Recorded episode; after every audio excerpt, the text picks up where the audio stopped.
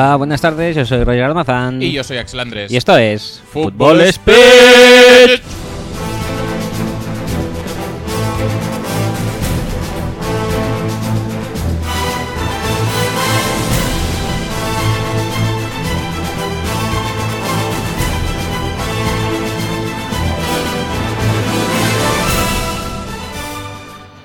Bueno, bueno, bueno, bueno, bueno, bueno, bueno. Eh. Bueno, bueno, Eh, bueno.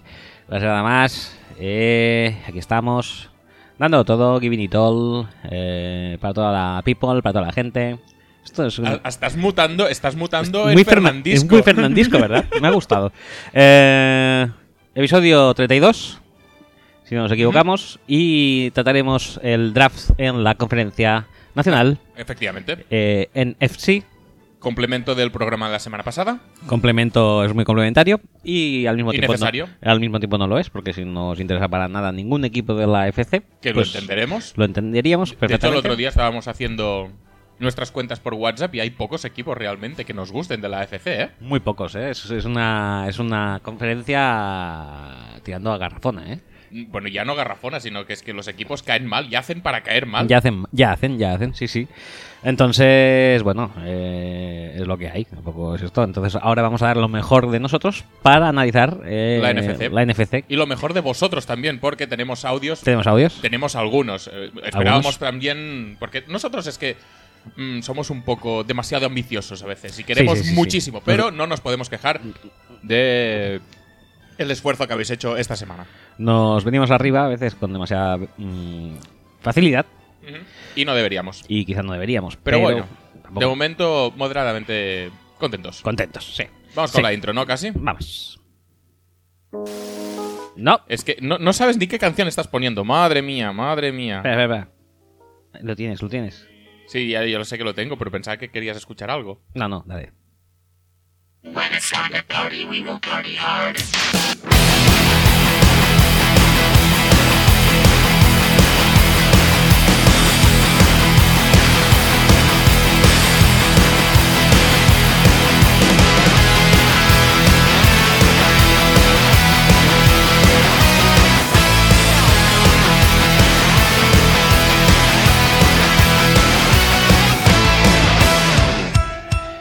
Pues recordaros que podéis escuchar y descargar nuestro podcast a través de nuestra web exclusiva footballspeech.com y también estamos en Radio 4G los miércoles a las 5, según dicen, eh, también en Cabina de Deportes y también en iTunes, en iBox, que es el iTunes bueno, y además también estamos en... eh,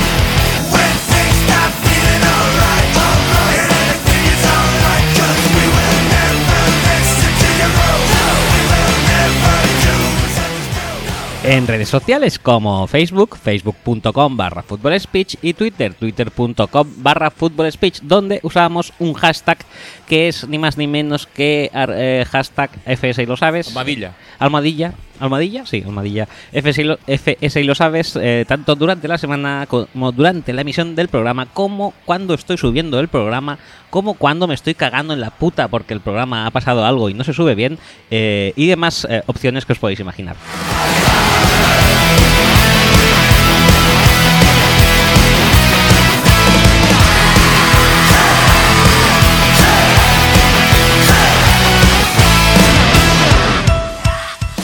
Además, si necesitáis un eh, contacto más íntimo, tenéis nuestros emails donde podéis hacernos llegar vuestra eh, insanidad, insalubridad mental. Son axel arroba y roger arroba footballspeech.com.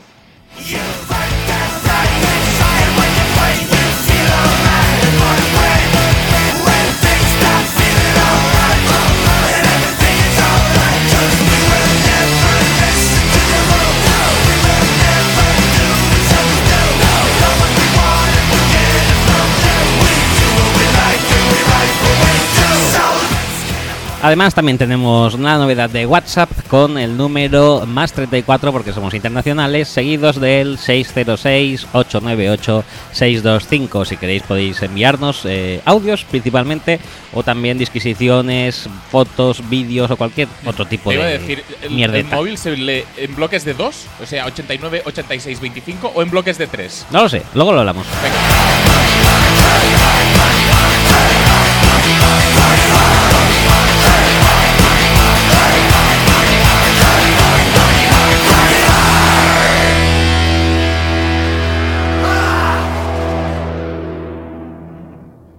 Una gran duda que a veces me asalta y la verdad es que no sabía qué decirte porque mm, yo siempre he sido de el primer bloque de tres y luego bloques de dos, pero ahora estoy mutando a bloques de tres. Yo, he sido siempre de bloques de tres. ¿Y estás mutando o No, no, no, he sido siempre. Sí. El mío siempre lo he dado en bloques de tres y ya está. Ya, lo que pasa es que a mí me viene. O sea, todo me viene dado por lo del prefijo de antes. El 9-3 ya te obligaba a 2, entonces de ahí me salían. sí, sí, es verdad, es verdad. Es comprensible. Y bueno, pues ahí sigo, ¿no? Voy variando un poco porque soy así, soy muy de variar. Y me parece muy bien. Eh, en cuanto a lo del WhatsApp, quería queríamos hacer una, una apreciación. Sí. Que es que, bueno, si queréis enviar audios, o a lo mejor hay algún motivo que por el que os pueda dar palo mandar audios, quiero decir, de, en plan de luego me van a dar la, brasa, la brasa, eh, luego me van a utilizar el teléfono para algo, pues... Eh, le, vamos a reenviar de, esas, de esas cadenas con emoticonos de adivinar películas, por ejemplo. Os vamos a pasar el, el negro del WhatsApp por ejemplo. Pues, pues no, no, no, no, lo hacemos, ¿eh? ¿eh? lo podemos asegurar.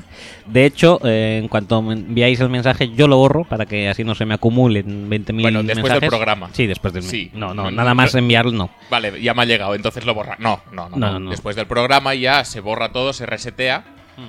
Eh, y así no nos liamos nosotros.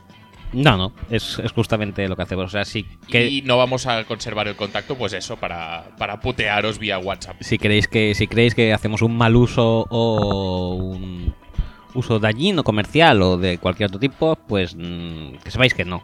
Podéis enviarlo sin tener ese tipo de reservas.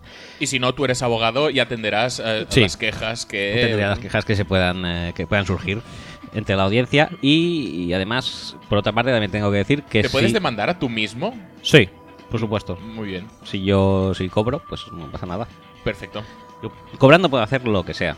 Muy bien. No pasa nada. O sea, no, no, no, no, no, muy bien. Quiero decir. Perfecto. El nombre que figuraría al final de la demanda quizás no sería el mío, sería el de algún otro compañero, pero ya, cobraría yo y, comisionaría que tuviera que comisionar.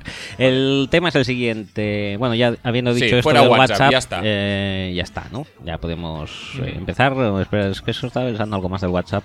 Bueno, no, pues eso, que si lo que os da palo, eh, por otra parte, es que la gente oiga vuestra voz tampoco debería. Nosotros llevamos mucho tiempo con la gente oyendo nuestras voces y no van a ser peores que las nuestras, ¿no? No, no, peor que la mía, por ejemplo, no, porque la mía es muy horrible. De hecho, te iba a decir, mira, la mía aún se aguanta, la tuya es un horror. Sí, la mía es horrorosa y aquí estoy, o sea que tampoco pasa nada, o sea. Eh, chicos, venced vuestros miedos. Os hará más fuertes. Y además, mejorará nuestro programa. Eso, por supuesto. Eh, pues nada más, empezamos a. Empezamos a hacer con disquisiciones, con ¿no? con el tema, sí, venga, va. Venga, va, ¿qué? Venga, va, que voy a poner un poco de música y se ha cortado, ¿no? Pero, pero ¿qué estás haciendo, tío? Yo qué sé, es que me está poniendo nervioso esto. Madre mía, estás para allá, ¿eh? Vale, va. Pues pasamos de música y empezamos directamente con lo que viene a ser el. Bueno, pues que podemos.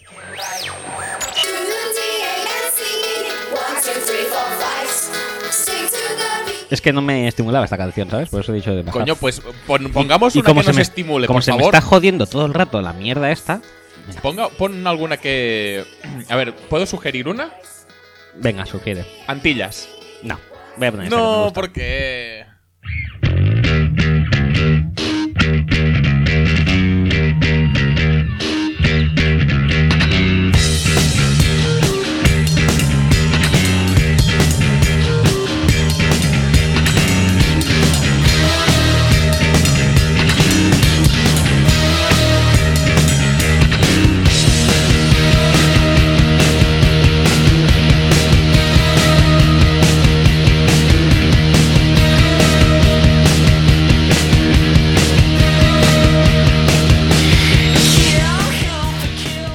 Esta me gusta, es bastante energética y creo que es un poco necesario. No, un poco de energía, no tanto como Android WK quizá. No, pero un eso poco nunca es necesario. Porque empezamos, en grandes dosis. empezamos con la NFC Oeste, que es la que me da más palo, con bastante diferencia. No, y además ya sabemos que nosotros vamos a hacer este año los órdenes al revés, que se, eh, empieza por la derecha y no nos sale de, allí. No, no, no. Por lo tanto, vamos como siempre en contra de los criterios establecidos forjando nuestro propio destino. Claro que sí, como debe de ser. Como debe ser. Eh, Así luego, cuando alguien haga lo mismo, podremos decir que. Que se han copiado. O, no, o reconocerles el mérito, que es lo que toca a veces. Cuando hagan lo mismo que nosotros, les reconocemos el mérito. Claro. Yo soy más de decir que se han copiado. ¡Se han copiado! Yo soy más. Este no pasa nada. Este Venga, vamos, a, vamos a entrar en materia ya. Sí, en materia. Que, ya debemos llevar 10 minutos. ¿10? Me parecerían pocos.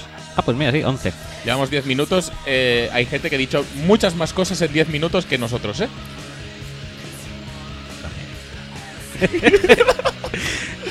Luego lo hablamos también. ¿Cómo eres? ¿Cómo eres? ¿Cómo eres, eh? juguetón. me gusta, cómo, lanzas, cómo lanzas el anzuelo así siempre. Es malo, es mala persona, el amigo Axel. Bueno, pues empezamos. nosotros no hemos dicho una mierda, ¿eh? En 10 minutos. No, no, no, nosotros todavía no hemos hecho nada. No os preocupéis, que eran los 10 minutos malos. Ahora empezamos. pero al menos tampoco llevamos 5 podcasts de presentación de este podcast. Empecemos con el draft, por favor. que nos vamos a liar y no es cuestión. Ya, ya nos podremos liar luego las preguntas, ¿no? Sí, eso? Sí, sí, vale, perfecto. Venga, va. Empezamos. NFC Oeste, primer equipo, Arizona Cardinals. En la ronda 1, eh, Robert Enkendiche, Black Niga, eh, defensive tackle de Black Niga me ha gustado, ¿eh? eh Black Niga. Eh, Joder, vaya programas no espera. Black, Blackula. ¿Le podemos llamar Blackula? Blackula pues, Niga. Pues ya está, Blackula. Blackula Niga. Eh, Enkendiche. Ronda 3, Brandon Williams, el cornerback de Texas AM. En ronda 4, Evan Boehm, el guard de eh, Missouri. En ronda 5, bueno, era center, pero bueno, lo he copiado directamente y lo he copiado mal al parecer.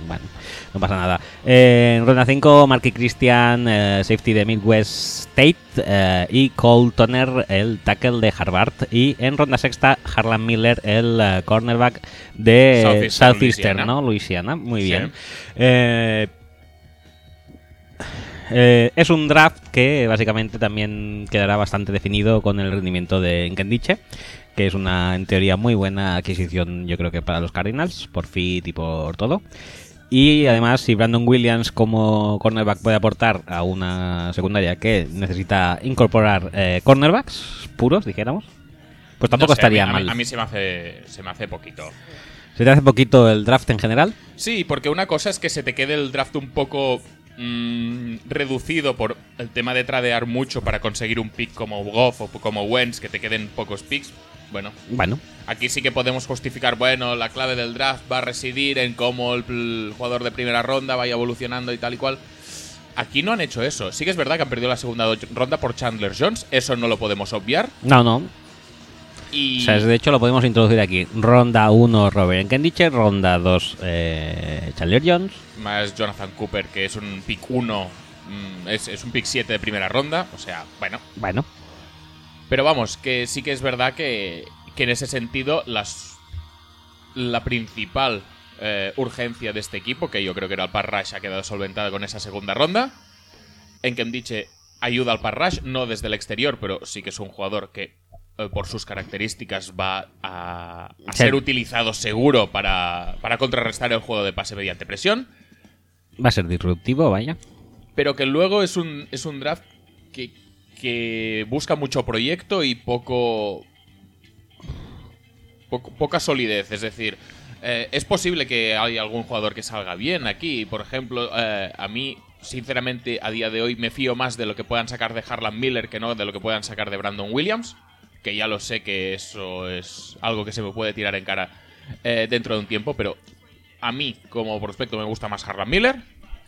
Eh, Bomb es un jugador pues que más o menos puede, puede ocupar el sitio de Cooper mm, en, el centro de la línea ofensiva. Aquí pone guardia, había jugado de center. Supongo que eh, van a intentar buscarle la mejor posición. El acomodo.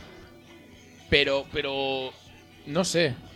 Mm, se me queda como muy en el aire. Es posible que el draft que viene, a excepción de esto del Parrash, que sí que es verdad que lo han solucionado, sigan teniendo los mismos problemas. Sigan necesitando eh, alguien dentro de la línea, sigan necesitando un cornerback al otro lado de Patrick Peterson. Además, se les puede añadir, pues, otras urgencias como puede ser un eventual retiro de Larry Fitzgerald o un eventual declive de Carson Palmer. Eh, eh, por lo tanto, me da la sensación de que de todas las urgencias que tenían este año, que no eran muchas, eran básicamente dos, han solucionado una. Una, no- a mí no me parece mal tampoco. Pero de las eventuales en el futuro tampoco han solucionado ninguna. O sea que se pueden ir acumulando durante el tiempo. A eso es lo que me refiero, como que se me quede un poco corto. Luego, ya te digo, luego es posible que entre Becher, Arians y tal, pues eh, conviertan esta ristra de jugadores aparentemente desconocidos, que son más proyectos que jugadores, en, en gente que realmente aporte al equipo. Pero mm, a día de hoy mm, no me fío demasiado. Bueno, pues eh, ahí queda. Eh, pasamos a Los Ángeles Rams, que como todo el mundo sabe, con su elección de primera ronda eligió en el número uno a Jared Goff, eh, o Ryan Goffling, como preferáis, el eh, quarterback de Cal, Cal y Arena. Como bien nos dijo, ¿quién fue? Fue Pablo Belenguer por, por, por mail. Fue alguien, pero no sabría decirte quién. Bueno, pues eso. eh, ronda, en ronda 4 ya pasamos, eh, porque todo lo demás ya lo habían vendido. Sí. Eh, la ronda cuarta eligen a Tyler Higby, el uh, Tyrant de Western Kentucky. Y también a Faro Cooper, el receptor de South Carolina. Además, en ronda sexta eligieron a Demarrick Hem- Hemingway, otro Tyrant de South Carolina State. Muy Por bien, ejemplo. Muy bien. Eh, además de Josh Forrest, el eh, inside linebacker de Kentucky, y Michael Thomas, el receptor de Southern Mississippi. Que, a ver, hay que decir que, claro, este, este draft sí que está totalmente eh, ligado al futuro, lo que vaya a ser de Jared Goff. de Jared Goff. Totalmente. Pero además hay una insistencia eh, bastante centrada en revolucionar y dar armas cutres, pero armas Bueno, a cutres. Jared Goff. Pero tengo que decir que a mí Michael Thomas en sexta ronda es un pick que me parece Sí. cojonudo. Sí, sí, sí. O- A ver, es que Cutres, a ver, no, no, no tienes muchos picks porque has dado el oro y el moro para conseguir a Goff. Eh, que no sé si merece la pena volver a entrar en que es bastante garrafón subir a por lo seguro, pero bueno, eh, no deja de ser Jared Goff, no deja de ser el que a día de hoy es el mejor quarterback de la clase. A día de hoy, no sabemos dentro de tres años. Es posible que la hayan adelantado hasta, hasta Driscoll. No, hasta Driscoll, ¿no? Eh, pero vamos, que si tú drafteas un, un quarterback franquicia, un quarterback para 10 años, de estos que tanto te gustan a ti, lo mínimo que puedes hacer es ayudarle. En principio, el- los últimos años ya han ido un poco encarados a reforzar la línea de ataque, desde Greg Robinson hasta el año pasado cuando draftearon a Havenstein y draftearon al de Louisville que no... que era, que era Brown, creo. Y... Ah, bueno. Y ahora, pues obviamente, una vez la línea ofensiva está más o menos hecha, lo que tienes que hacer es darle armas. Este equipo tiene Stedman Bailey, que tuvo un percance en off-season y vete a saber cómo está. Tiene Tavon Austin, que nunca ha acabado de rendir al nivel que se esperaba. Y, Y- y casi que ya no tiene nada, nada más. Kenny Britt, Kenny Britt. Brian Quick, esas cosas. Bueno, sí, si quieres ponerte en este, en este plan, pues sí, cuerpos, en- nombres en el roster hay, pero no hay realmente ayuda para Jared Goff. Y yo creo que en ese sentido los Rams aciertan en darle pues, pues armas. Y en ese sentido, pues Michael Thomas es un muy buen pick. Faro Cooper puede llegar a ser un muy buen pick también. Si, si se confirma que su mala producción en college era más bien debida al quarterback que tenía que no a sus habilidades o a su talento personal. Y especialmente el, pick de Higby es muy arriesgado, pero puede llegar a ser muy bueno. Sí, pero yo creo que es un poco rich, ¿eh? más que nada por sus problemas extradeportivos. Ese es el tema. A ver, ¿qué, ¿hasta qué punto afectan los problemas extradeportivos? Es decir, ya han declarado tanto Smith como creo que Jeff Fisher también que si ellos tuvieran algún atisbo de duda acerca del carácter de Higby tal, y cual, que no estaría en los Rams. Y sin embargo, pues usaron. No solo es que fuera una cuarta ronda, es que era Es su, que es su segundo- segunda elección, o sea, es Exacto, su segundo pick. Es que si hubiera sido la cuarta ronda de los Browns, que hubiera sido su decimosegundo pick posiblemente, Sí, te la juegas pues y no pasa nada. Pero es que aquí es jugársela un poco demasiado. Pero bueno, Pero bueno, eh, sí que está claro que Higby tuvo un percance, que no está muy claro mm, qué es lo que pasó, que hay que aclararlo, pero que encima del campo puede llegar a ser, pues si no el mejor Tyrant de la clase, muy poco le falta. Eso tampoco es decir mucho, ¿eh? porque la clase de Tyrants ya sabíamos que no era tampoco nada del otro jueves, pero eh, Higby es un jugador bastante bueno, especialmente en su faceta como receptor. Puede llegar a ser mejor que lo que tenían en Jared Cook. es lo que me extraña, que básicamente Jared Cook han estado como unos cuantos años pasando de él, dándole muy poco juego. Ya de repente se ponen aquí a draftear Titans. Pero bueno, Like crazy. N- n- bueno, like crazy. Bueno, sí, han, han pillado a dos, pero uno mola y el otro mola por el nombre, pero. Sí, claro, pero es que, bueno, es que con lo que tienen, pillar a dos es pillar muchísimo. Sí, pero es, pues este- ayuda. Es es decir, le estás dando cuatro targets a, a Jared Goff. Sí.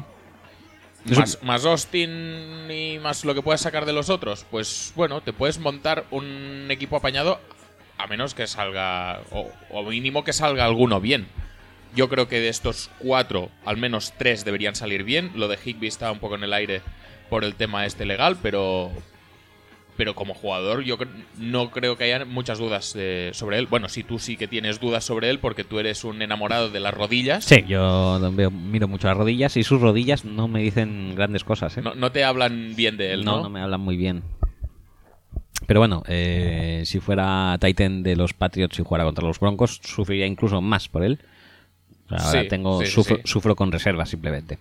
Eh, bueno, a mí, me gusta, a mí me cosa. gusta Higby, ¿eh? lo, lo veo muy chulo, pero es que no sé, veo peligro de rotura Bueno, peligro de rotura y peligro de que no. que los tienen todos, pero bueno, y aparte de este peligro de que no llegue al campo por alguna sanción no- disciplinaria o No creo que no llegue al campo, pero, pero sí que es verdad que con, con el régimen de sanciones que está viendo últimamente es posible que vaya a tener algún partido de suspensión en algún momento. Además, que lía la que lía cinco días antes del draft o O sea, cuatro. algo, algo así. O sea que muchas luces tampoco parece tener el amigo Tyler Higby. El problema también es que se descuida un poco la defensa, que tampoco es que funcionara excesivamente bien el año pasado. No era mala para No nada, mala. pero no funcionó excesivamente bien.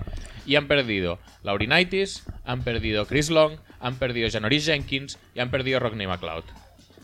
Sí, pero vuelven, también recuperan gente que tuvieron Sí, el año pasado recuperan a. Ogletree, vale, Ogletree, pero- Quinn no jugó tampoco muchos tramos de- del año pasado. Bueno, eh, por algún sitio tenías que tirar, ¿no? Y Sí, a obviamente el, el, re- el relocation en LA, y yo creo que. Y el sobre todo el tradear a todo por eh, Goff, yo creo que hace entendible que quizá descuiden la defensa, ¿no? Sí, sí, sí, eh, que es comprensible, seguro. Lo que pasa es que. mm, es, es preocupante. Es preocupante porque el único defensa que han cogido yo creo que es, es una versión lenta de Laurinaitis. O sea que imagínate cómo está el patio. Eh, no esperéis gran cosa de la defensa de los, eh, de los Rams este año. Y igual que toda la ayuda que ha recibido eh, Jared Goff es positiva, mm, la ayuda que no ha recibido la defensa no es muy positiva para Jared Goff, porque igual tiene que estar pasando todo el partido para poder remontar. No es el estilo Fisher, ¿eh? Tampoco. No es el estilo Fisher, ¿no? Pero mm, yo creo que se van a pasar bastantes tramos de la temporada muy por debajo en el marcador. Yo es que en un equipo Meh. Fisher me cuesta creerlo, eso, que vayan a estar muy por debajo en el marcador. No, muy por debajo no, pero lo suficiente como para que Garly tenga que correr 15 veces, eh, Goff pasar 45. Se parece criticar a Fisher porque está usando a Goff demasiado y a Garly demasiado poco, y entonces. Pues. Ya veremos, Pues ¿no? el equipo se vaya un poco a pique, pero. Mm, Esas son lo- las previsiones que uno puede hacer sobre el papel. Luego ya. No adelantemos acontecimientos. Veremos. Mm, ve- veremos a ver también eso, qué pasa con Michael Thomas, el malo. Michael Thomas el malo. Michael el, Thomas el malo, el Yureno. el Llureno, que nos, que aunque se llame Michael Thomas el malo, nos gusta bastante. Sí. Es un tío bastante parecido al Michael Thomas bueno, pero con menos, con peores manos. Bueno, parecidos. Bueno, menos dinámico que el Michael Thomas bueno. eh, es bastante threat en la red zone también. Es de esos que le puedes eh, lanzar una lavadora y probablemente te la baje. Bueno, no, no creo que les vaya mal. Desde luego, no es un receptor igual que Tavon Austin, por ejemplo. No, es bastante. Cosa está- que creo que sí que pasa un poco con Faro Cooper. Está un poco en las antípodas, pero no pasa nada. Eh, pasamos a San Francisco. San Francisco 49ers. En eh, ronda 1 eligieron a DeForest Wagner, el amigo del bosque, defensive en eh, de Oregon. También en ronda 1 subieron en, un- en- en un Un trade. En un trade que hizo las delicias de propios extraños, eh, eligieron a Joshua Garnett, el guard de Stanford. En ronda 3, Will Redmond, el cornerback de Mississippi State. Ronda 4, Rasha Robinson, el cornerback de LSU. Ronda 5, Ronald Blair, el defensive tackle de Appalachian State. Eh, también John Teus, el tackle de Georgia. Y Fan Cooper, el tackle de Ole Miss. En ronda sexta, Jeff Driscoll, atención Bien, ahí, bien, bien, valor, valor de futuro, quarterback de Louisiana Tech. Eh, en ronda 6 también Kelvin Taylor, el running back de mm, Florida. En ronda 6 también Aaron Barbridge, el eh, receptor de Michigan State. Y eh, pusieron la guinda del pastel con Prince Charles Iwara, el eh, cornerback de Western Kentucky. Eh, pedazo de eh, draft. ¿Sí? Es, ¿Sí? ¿Te gusta? no es, o sea, no es que me desagrade, no me gusta alguna cosica, pero para hablar de ello vamos a introducir eh, uno de los audios que fue quizá de los mm, primeros Los audios primeros. que recibimos. ¿eh? Muy bien. Mm, dale vocecica. Buenas, soy Nacho y esto es un mensaje para estrenar esto del WhatsApp. Es un mensaje de odio, básicamente, y lo mando antes de que especialmente Pablo Jaquero y el paquerismo español os peten el buzón después de lo que la actuación que perpetró ayer el bueno de Ted Thompson, pero no nos desviemos porque yo vengo aquí a rajar del capullo de Valky que mm, lo odio a muerte. Mm, No sé, le deseo lo peor de este mundo. Es un hijo del mal. Primero por mal. elegir a De Forest Wagner en el 7 con todo lo que había. Pero lo Sí. peor no es eso. Lo peor es que ese fue el pick bueno porque luego subimos, subimos, subimos en primera ronda para coger un GAR. Bien, muy, muy fresco todo. En fin, no sé. eh, estoy en shock todavía. Y ya veremos cómo me recupero de esta. Bueno, no pasa nada. No pasa nada. Sí, lo del trade fue un poco un poco escandaloso porque yo la verdad es que pienso que no era necesario. Eh, creo que lo podían haber cogido perfectamente en el 7 de segunda ronda, pero también tengo que decir una cosa. Yo hablo- eh, lo digo desde un punto de vista de espectador. O sea, tengo que entender y, y tal que si lo hacen será por algo, porque no pues, se puede ser tan estúpido como para mm, hacerlo por nada. Bueno, Entonces- yo, yo me sé de unos que tradearon para subir un puesto. Sí, sí, sí. Sí, O sea que. Ojo, sí. sí. todo lo que pueda pasar a partir de ahí no creo que deba sorprendernos.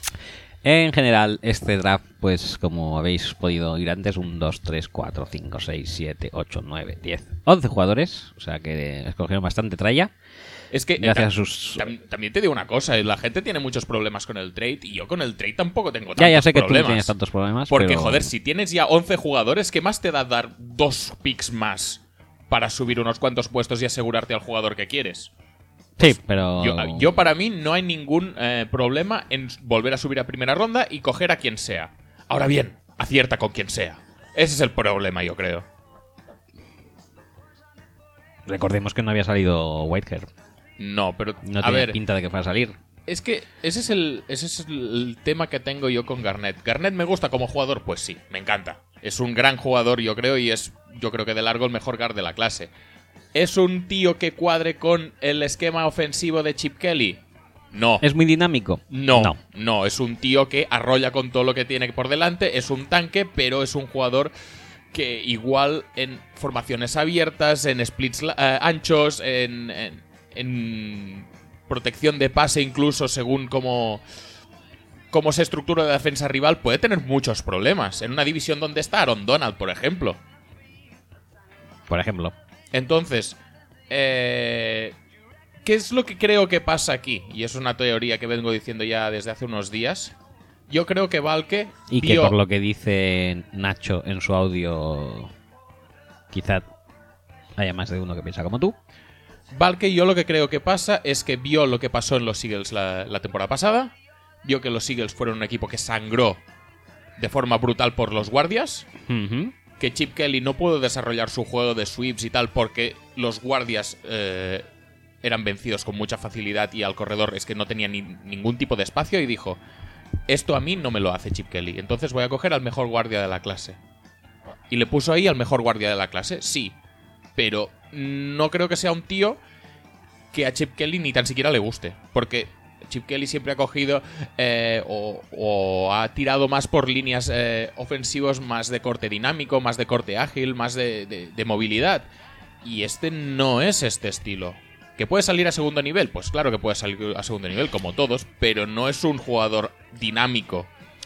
Por lo tanto, me da la sensación de que no hay esa conexión general manager-entrenador necesaria para construir una plantilla buena que funcione. Y estamos hablando de una conexión entrenador-general manager que, que lleva dos meses, tres Sí, meses. es lo que te digo, que este- en este estado embrionario quizá hubiera sido más bonito no empezar a mostrarse las vergüenzas o la disparidad de criterios de esta manera.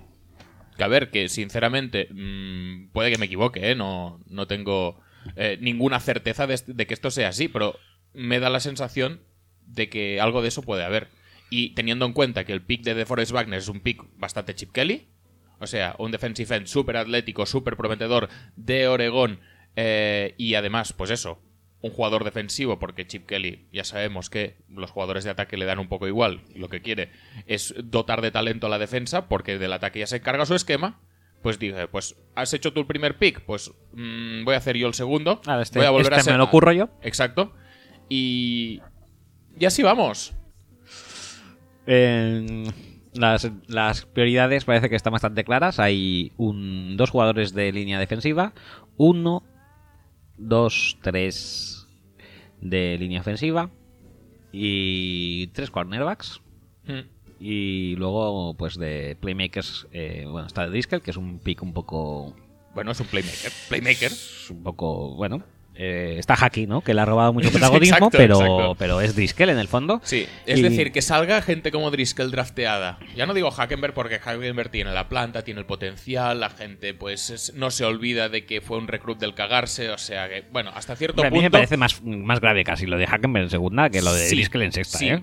Con el, por el contexto sí, pero si draftean a Hackenberg en quinta, no pones el grito en el cielo. No, no, no. Y en cuarta tampoco. Pero, por ejemplo, que esté eh, Driscoll drafteado a secas y gente como Vernon Adams, como Trevon Boykin, eh, se hayan quedado como agentes libres no drafteados. Que están los dos en Seattle, ¿no? Estaban Sí. ahí partiéndose la cara. Sí, sí, sí, sí. Cara de perro. Hmm. Eh, y luego están, a mí me gustan bastante los playmakers cutres de sexta ronda, Kelvin Taylor y Adam Sí. Barbridge, son bastante guays. sí, de hecho, los tres últimos picks casi que son. No, a ver, no los mejores, porque yo soy bastante Will Redmond, es un jugador que me gusta bastante. Lo que pasa es que lesión. Otra vez también ca- cayendo en algunos eh, tópicos o en algunos. eh, bueno, sí, tópicos de, de- de los propios Niners, de elegir en segunda tercera ronda jugadores lesionados que algún día se recuperarán y la van a petar. Como Tan Carradine, como Brandon Thomas, como Bra- Marcus Latimore, que no sabemos dónde están muy bien. Pero bueno. En la liga no. El tema es este. A mí no es un draft que me desagrade. Es un draft que tenía muchas cosas. Yo creo que han acertado las posiciones. Algo más de ataque no habría estado mal. Algo más de línea de ataque tampoco habría estado mal. Porque, eh, sinceramente, John Teus mm, se me hace. meh. Y, y Fan Cooper, la verdad es que se ha beneficiado un montón de tener a quien tenía en el otro lado. Eh, y sinceramente, eh, teniendo en cuenta que Anthony Davis ya está poniendo pegas otra vez, es posible que, que no hayan solucionado del todo sus problemas de línea de ataque. Anthony Davis, que es nuestro, nuestra gran plegaria anti-Newhouse. Sí, sí, muy bien, vale, me parece... Y esperemos que acabe ahí. Eh, bueno, pues eso, a mí no es un draft que me desagrade. También tienen, es un poco. A ver, yo creo es que un de poco los- filosofía, en plan, vamos a coger bastante gente. Además, De los de- tres corners, alguno va a salir bien, seguro. Yo creo que Redmond es bueno, pero está lesionado. Rashard Robinson tiene el físico, pero también ha tenido no, no ha jugado este último año, o sea que es un poco incógnita. Y el otro no tiene nombre, pero es bastante rápido. Príncipe Carlos Pues- me gusta mucho, ¿eh? ¿Sí? Príncipe Carlos. Príncipe Carlos, vale, pues ya está. Ya está, es decir, eh, Príncipe Carlos, ya sabes qué imagen se me viene a la cabeza y Sí. eres muy malo con eso. Sí, pues te jodes, porque tú también jugueteas demasiado con mi mente. y te, Pues lo, nada. te lo quería No, devolver. a ver, sinceramente, ¿es un mal draft? Pues ah, tiene decisiones discutibles y esto de repetir picks a ver si alguno sale bien tampoco me acaba de gustar. Claro que tienes 11, o sea que supongo que te lo puedes permitir.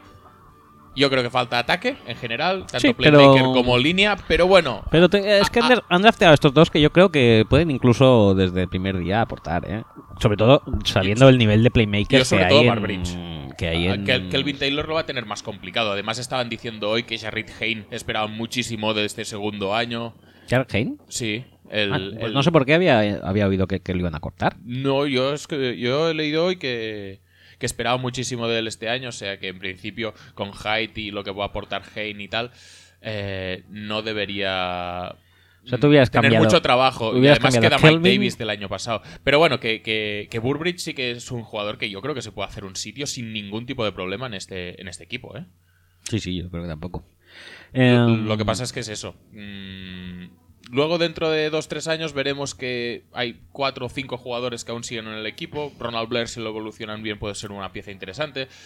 Eh, los, los, los cornerbacks igual, los dos de arriba obviamente que seguirán en el equipo porque son buenos, aunque no nos acaben de gustar ni el fit ni el jugador en sí en el caso de Wagner. Pero es, bueno, que, es que el, el pick de Wagner eh, le quita mucho... eh, le quita mucho atractivo sexy al draft. Sí, pero es que el- igual en vez de coger a Wagner y luego tres cornerbacks, coges a Hargraves y luego no tienes que coger a tres defensive tackles. sí, o a también. tres defensive ends de 3-4. Bueno, mm, no sé, a ver, eh, obviamente yo creo que las posiciones están acertadas, ya lo he dicho antes. Que salgan mejor o peor los jugadores luego ya es, es un tema distinto. Pues pasamos al draft de Seattle Seahawks. En eh, primera ronda, Jermaine Ifedi del tackle de Texas AM. Luego tienen en segunda ronda Jordan Reed, el defensive tackle de Alabama. En tercera, a CJ Prosise, el running back de Notre Dame. A Nick Bannett, el titan de Ohio State. Y a Rhys Odiambo, del guard de eh, Boise State. Todo esto en tercera. Luego pasan a quinta, donde eligen a Quinton Jefferson, el defensive tackle de Maryland. En eh, quinta también a Alex Collins, el running back de Arkansas. En sexta, Joey Hahn, el center de TCU. En séptima, Kenny Lawler, el receptor de California. Y eh, también en séptima, Zach Brooks, el running back de Clemson. Eh, también hay bastantes picks aquí. Sí, también porque bajaron desde primera ronda. 10. 10 picks. Y, y no sé, aquí están... que fueron los que tradearon con, con los Broncos para que subieran ellos a por Paxton Lynch. Ellos bajaron, consiguieron algún pick adicional por, por ese trade. Lo que pasa es que es otra vez lo mismo. Estamos hablando de mucha repetición de Mucha repetición de running back, sobre todo. Es Sí. una cosa muy extraña. Sí. En principio todo el mundo le daba ya el puesto de titular a, a Thomas Rolls, que el año pasado la verdad es que no lo hizo nada mal. Y sin embargo, fichan a Christine Michael otra vez y en este draft nos encontramos a Prosise, nos encontramos a Alex Collins y bueno, luego Zach Brooks pues no creo que vaya a aportar demasiado, pero otro pick gastado en un running back. A mí Alex Collins me parece un pick, ya lo dije, muy acertado. Yo pensaba que iba a ir ahí y ahí ha acabado.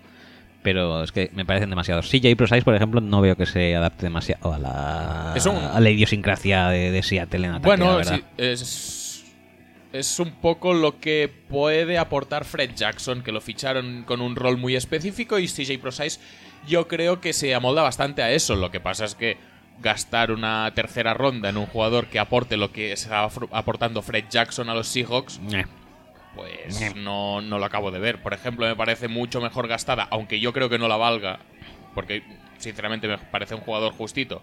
Me parece una tercera ronda mucho más adecuada y mucho más aprovechada la de Nick Bannett, La de Banet, sí. que es un Tyrant muy en el molde de los Seahawks, pero muchísimo. Sí. Super bloqueador, que puede recibir, pero no puede recibir muy lejos tampoco porque la velocidad tampoco le da para tanto. Pero, oye, mm, si los eh, Seahawks han hecho de un buen Tyrant de Luke Wilson o de Cooper Helfet o de cosas así, Bannett lo puede petar. Sí, y, y bueno, está esto. Yo creo que este es un draft bastante definido por los dos primeros picks, si le salen bien. Y luego, como ellos mismos se han cerrado opciones a elegir tanto running back, Sí, pero como a alguno le va a salir bien, luego es lo que decía antes del, del draft de los Niners. Luego vamos a ver, dentro de varios años, ¿y Fedi sigue en el equipo? Bueno, sí, lo han pasado a guardia quizá, pero bueno. ¿Jarran Rich sigue en el equipo? Pues sí. Eh, de Prosise, Alex Collins, ¿alguno seguirá en el equipo haciéndolo más o menos bien? Pues Seguramente. Muy probablemente. El otro, muy probablemente no.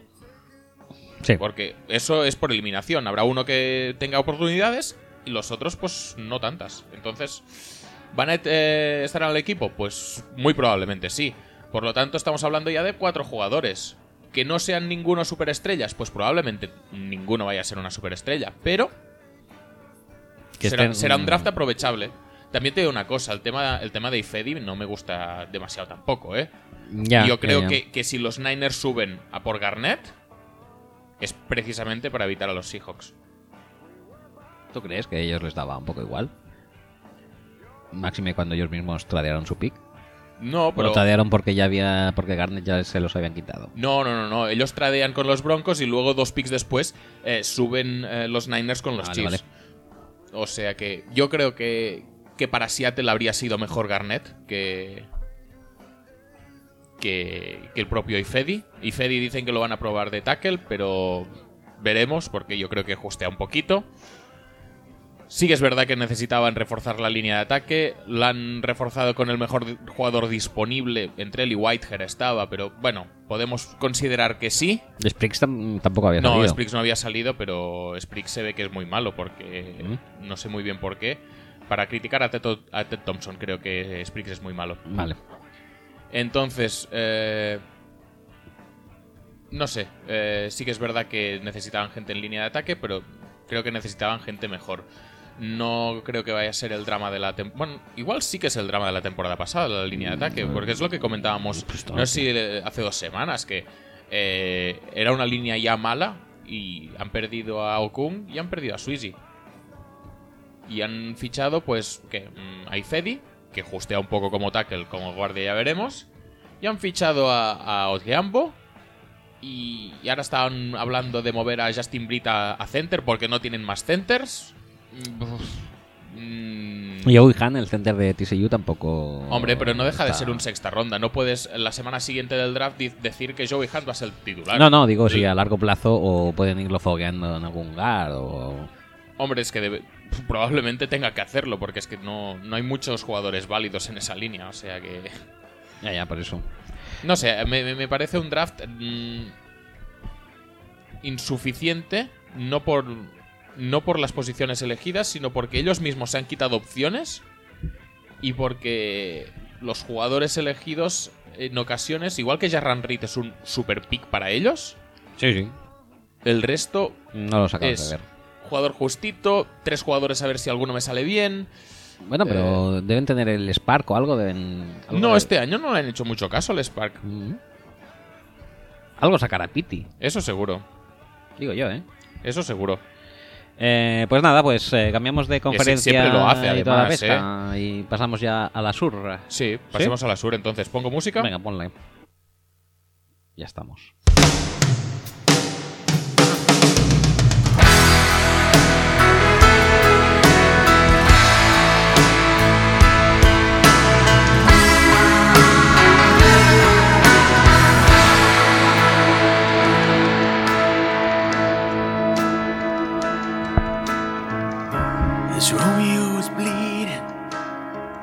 No hace falta ser muy listo.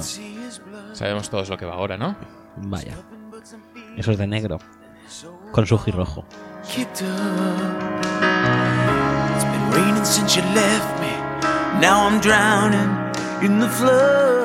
Uno de los mejores drafts de la historia, ¿eh? Eso dicen, eso dicen. Luego eh, le damos un repaso así más profundo, pero a priori la verdad es que Apunta me gusta mucho. apunta me maneras, gusta mucho. Me. Yeah, I will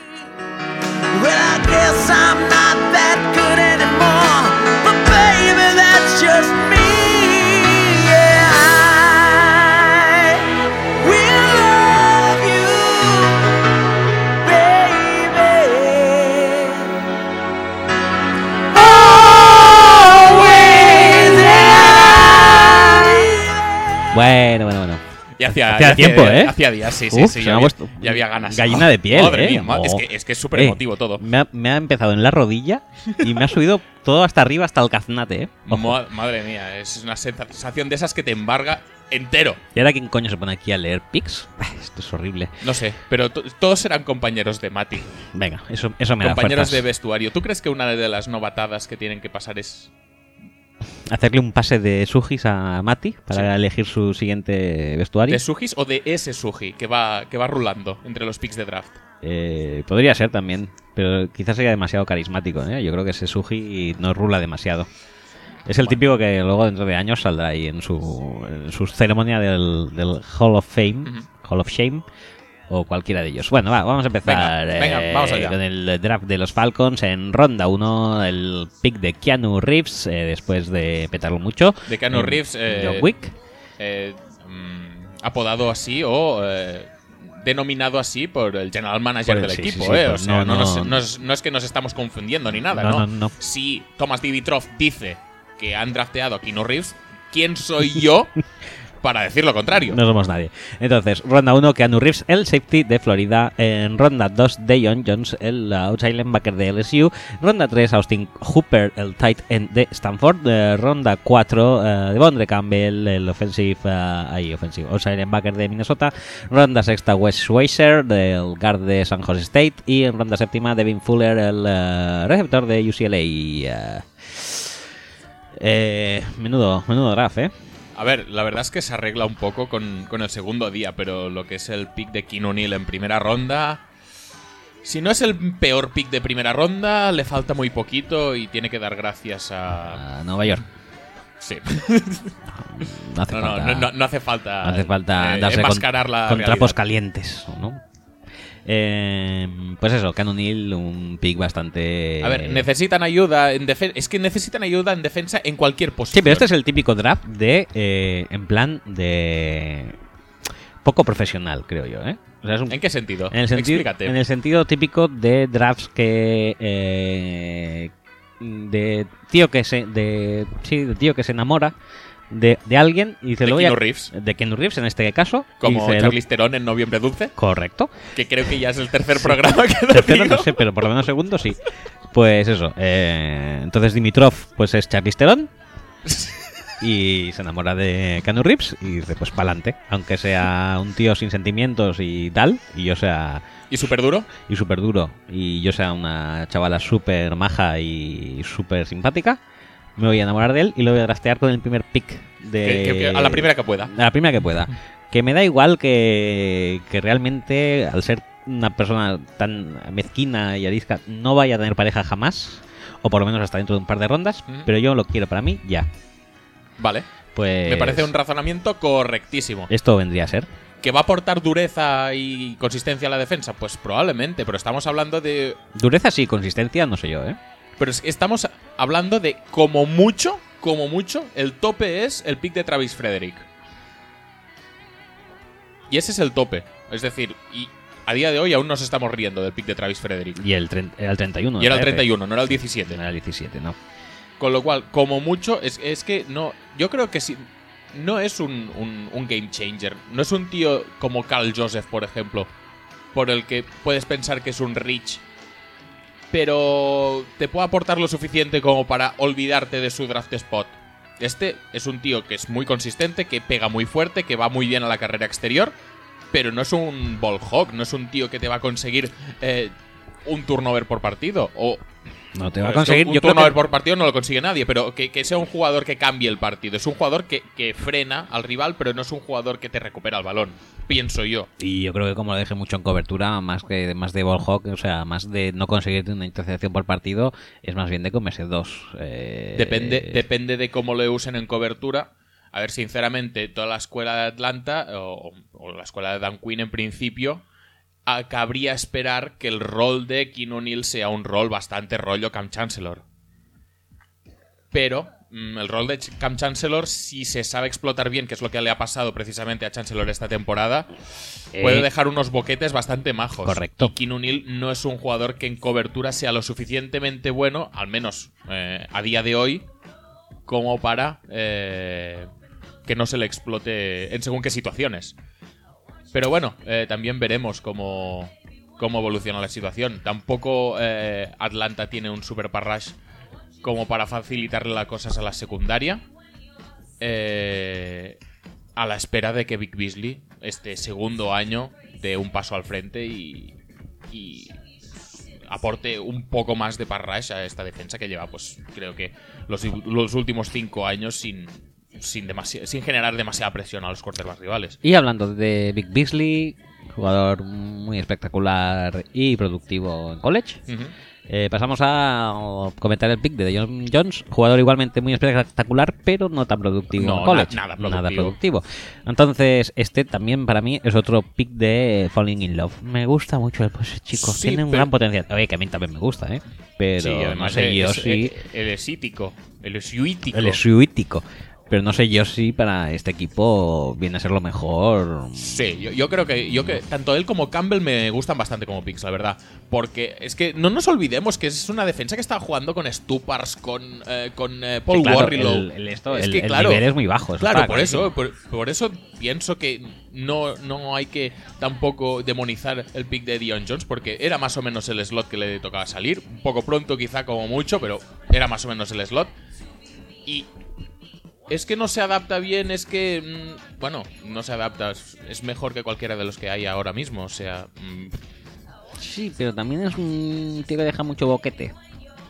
Y en esa defensa, pues no sé, mucho boquete por detrás con Canon Neal y mucho boquete en medio con. pero dices en cobertura. Con Deion Jones, sí, en cobertura o que, que mm, tampoco es que. O sea, no es un. Deion Jones no es un jugador muy inteligente tácticamente. No, pero es muy atlético. Es yo, muy creo, atlético. yo creo que es muy moldeable en ese sentido. Y sí que es verdad que considero que, especialmente cuando tienes a Neal eh, como safety, y además es que lo tienes que poner porque si no eres jugador referencia, poco le falta. mm, va a tener que ser entre Trufant, que no es muy referencia a un cornerback normalmente, pero es el mejor jugador de esa defensa. Depende de lo que haga Beasley y luego ya va él.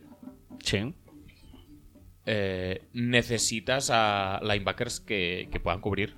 Porque como tengas un safety pegador en la caja y además tengas linebackers tochos que solo sepan ir hacia adelante, entonces sí que te van a ganar las espaldas. Pero en este caso, a mí me da la sensación de que Dion Jones y también Campbell en, cierta medida son jugadores bastante moldeables, bastante eh, atléticos y que pueden suplir la falta de talento en cobertura que pueda tener Neil. En ese sentido, yo creo que estos dos picks mm, prefiero esperarme antes eh, de, de juzgarlos negativamente. De hecho, a día de hoy son picks que me gustan. Y por eso digo que, a pesar de que el draft empezó muy mal para Falcons, luego yo creo que lo redrezaron bastante, lo enderezaron bastante bien. Y Austin Hooper. eh, Esto, Es- es, yo, eh, yo estoy muy triste con ese pick, ¿Por qué? porque significa el, el, ¿El fin de Toilolo? Sí, sí, sí, sí. La desaparición paulatina en los esquemas ofensivos de los Falcons de nuestro amigo Toy Lolo, que creo que será Deeply Missed. Deeply. O sea, A mí lo que me parece feo es que le hay- echarán de menos. le hayan apuntado así con el dedo. Porque. Pero joder, macho, es que Porque, porque queda feo, coño. sí quedará feo, pero a ver. mm, mm, si llevan desde Tony González sin un Tyren decente, pues habrán, tendrán que hacer algo para, para cambiar la dinámica, digo Sí que yo, es cierto. ¿no? Bueno, entonces tenemos, Pues ya está. re- en reducidas cuentas, tenemos, resumidas cuentas, tenemos a Ken O'Neill y Deion Jones, que serán titulares de Abinitium. Eh, tenemos también No a... descarto que Campbell sea titular de inicio y no descarto Campbell. que Hooper sea titular de inicio tampoco.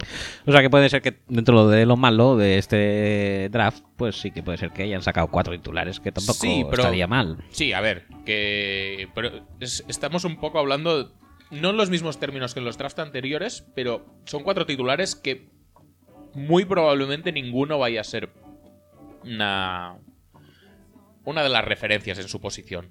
Serán jugadores sólidos como mucho, pero no, no hay superestrellas tampoco. No, bueno, es que claro que este draft tampoco era para, para superestrellas. No. O sea que si estos cuatro primeros picks, Neil, eh, Jones, Hooper y, y Campbell, se desarrollan bien y acaban siendo titulares, supongo que ya, ya pueden darse por contentos. Bueno, pues pasamos a la draft de los subcampeones. eh, los Carolina Panthers eh, eh, eligieron en primera ronda a Verdon Butler, el defensive tackle de Louisiana Tech. En segunda ronda a James Bradbury, alias el Fontanero, el eh, cornerback de, de Sanford.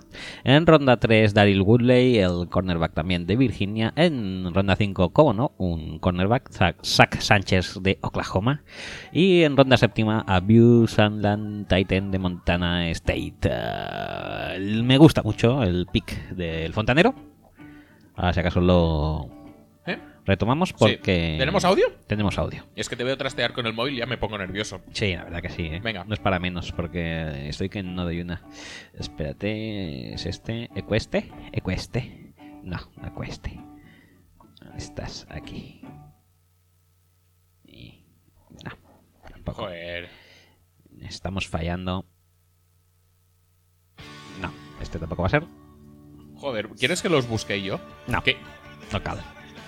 A ver, este no, no. ¿Quieres que ponga no. música mientras tanto? Mm, Hombre, tampoco estaría mal, ¿eh? ¿Te creas? Ah, aquí lo tenemos. Venga. ¿Sí? ¿Seguro? Sí. Venga, pues dale. Buenas tardes, chavales de Fútbol Speech, el, el mejor podcast del mundo del fútbol americano. Soy Albert Gross, de San Andrés de Llavaneras, Albert Gross en Twitter, todo junto. Y dicho esto, voy a hablar un poco del draft de los Panthers, de lo que me ha parecido a mí. Y lo que me ha parecido a mí es que es una mierda. Tal cual, porque... No sé, para mí es uno de los peores drafts que he visto. No el peor, porque para eso ya están los Browns y esas cosas. Pero bueno, no, no sé si está tan lejos. Pero bueno, falta, ¿eh? en cualquier caso, en primera ronda pillamos a Vernon Butler, que sí, que muy bien, que el tío es súper grande, súper fuerte, súper gordo, súper... da hostias como panes. Pero, tío, en serio, no sé. Ya tenemos a Shorts y Rotuleley, es que no va a jugar en la vida el chaval. La única opción es que el año que viene no se renueve Tuleley, pero es que me parecería, mm, bueno, no sé, ya, ya, se verá, pero en fin. Y claro que es verdad que también se tiene que renovar a Shorts, no sé si es el año que viene o dentro de dos, que, va a pedir lo suyo, vale, sí, pero no sé. Un, un muy innecesario y más con la clase que había este año, muy innecesario. Y en segunda, ya, se, Gentleman se quita la chorra y dice, ¡Ja! Voy a escoger con la chorra al primer cornerback que vea. ¡Pam! Elige uno que no conocía a nadie, que, si era sexta ronda ya era bastante para él. Pues nosotros en segunda, ole nuestros huevos. Y después en tercera, pues otro que bueno, más o menos, dentro de lo que cabe me gusta más. Pero bueno, y, otro cornerback, para ver si alguno sale bueno. Creo que no, pero vale. Bueno, no, sí, sí. Alguno se tiene que confiar. Y, ya en séptima, pues un Tyrell para hacer así el draft súper exótico y molón, porque será nuestro Tyrell para el 2022. Que siempre mola mucho, ¿no? Tener un Tyrell de futuro para 10 años. En el banquillo para 10 años. Y nada, mm, en el draft como tal, un hace menos, yo le pongo, no más. Después de los UTFAs que han cogido, pues bueno, están guays, la verdad. Necesitábamos un buen receiver, han cogido a Garrett, que bueno, no sé hasta qué punto será bueno. Los dos vídeo- vídeos que he visto, no está mal, bueno, normalito. Ya veremos, a ver qué. Pero eso, un hace menos. Bueno, ahí está. Bueno, pues igual que él ha empezado diciendo lo que le ha parecido el draft de los Panthers, yo creo que podríamos hacer nosotros lo mismo. Y yo personalmente pienso, para mí, el draft de los Panthers ha sido una mierda. Una mierda. Y, Sí, sí, sí, sí, sí. y, y, eh, y- no hay- No- y no os creáis que me he copiado, que un poco sí, pero pero yo creo que ya venía con la idea de antes. Yo creo que, tal y como ha dicho Albert en el, en el audio, si no es el peor es porque los Browns existen. no, yo creo que es pe- el peor, ¿eh? Yo creo que el de los Browns es peor, porque es más irresponsable el de los Browns. Pero el de- los Browns por lo menos tienen picks. Sí, pero precisamente porque tienen picks deberían haber sacado más que los Panthers que tienen 5 picks contados. A ver, es que los Panthers eligen a Butler, que él lo ha dicho, no es una necesidad. No es una necesidad para el equipo, no es una necesidad dentro del draft porque había más todavía. Y, y vale, sí, es un buen jugador. Sí, sí, sí, sí que es muy bueno. Luego, Vale, vale. eh, del resto de picks, ya se cierran todas las puertas eligiendo a tres cornerbacks. Uno de ellos dando, no sé si dos o tres picks adicionales para poderlo coger, que es a, a Worley, el de A Worley, West ¿no? Virginia. De West Virginia, vale. Y luego, pues ya, o sea, de manera anecdótica se cogen a un Titan, que, que es eso, tampoco es necesidad. Es, bueno, Tyren suplente para 10 años. Sí, suplente para 10 años. O sea, sí, muy bien. sí, tiene mucha suerte. O sea, me parece un, eh, un eh, draft de lo más inútil e Es- irresponsable es inútil. y poco, totalmente inútil. y poco sí. estudiado. Y, pero eso sí, tiene el highlight de Bradbury, que es grandísimo, eh, el desembozador. O sea, es un tío que, que le coge el pick mientras está desembozando el váter de su madre. Con lo cual se puede decir que es una mierda de pick, nunca mejor dicho. Es un tío que no esperaba ser drafteado por lo menos hasta el día siguiente, como mucho. ¿Qué día te viene bien que te arregle el váter, mamá? Pues nada, el viernes te va bien. Sí, sí. Sí, es el mi draft, di- pero mi, va. mi día es el sábado, o sea que ya si eso. Y Como si salgo el sábado ya estoy contento. Celebrémoslo y pongámonos eh, todos los nerviosos que pueda ponerme el viernes eh, desembozándote el, el váter. ¿eh? Bueno. Es que igual es eso. Es que igual daba una fiesta el día siguiente para celebrar que le habían elegido en el draft. Y dice, no puedes dar una fiesta con el váter embozado. Casi que pases el día antes, me ayudas. Y luego ya para el día siguiente que los invitados puedan cagar a gusto si tienen que hacerlo. Sí, también puede ser, ¿eh? Es un razonamiento eh, plausible. Bueno, pues nada. Eh, el tema aquí básico es que es un draft inútil. Eso es lo que, lo que decíamos antes. ¿Butler es un buen jugador? Sí, por supuesto. ¿Van a dejar de renovar a Short o a Lotulele y por ello? No deberían. No deberían. Si lo hacen, mm, es peor incluso. Es verdad, también te digo una cosa, que cuando los Panthers draftean a Luke Kuechly hace unos años, lo primero que pensé es, ¿qué hacen estos Mongers que tienen a John Bison ya en, en plantilla? Y luego ha resultado que el Monger he sido yo. Con Sí. lo cual, luego pues pueden no renovar a Lotulelei, que Lotulelei tenga otra vez problemas de corazón o que no... o, o que va- suba de peso, o vete a saber qué. Pero a día de hoy, el pick es totalmente innecesario. Gastar tres picks en la misma posición, ya lo hemos visto. Los Niners los han gastado en cornerbacks, los eh, Seahawks los han gastado en running backs. Pero la diferencia básica entre Niners y Seahawks y ahora los Panthers es que Niners y Seahawks estaban en 10 picks. Sí. Y por lo tanto, si gastas tres, aún te quedan 7 o 8. 8 en el caso de 49ers. Aquí te quedan dos. Uno de ellos ya lo has gastado en una posición inútil. El otro también lo gastas en una posición inútil porque no va, a ver el campo. Y, no me parece un mal pick en, en séptima ronda, Sandland. Pero es que no, no, no va. No tiene sitio. Y si lo tiene, va a ser por lesión, no por otra cosa. O sea que estamos hablando de dos picks que, a no ser que fuerces mucho tus esquemas, que no deberías tocar porque te han funcionado de puta madre esta temporada pasada, no van a poder aportar. Y tres jugadores repetidos, de los cuales si tienes suerte, uno te va a salir bien. Y digo si, te- si tienes suerte porque mm, tampoco me parecen los mejores picks de la No, historia. No parecen muy y promising. teniendo en cuenta que precisamente en primera ronda te estaba Mac Alexander libre, que es un clon de Josh Norman, al que has dejado marchar, entre otras cosas, para tener el cap suficiente para renovar a los de- dos defensive tackles. No, la verdad es que No, no es que creo que a Gettelman le dijeron, eh, ¿Mackenzie y Alexander lo adaptamos o qué? Es igual que Norman, dijo. No, es posible. no, pasó. Paso a aguantarlo cuatro años. No sé, No sé, pero yo- sí, no, no, desde el pero punto de habla- vista hablando en serio, de lo de- estructurar la- la- el roster no tiene ningún sentido este draft. No tiene ni pies ni cabeza. Pero bueno, también es cierto que, que es eso, que tampoco no tenían muchas necesidades. No les hubiera ido mal. Yo creo que, por ejemplo, en segunda, quiero decir, puedes dejar pasar a Bradbury y podrías ir, haber ido por Derrick Henry. Pero tenías que subir para eso, ¿eh? Tenías que subir, pero bueno, han subido para Dave Worley.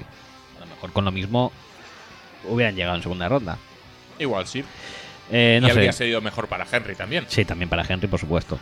Pero vamos, que. mm, si luego pillas a Collins, como decías tú, o si luego pillas a otro running back, es que los había muchos, ¿eh? Running backs en Sí. tercera, cuarta, quinta ronda. Sin embargo, es que en todos los picks que tienen entre tercera, no, entre segunda y sexta séptima? ronda están monopolizados por los cornerbacks. Hombre, si es que casi me fío más de, de lo que pueda aportar gente como Garrett, que lo ha comentado Albert también, o gente como Jeremy Cash, que también lo han fichado, supongo que en el rol de Roman Harper, que Sí. ya sabemos que es el rol básico en esa defensa, Por supuesto. que, que de según qué picks de, de este draft, la verdad. Pues eso, uno de los drafts más, más eh, extraños, mal ejecutados, mal planteados, creo yo. Y, No, que luego, y poco útiles. luego el sol sale por donde eh, le pero- meta, ¿eh? Y, y yo qué sé, pero, pero a, a- a día de hoy no, no hay por dónde cogerlo. No, no me causa ningún tipo de, de simpatía. Bueno, simpatía tampoco es que sea simpatía, es simplemente que no me gusta nada. Nada. Pues pasamos ya al pick ah, y al draft de los eh, Saints, que en primera ronda eligieron a Sheldon Rankins, en segunda ronda eligieron a Michael Thomas, Sheldon Rackets, perdón, el defensive tackle de Louisville. En segunda ronda, Michael Thomas, el receptor de Ohio State. Michael Thomas, el bueno. El bueno, Michael Thomas bueno. En segunda también subieron a por Von Bell, el safety de Ohio State también. En eh, cuarta ronda ya pasaron a elegir a David Onyemata, el eh, defensive tackle de Manitoba. Y en séptima ronda eligieron al, um, al running back de California, Daniel Lasco. Eh, para comentar el, uh, este draft tenemos eh, un fabuloso audio de Erfaps, que es un gran seguidor de los Saints eh, y amigo de esta casa. Y paso a darle al play. ¿Qué pasa, Guillo? Pues soy el Faust y os quería hablar un poquillo del, del draft de los Saints. Como sabéis, yo soy una voz autorizada del equipo, teniendo en cuenta de que soy, represento prácticamente al 33% de los aficionados en España. Eh, que salieron más, ¿eh? Y bueno, en principio a mí Uno más, me ha gustado, 33. pero hay alguna cosilla ahí que me ha dejado un poquillo tocado. El, la verdad que la lección de ranking me gusta bastante porque es un tío que va a hacer bastante parraje interior ahí y nos hace bastante falta. Pues yo creo que el- más que problema de secundaria, de personal, el problema que tenemos es de, de presión en la, en la línea. El, el pick de Michael Thomas en segunda ronda es el que más me gusta. Yo creo que es que el fit es brutal y que yo creo que ese tío lo puede vetar bastante con, con. El, el de Von Bell también, porque yo creo que el año, el, la temporada pasada jugamos bastante eh, con, con dos safety profundos. Yo creo que ahí va caro, a lo mejor le puede venir mejor el, el un poquito más en la caja. Y creo que vamos a ver bastantes formaciones con los, con los tres safety y también con vista al, tema de lo de ver, que yo creo que este año va a ser el último, no sé por qué. Y, y nada, y Lasco, la verdad que en Serima también me. Lo poquito que he visto de me ha gustado. Y hombre, se puede ganar un sitio. Y bueno, la verdad que a ver si vosotros me podéis explicar un poquito lo de lo del nigeriano, porque, hombre, la verdad que tú ves los vídeos, el tío una bestialidad. De, en, en el nivel físico bastante fuerte, pero hombre, da dos quintas rondas para coger a ese tío en cuarta. No sé yo hasta qué punto podría ese tío a ver, a ver si de ir a otro equipo en una ronda tan baja. Así que nada, ahí os dejo lo que pienso. Saludos. Bueno, pues un saludo para Erfaps. Eh, bueno, yo creo que lo ha explicado bastante bien el tema. Sí, El- hay, hay poquito a añadir. hay poquito a añadir. El- la única cosa, o sea, yo creo que sacamos a tres titulares ya directamente de este Sí. draft. Bueno, tres titulares. Estamos en el caso de Campanita, en el caso de Bombell, estamos un poco en el caso de, de Butler en Panthers. Es decir, en principio tú has apostado mucho en agencia libre por Jarus Bert en el draft hace un par de años, o tres ya creo. Um, creo que tres puede ser. ¿Por Kenny Bácaro? Creo que los dos son del mismo año y los dos son de hace tres años. ¿No? Yo creo que O Bert es un llegó al, más al año tarde. siguiente, puede ser. Sí, también. creo que sí. Eh, yo creo que las expectativas han bajado bastante con Bert. Yo creo que también. Y con Bacaro no es que hayan bajado, pero también es cierto que mm, creo que no lo quieren demasiado para, para cobertura, como dice Fabs, que lo quieren más cerca de la caja.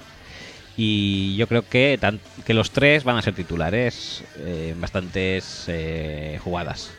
No, no, Michael Thomas y, y Rankins está clarísimo. Son dos picks como, como la copa un pino, ¿eh? Sí, entonces estos Muy dos, buenos picks los dos. estos dos son titulares incontestables. Bombell yo creo que si no sale en el 11 titular jugará muchos snaps también. Y el tema Lasco en séptima ronda es eh, obviamente me parece un buen jugador para séptima ronda. Sí, también te digo que con el uso que le dio el año pasado Peyton a CJ Spiller, por poner un ejemplo, ¿eh? Eh, no sé yo si más running backs en la rotación se le va a explotar la cabeza o algo, porque parece que no se mueve mucho de Mark Ingram. ¿eh? Es una cosa que le gusta mucho a Peyton tener un montón de, de gente ahí. Y bueno, pues otro más que, ha sumado. Y el tema de David Onyemata es el tema candente, dijéramos, en este draft. Es un prospecto físico, pues eso, muy acojonante. Y, y le gustan, le gustan estos, estos prospectos físicos. También lo, ha hecho años anteriores con, con Edevali, por ejemplo. Y es una con, incorporación. o con Akim Hicks, O con Aki Hicks, que de hecho es- no sé por qué le hacen tanto caso a la scout canadiense, los Saints. Porque ya salió Akim Hicks de ahí, este también sale de Manitoba, o sea...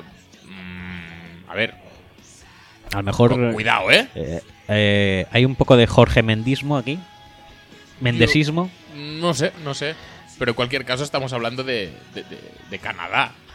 Sí, yo creo que Que a ver, es, es, es el caso que es lo mismo que te digo con el trade de los Niners. Si lo hacen, pues a lo mejor será porque algo saben más que nosotros, obviamente, tienen dominan más información, pero es un, un trade que me parecía un poco innecesario. Yo no creo que estuviera, Bueno. pero bueno, da igual. Eh, típico prospecto físico que lo tienen ahí un par de años y si suena a flauta, pues será muy guay y si no, pues será una mierda de tirada a tomar por culo. En cualquier caso, eso no quita de que yo creo que tengamos tres titulares en ciernes en este draft. Y para los drafts que nos tiene acostumbrados el amigo Peyton, me parece bastante correcto, ¿eh? sí, totalmente.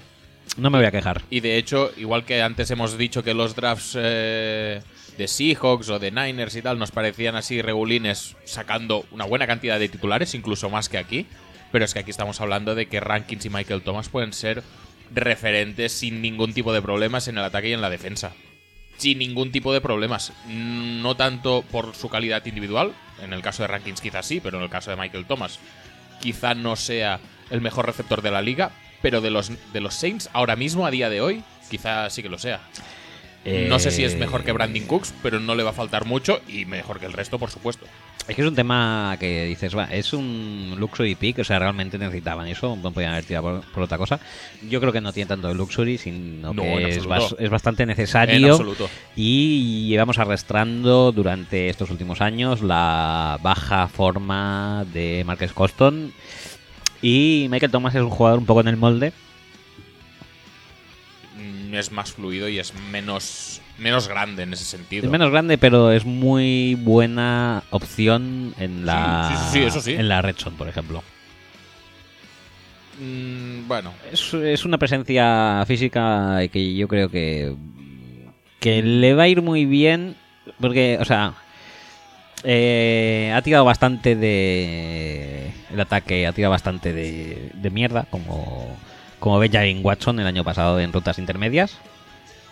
Y básicamente, bueno, también está Snead y tal, pero. Pero que falta un referente. Yo creo que Yo falta creo el referente se- se que puede ser Thomas exacto. Yo, yo creo que en es juego más. intermedio y. Sí, en juego Yo, intermedio yo creo que es más el tema del go-to guy, porque se ha intentado forzar que Brandon Cook sea ese go- go-to guy, pero no me acaba de cuadrar el rol. Sin embargo, eh, en Michael Thomas sí que lo veo mucho más. Un jugador, pues eso de 8, 9, 10 recepciones, quizá no para 200 yardas, pero quizás sí para 70, 80 yardas, pero de forma consistente. Mm, no sé, yo lo veo. Entonces, pues Yo lo veo en el molde del, del Eso, Colston bueno, sí. mo- molde Brandon Marshall, molde así. no es tan, no es tan grande. ¿eh? No es tan grande, No, te, haga- no te pero- hagas según qué ilusiones porque te vas a, a chascar, ¿eh? Bueno, pero tú me entiendes. Vale, va. Y Si, te, si te hace ilusión, pues sí, vale. me hace ilusión. Y creo que sí, creo que es un pedazo de pick. Y luego está, es- luego está el tema de rankings, que sinceramente es, es- de es los la mejores caña. picks de, de primera ronda. Yo sufría un poco de que. O sea, yo realmente tenía el Es miedo de que nos lo fueran a quitar en nuestras narices. Tú venías también... eh, Venía del shock de Giants. Sí, y no tengo un gran feel, feel con Peyton en cuanto a drafts. Y además también pensaba que nos lo iban a quitar. Y digo, vas a ver, digo, es que va a ser el Va peor ser- draft de la historia. vas a pillar a Andrew Pitt otra vez. Sí. Y, y tenía mucho miedo. Y digo, ya verás cómo nos acaba cayendo. Por cierto, ¿qué opinas de que Manzanita y Campanita hayan acabado en sendos equipos tuyos? Eh, bueno, eh, Campanita no tengo duda, ahí no tengo queja. Y de Manzanita ya sabes que sí, Bueno, como no todo el nada. mundo. Eh, entonces, pues nada, pues eso, yo creo Falta que. quizá un poco de parrash exterior. Sí, no sé sí, cómo, sí. No sé cómo Cameron Jordan va a adaptarse a ser Edge Rusher este año. No sé quién va a salir en el otro lado, pero puede ser un poco dramático. Pero bueno, eh, por algún sitio se tiene que empezar. Rankings es el pick que había que hacer.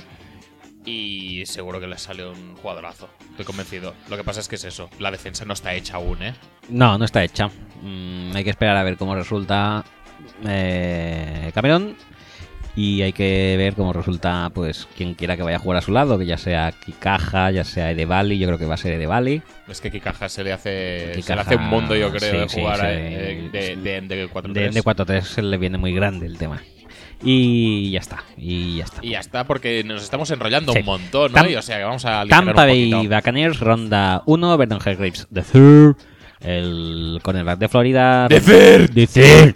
Eh, ronda 2, Noah Spence, los linebackers de Eastern Kentucky. Ronda 2 también Robert Aguayo. Ahí está el, Muy bien, el, muy el, bien. el, el pick, el picazo del draft.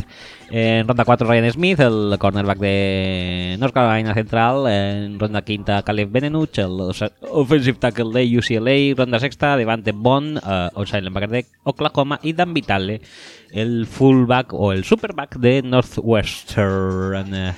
Eh, eh, es un... Yo creo que es un buen draft, pero lo de Aguayo Sí, es que- una es cosa que, impresiona, eso. que impresiona, pone la piel de gallina y, y- y no sé, y al mismo tiempo te deja patidifuso. Es una cosa muy es muy completo todas las sensaciones que este pick Sí, puede producir. Sí, sí, sí, sí. A ver, sinceramente, mm, como dijo un sabio en las valoraciones del draft en Mocol, ¿Mocol? Subir a por un kicker a segunda ronda, se llame Roberto Aguayo o se llame Jesús Mariano Angoy, es horrible. Es horrible. Y ya está. Ya está. Si es que no hay más. no hay- Además, es que estamos hablando de, de un kicker que todo el mundo está diciendo, no, es que es buenísimo, es que es el mejor kicker en 10 años. Es que no lo es. no, es decir, tuvo números bastante buenos, por no decir muy buenos, al principio de su carrera, pero este año hay fácilmente tres o cuatro kickers, Overcrom, Fairburn y tal, que tienen mejores números que él. Yo he visto su estadística de kicks de más de 40 yardas y no es buena. Este año no, este año para nada. Este año no sé si está en el 50%. De, de- de 40. De, de menos de 40 no falla uno, ¿eh? O sea que los extra points los va a clavar todos. De eso estamos, estemos todos seguros. Ahora bien, en la NFL cada día más se está requiriendo de los kickers que chuten field goals de 45, de 50, de 55 y luego ya está Brandon McManus que está en otro nivel. Otro nivel totalmente. Pero, pero vamos, que estos kicks de alrededor de 50 yardas es algo bastante regular que los chuten. Y la estadística de Aguayo en esas distancias no es buena. No sé, a ver, que, que puede ser una buena adición, porque el año pasado sí que tuvieron problemas entre Conor Barth y Sí, Brinza sí, y ahora vuelve sí, Barth y tal. Pero, pero una segunda ronda, ¿qué me estás contando? Y subir. Y subir es que no, no, no tiene ningún tipo de sentido. Y no- Y es una lástima porque el resto del draft es bastante apañado. Sí, sí, sí. Aprovechas el regalo que te han hecho los Giants y coges al mejor cornerback de la clase. Muy bien. En segunda ronda te apañas bastante bien con un end que, bueno, mm, Bueno. a mí no me acaba de gustar, pero bueno, es un jugador bastante válido para segunda ronda. Y es encima la posición más urgente que tenías que era, cubrir. neces- era una necesidad vital. Con lo cual, estos dos picks son muy buenos. Mm, No sé por qué tienes que estropearte a ti mismo tu buena dinámica con, con un trade de, esta, de este calibre. Sí, de la verdad es que no, no, no, no, no, no, no. Es que no. Es que además que es un kicker, son cuatro- cinco jugadas por partido, siete, ocho, Sí, no a ver, que yo entiendo que cada vez son más importantes, entre otras sí, cosas, porque se han, se han alejado los extra points, porque los eh, touchbacks, si no, si haces un touchback, pues ya limitas los retornos, y ahora si no haces un touchback eh, quedas como, como de tonto. Pero esto que, que se dice de, sí, sí, mira a los Vikings, por ejemplo. Vale, pero nadie te garantiza que en el último segundo no se te encoja la pierna, ¿eh? por mucho que hayan tradeado para subir por ti en segunda ronda.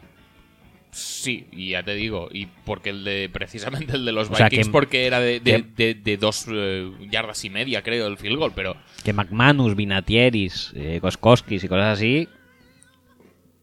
No creo que salgan en segunda ronda y tradearán a por ellos. no tiene pinta. Y tampoco crecen en, el eh, en- en los árboles. Y se pueden recolectar cada, cada primavera-verano. Pero si cada año hay kickers nuevos en la liga y más o menos se apañan. Sí, y aunque no se apañen, ya te digo. O sea, Es que no- si se apañan, pero luego te la cagan en una jugada, pues ya la han cagado. Ya será un bluff como Walls. Y nadie te garantiza que en el momento de la verdad no se le vaya a coger la pierna a Guayo, por muy aguayo que sea. En fin. Mm, y además es que después de este pick tampoco es que se recuperen mucho, porque Mm, el resto no. de picks no me parecen Mm. especialmente bueno. Igual Bene nos puede aportar algo, la línea de, de ataque no es de las unidades más fuertes ni del equipo, ni, ni es la línea Pues es- ofensiva más fuerte de la liga, pero tampoco me parece que mejore mucho lo que ya hay. Pues yo creo que casi. a día de hoy. Pero es des- que el- ex- exacto, después de Aguayo es el mejor pick para mí, ¿eh? Después de Benenoch. Aguayo. Sí. O sea, después del pick de Aguayo, Ah, tem- sí, sí, temporalmente, quiero decir. eh, de, de pick de tercer día es probablemente el mejor pick. Sí, vale, pero Yo creo que- Luego está la figura de Dan Vitale, que esto a los. a los, Sí, eh, tenemos un audio a los Buccaneers que lo les- pondré en ¿Ah, sí? preguntas. sí. Ah, lo pondrás Sí. en preguntas. Sí. Bueno, es igual, entonces. No, pero que a los Buccaneers les gusta mucho esta figura del, del fullback. El fullback porque les, les recuerda a Alstott. y Alstott, entonces, sí. pues, pues ya mola. Pero este es bastante anti-Alstott, eh, para mí, pero bueno. Bueno, No luego, sé. luego ya si eso profundizamos si tenemos preguntas o lo que sea. Bueno, pues le doy. sí, dale, ¿eh? dale, que no sé cuánto tiempo llevamos, pero demasiado. probablemente.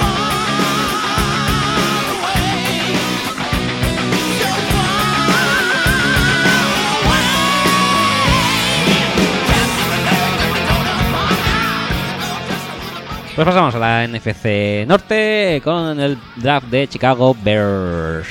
Chicago Bears eligieron en ronda 1 Leonard Floyd, eh, los linebacker de Georgia, ronda 2 Cody Whitehair, el guard de Kansas State, en 3 Jonathan Bullard, defensive de Florida, en ronda cuarta Nick Kwiatkowski, el inside linebacker de West Virginia y a Deon Bush, el safety de Miami y a DeAndre Hall, el... um, cornerback de North, eh, Northern Iowa. Eh, en ronda quinta, Jordan Howard, el running back de Indiana. El, eh, en ronda sexta, de Andre Houston Carson, el safety de William and Mary. Y en ronda séptima, Daniel, Daniel Braverman, el receptor de Western Michigan. Me parece un draft bastante cojonudo este. Yo creo que es un draft extremadamente bueno en sus dos primeros días. Y un poco más flojo en el, en el último. Es decir, la defensa de los, de los Bears, también el ataque, ¿eh? pero especialmente la defensa de los Bears no tenía muchos nombres el año pasado, por no decir ninguno. Han fichado algunos, eso es cierto, pero podrían haber sacado más titulares de ahí, de, de- de rondas bajas, porque había un pool bastante amplio de jugadores aún válidos y sin embargo se han dedicado a elegir jugadores que, por ejemplo, Kwiatkowski a mí no me gusta nada. Que Koski no te gusta. A mí no, a mí no. Pero bueno, que tampoco hace falta no ahí- me extrañaría que fuera titular tampoco desde no, día, no, ¿eh? eh, no, no va a ser titular porque ficharon a. Precisamente ahí ficharon a, a Freeman y a. Ah, es verdad que no me a Trebazan. Trebazan, es verdad que tienen la pareja. O sea que, que en ese sentido a mí no. No es Pero un pick que me guste, no, pero, no me gusta el pick tampoco. pero, pero vamos, que tampoco hace falta incidir ahora en el tercer día de cuarta ronda para abajo cuando tienes unas tres primeras rondas que son difícilmente mejorables. Es decir, quizá Leonard Floyd es un poco rich, se sube por Leonard Floyd para joder a los Giants, básicamente. Mm. Eh, yo creo que es un buen fit, no es un, un subir simplemente para joder como pasó la semana pasada con los Bengals. Bueno, que no subieron, simplemente eligieron a, a- a- a joder a los Steelers. En este caso eh, es un buen fit, se jode a los Giants, es un poco arriba quizá, pero es que no les iba a llegar, o sea que me parece me parece bastante correcto el que hayan el que hayan eh, subido a por Leonard Floyd. Eh, Whitehair, pues obviamente es un jugador que.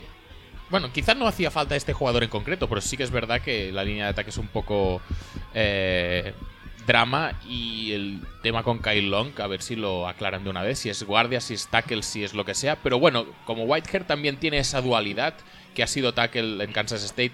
Eh, Yo creo que mejor sería Tackle Whitehair que. que. joder, que Kyle Long. que Kailon casi. Bueno, no lo sé. Ya, yo creo que lo probarán de las dos maneras en el training camp y a ver cómo sale mejor. Yo creo que acabará siendo tackle long, ¿eh? Pero bueno, Bueno, eh, eso hay que verlo. Pero en cualquier caso, sí que es un jugador que, que era muy bueno. eh, el, el valor que se obtiene con el pick es muy bueno sí. Y tiene esa dualidad guardia-tackle que, si bien no, no arregla la línea de ataque entera, eh, contribuye a solucionar el. Yo creo que va a ser el lado derecho. Y luego, yo creo que el mejor pick de- del draft es el de Bullard en tercera. Sí. Que, que ya, ya decía yo que no pasaba. Que cuando pensé, hostia, los eh, Redskins ha pillado a Dodson, ya no va a ir a los Giants, ay, a los Vikings, ya voy a estar, ya voy a salir del draft tranquilo de que uno de mis jugadores favoritos no haya ido a un rival divisional de esos que me tocan los huevos siempre. Pues no, Mm. obviamente, te- no, te- no es que tuviera muchos jugadores favoritos en este draft, pero no. Eh, Dodson se salvó de la quema, pero eh, Bullard, no, y tuvo que ir a los Bears a mm, joderme. No pasa nada, no pasa nada. Eh, seguro que. Podrá superarlo. Sí, no, y además que no va a jugar porque Will Sutton le quita el puesto. Sí. De siempre. Tiene toda la pinta que sí. De siempre, de siempre. Bueno, pues eso. No, pero es, es- eso es un muy buen pick. Yo creo que de segundo día, si no es el mejor pick, muy poco le falta. Es un jugador, para mí, que podría, según cómo haber entrado en primera ronda, y que aquí en tercera es una maravilla. Luego de un Bush, el safety de Miami.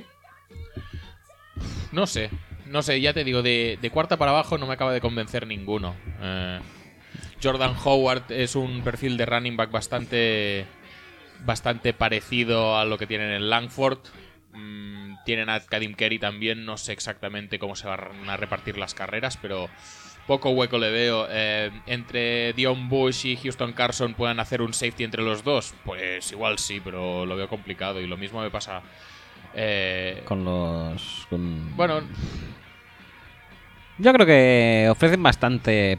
Mm, Bastante. ¿Cómo se llama? Profundidad a la secundaria.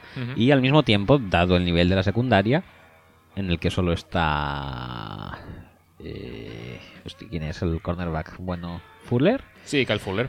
Fuller, eh, pues yo creo que es bastante bienvenido todo lo que, lo que Sí, recluten es, ahí. Es ¿eh? bienvenido, sí. Ta- También te digo que, que Andres Rolls ha alargado. Bueno, lo han largado. Bueno, lo han largado. eh, o sea que van a necesitar gente ahí. Pero bueno, eh, no sé si eh, estamos hablando de un poco como los Cardinals, que pueden seguir teniendo los mismos problemas en secundaria de falta de gente, o, o- o que la prioridad del draft que viene siga siendo la secundaria con los picks estos. Yo creo que sí que va a ser así. Pero es que estamos hablando de necesidades cubiertas a partir de cuarta ronda. ¿Se podría haber hecho mejor? Pues quizás sí. Pero teniendo los tres picks de, las tres primeras rondas, que son, ya te digo, muy difícilmente mejorables, tampoco les podemos exigir ahora que sigan sacando titulares a partir de la cuarta. No, no, claro. Eh, hay un momento en que el talento se acaba. Y hablando de talento que se acaba, eh, entramos con los Detroit Lions eh, draft. Que se compone de los siguientes jugadores. En ronda 1, Taylor Decker, el tackle de Ohio State. Ronda 2, eh, eh, Ocean Robinson, el tackle defensive de Alabama. En ronda que 3. creo que, que la semana que viene se va a jugar un torneo de Brunete. ¿Sí? Sí, sí, sí, sí. Creo- porque creo que ya ¿Es tiene juvenil? 11 años, sí. Muy bien. En ronda 3, Graham Glasgow, el center de Michigan. Ronda 4, Miles Kilgrew, el safety de Southern Utah, por ejemplo. En ronda quinta, Joe Doll, el uh, guard de Washington State. En ronda quinta también Antoine uh, Williams, el outside linebacker de Georgia Southern. Uh, ronda sexta, Jake Rudock, quarterback de Michigan. Ahí rivalizando con Driscoll. Driskeleando. Eh, también Anthony Settle, defensive de Penn State. eh, y también Jimmy Landes, el eh, long snapper de Baylor. Y en ronda séptima, Dwayne Washington, el running back de eh, Washington. Muy bien. Mm, Vaga redundancia. Eh, lo que he oído de- y leído de este draft es un draft muy bueno porque apuesta por eh, dureza en las líneas. Sí. Y ya está. Sí, sí. Pues es que esencialmente es eso, ¿eh? Que es algo que tú cuando, por ejemplo, ves a su entrenador, es algo que ya te esperas, que el draft vayan a por tíos agresivos, a Duros. tíos duros, a por tíos intensos y tal. Nasty. No sé qué va a hacer Caldwell con todo esto, ¿eh? No, no te creas que lo tengo yo muy claro. En cualquier caso, sí que es verdad que necesitaban reforzar las trincheras. Es decir, el éxito de los Lions de Schwartz estaban ahí. Está en el puesto de defensive tackle. Tienes ah, ahora a Sean Robinson. Bueno, no creo que sea mm, un jugador al nivel de Sue o al nivel de Fairley, pero al Pero menos estás. es un buen pick. Estás llenando la posición. Sí, más en segunda ronda. Totalmente. ronda es buen pick. Eh, ¿Tenías problemas de línea de ataque? Pues sí los tenías. Pues nada, dos picks de los tres primeros están invertidos en Taylor Decker y en Graham Glasgow. ¿Qué pasa? Que son jugadores, pues lo que decíamos, de corte más eh, agresivo, más de potencia, más de juego de carrera. No creo ahora mismo que los Lions estén en, en disposición de... Es que habrá que ver un poco la, esto, ¿eh? la, la personalidad, sobre todo en ataque de los Lions año que viene, porque A ver, sinceramente, eh, Abdullah no es un jugador para darle 20 carreras por partido. No. Y a ver, sí que es no verdad que han ido, ningún jugador corredor de potencia. han ido sacando, pues. eh, depende de lo que pueda hacer Zener. Pero es que, es que no tienen mucho más, ¿eh? No, porque Riddick es también rollo Abdullah. Por eso, No, no que sé. no, no me acaba de cuadrar tanta agresividad que, a ver, que les va a venir bien, ¿eh? Y que no estoy diciendo con eso que Decker sea un mal jugador. De hecho, para mí el pick es bastante bueno, especialmente eh, si, si juegan la derecha. Pero mm, no me acaba de cuadrar con, ni con el esquema ofensivo ni con la personalidad que, que tienen estos Lions. ¿Que quieren volver a los tiempos de Schwartz? Pues probablemente, pero necesitarán un entrenador como Schwartz.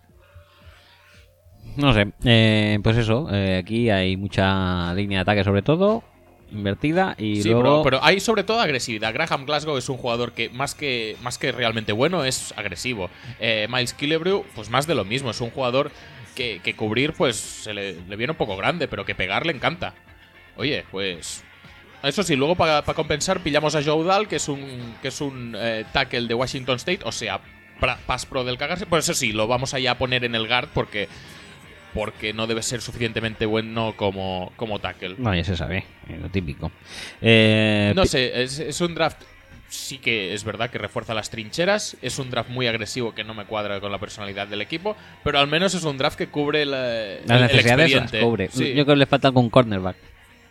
Sí, pero esto también lo, lo vienen haciendo. Es un poco ya. eh, ya que ya hemos roto la racha con los Steelers, igual podríamos empezar a ponerla ya con, con esta gente. ¿Sí? Sí, porque yo creo que en los últimos cinco años al menos solo han sacado a Darius Slay en el draft. No han hecho absolutamente nada más en esa posición y siguen así, con Darius Slay y nada más. Pues suerte, que les ha salido medio bueno.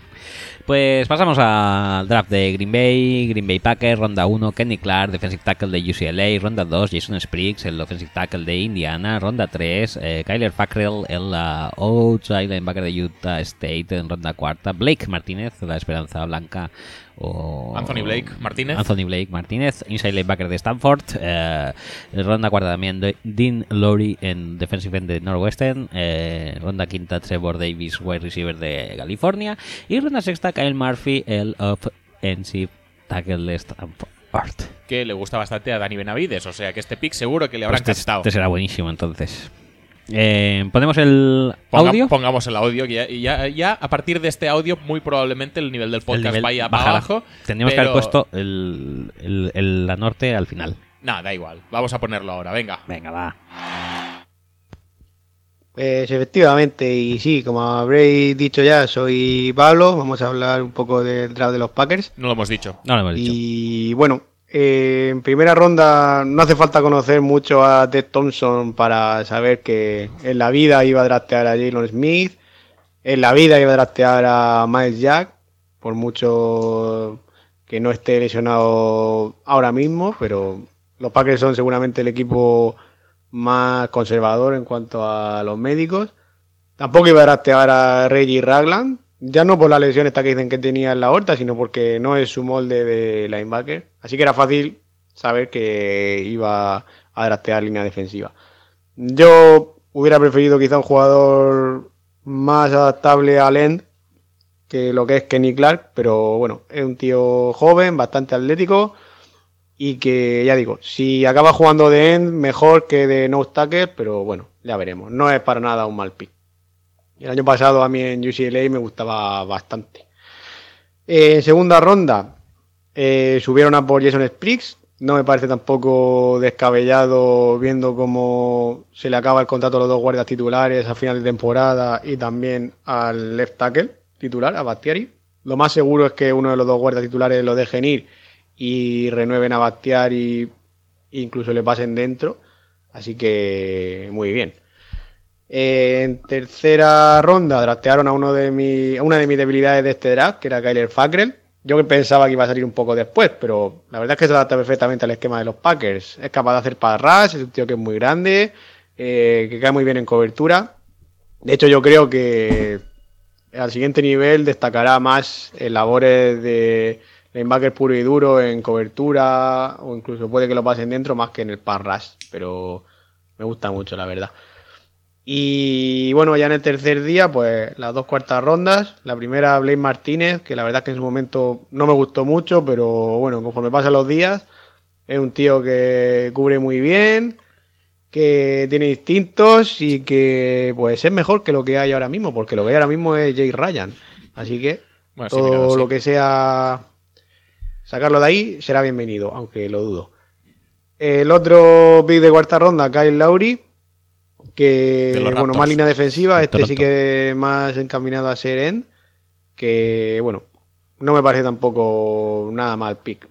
Para por lo menos estar en la plantilla le sobrará. Y bueno, ya para terminar, pues, Pues termina, en coño. quinta ronda, el receptor rápido que que nos hacía falta. Quizá también retornador. Igual no hace de falta California, de Trevor golpe. Davis. También me gustó bastante este pick cuando pasó. Y terminaron el draft con otro tackle, Kyle Murphy. Pues eso, para crear un poco más de profundidad y ver si al final se puede hacer con un huevo con la plantilla. Así que muy completo, la verdad. Eh, Me parece que es un draft de notable tanto por necesidades como los jugadores elegidos. Así que muy rico todo. Pues ya está, muy ricotón. Pues nada. Ricotón. Hemos drafteado a Kyle Lowry. Estoy contento. Kyle Lowry. Sí, sí, eh, sí, sí, sí. Era el de Memphis, ¿no? Creo que sí. Qué grande, gran jugador. Ahora parece ser que es Compañero de de la Mark. liga, ¿no? Era compañero de Mark, incluso de Pau puede ser. ¿eh? Igual sí. Eh, No creo que tanto. Compañero de Pau, por ejemplo, era Bonzi Wells. Bonzi Wells era. Y James Posey. Bonzi Wells era uno de los tíos más estéticos. Que era como un conguito con cinta del pelo. Da igual. Yo digo, hostia, tío, digo, pues puede ser muy bueno, que no era malo. Pero yo es que con esas pintas no lo quiero en mi equipo. Bueno, pues. Bueno, volviendo ver, al tema. Draft de los Packers. Eh, sí, sí, supongo que. Que sentándonos y. Con la cabeza fría y Cabeza tal. fría. Sí, eh, analizando, pues era un. Es un draft bastante bueno. Me jode la vida que no hayan elegido mal Jack, porque estaba ahí. Estaba. Eh, y el scout, de hecho, eh, le solemos hacer muchísimo caso al, al scout de la, de la Pac-12. De hecho, la gran mayoría de nuestros picks salen de la Sí, izquierda, o sea, sí, sí. salen de la costa oeste. Y de hecho, Kenny Clark es del mismo eh, college que, que Mile Jack. Y él quería, eh, el scout quería que cogiéramos a Mile Jack, pero obviamente los, uno, los médicos Amarrategui eh, son lo que son y por lo tanto no hubo Mile Jack, hubo Kenny Clark. Kenny Clark yo creo que sí, eso es lo que ha dicho, ha dicho Pablo, es mejor que lo pasen a Lent.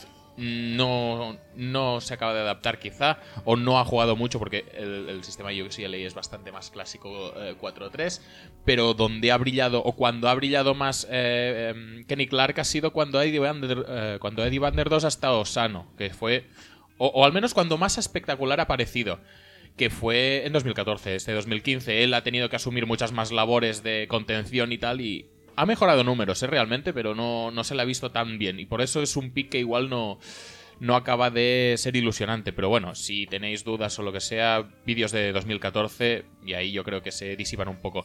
Jason Spriggs me parece un buen pick, se sube pa- para ello, teníamos tres cuartas rondas, o sea que no hay ningún tipo de problema en, en dar una de ellas para subir a por Spriggs. Eh, me jodería también bastante que uno de los dos guardias se largara, pero mm, ahora mismo creo que están cobrando los dos 8 millones o por ahí. Mm, tienen que renovar los dos. Yo creo que uno, de los uno dos. se irá. eh, y depende de cómo. Solo puede quedar uno. eh, y depende de cómo. Se van los de- dos. No, dependerá del rendimiento de esta temporada, pero. mm, casi que Lang está jugando mejor que Seaton últimamente. Y no sé si es preocupante o no, pero ya te digo, uno de los dos tiene pinta de que se le va a alargar. Y lo que decía Pablo, Spriggs al tackle y Bakhtiari dentro. Y luego eh, el pick de Fackrell eh, me gusta en el sentido de, de lo que decíamos antes con Whitehair en, en los Bears, que se complementa un poco la dualidad eh, guard tackle con Long, pues aquí se complementa un poco con lo que puedan hacer con Clay Matthews. Eh, Matthews ha dicho que quiere jugar fuera. Eh, Fackrell es un jugador también que puede jugar como edge rusher, puede jugar como linebacker interior. Yo creo que la o, o lo, o lo bueno de este pick sería que pudieran combinar a los dos e irlos moviendo por el campo, complementándose y que en ningún momento se sepa lo que se o se pueda eh, enmascarar ma- más o, o- ¿A Perry lo habéis largado? no no no Perry ¿No? sigue Sigue ahí, ahí. pero tenemos otro lado sabes O Sí, sea, sí, sí, sí. y Peppers, a ver, está ahí, pero. mm, cada año es un año más veterano, por decirlo de alguna manera. Y luego, pues nada, me jode bastante. A mí, a mí, sinceramente, me parece vergonzoso que Pablo se haya bajado del burro y que haya aceptado que Martínez es bueno en cobertura. Sí, ya lo sé. Anthony Jake- Blake. Anthony Blake. Anthony Blake Martínez. eh, ya lo sé que Jake Ryan es el titular. Soy el primero que soy consciente de ello. Pero eh, que tres picks después de este pick los eh, Ravens pillaran a Kenneth Dixon, pues a mí me jode. Porque yo creo que running back era una posición a mejorar. Eh, en principio, Eddie Lacy eh, está bien. Hay fotos de él que se le ve bastante estilizadillo y tal. O sea que gordo como una mala cosa, como el año pasado, pues parece que no va a estar. Ahora bien, Starks justea un poquito y Kenneth Dixon me parecía un pick enorme a esas alturas. Y de hecho, así lo comentamos la semana pasada cuando hicimos el draft de los Ravens. Pero bueno, no, tenemos a Dixon, tenemos a Blake Martínez, puede cubrir, pues obviamente puede cubrir mejor que Jake Ryan como la inmensa mayoría de middle linebackers de la liga. Y supongo que lo aprovecharemos de alguna manera. Siempre sí. Pero bueno, no es un pick que me ilusione excesivamente, por decirlo finamente. Bueno, eh, sí que es cierto eso que decías, ¿eh? 4 de 7 picks de la Pac-12. Sí, sí, sí, no, y a- pero es que esto todos los años también. ¿De dónde te piensas que sacamos a Ty Montgomery el año pasado? Sí, sí, o a Montgomery. Mario Randall. Sí. Pues ya está. Eh, Creo que es que os, os dio suerte Rogers y seguís ahí. Sí, y Richard Rogers también nos Ri- dio Richard Rogers también era de, Pac-12. de California. California. Muy rico. En fin, que Dean Lowry me gusta bastante, me parece que es un pick de esos que pueden sorprender. Eh, Trevor Davis es un tío que corre mucho, porque el año pasado pues no teníamos a nadie que pudiera coger separación en largo, hasta que pusieron a Janis cuando les salió de- del pijo. Un partido. Sí, un partido. Hizo 150 yardas. Do- en dos jugadas. Sí, básicamente. También porque la tuvo que lanzar al bulto, porque si no, no la lanzaba más de 20. Pero no pasa nada. Y Kyle Murphy, pues. Bueno, justito, pero bueno. No, no me quejo tampoco. Lo que pasa es que es eso, que el linebacker interior se soluciona con Blake Martínez, que yo creo que es un intento malo y tardío de solucionarlo. Eh, yo confío más en lo que puede hacer Fackrell en ese sentido que en lo que nos aporte este tío. Y ya te digo, me falta el, running back. Que dinamice un poco ya, eh, o, o que complemente mejor lo que, lo que pueda aportar Lacey, que Entre vuestros, pare- parece que será más de lo que el año pasado, pero hasta que no lo vea tampoco me lo voy a querer del todo. entre vuestros undrafted no hay ningún eh, running back. Así que yo recuerde un fullback. Muy bien. Fantástico.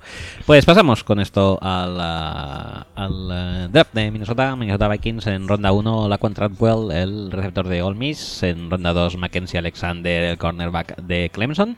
En ronda cuarta, Willie Beavers, el guard de Western Michigan. En ronda quinta, Kentrell Brothers, inside linebacker de Missouri. En ronda sexta, el alemán Moritz eh, Boehringer, eh, receptor. Eh, en ronda sexta también David Morgan, el... em, eh, Titan de Texas San San Antonio.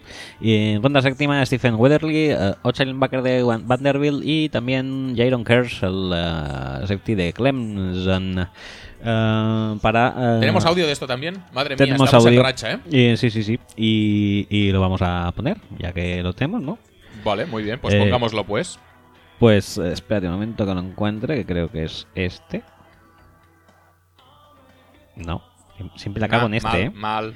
No pasa nada, ahora sí. Eh, venga, pues dale. Dale. Uh, seventh selection in the 2005 NFL Draft, the Minnesota Vikings select Troy Williamson, South Carolina. Pero que hijo de puta. Hola chicos, ¿qué tal? Bueno, pues vamos a comentar un poquito el draft de los Vikings. En primera ronda, finalmente nos llegó Jack, pero no lo pillamos. Pillamos a Treadwell, que bueno, sí es cierto que los putos Redskins nos quitaron a, a Dodson en el pick anterior, pero bueno, Adecuadísimo. saliendo los dos primeros, Coleman y Fuller, que no los querían en pintura, pues no me quejo. Luego en segunda ronda hubiera pillado un safety, pero de los que quedaban no me gustaba ninguno. Creo que solo el de Ohio State y tampoco me, me apasiona.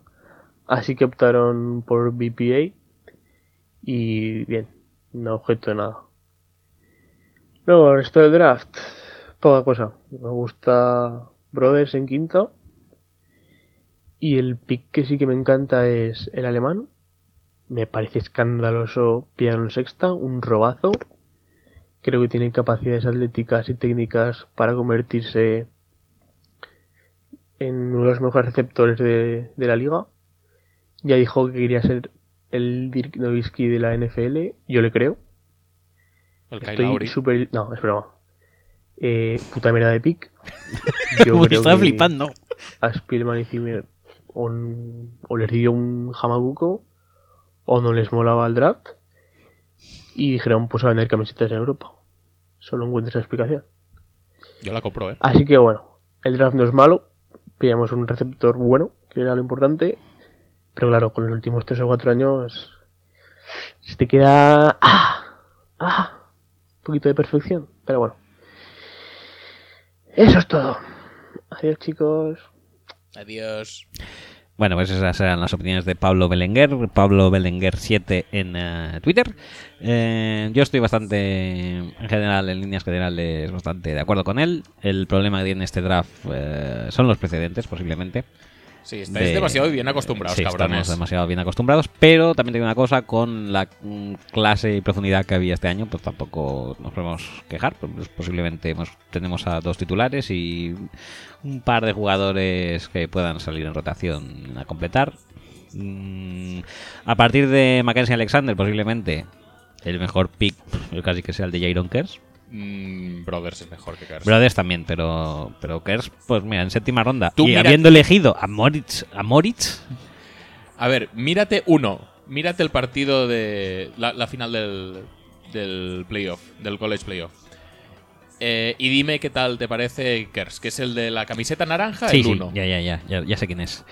Eh, pero bueno, en séptima ronda me parece No, eh, más en que séptima correcto. ronda ¿eh? está muy bien. Me que parece es que apañado. tampoco puedes. Lo que pasa es que el pick, el pick de sexta de Moritz es una cosa que yo creo que es imposición de, de Godel. En plan, mira, este año os ha tocado a vosotros. Tiene que entrar en algún sitio. Él ha salido diciendo que se aficionó al fútbol por vídeos de Adrian Peterson y que es de ¿Dónde los está Adrian Vikings. Peterson? Venga. Pues ala, ¿qué queréis? Eh, ¿Lo reservamos con la sexta? Venga, pues ala, va adelante. Y ya está, eh, básicamente es eso. Mm, unos... Pero tam- tampoco me parece que tengas que poner el grito en el cielo para draftear al tío este en sexta. Cosas peores han drafteado en sexta, ¿eh? Sí, es posible que sí, pero bueno, no sé. Y no sé, es un pick que me chirría un poco.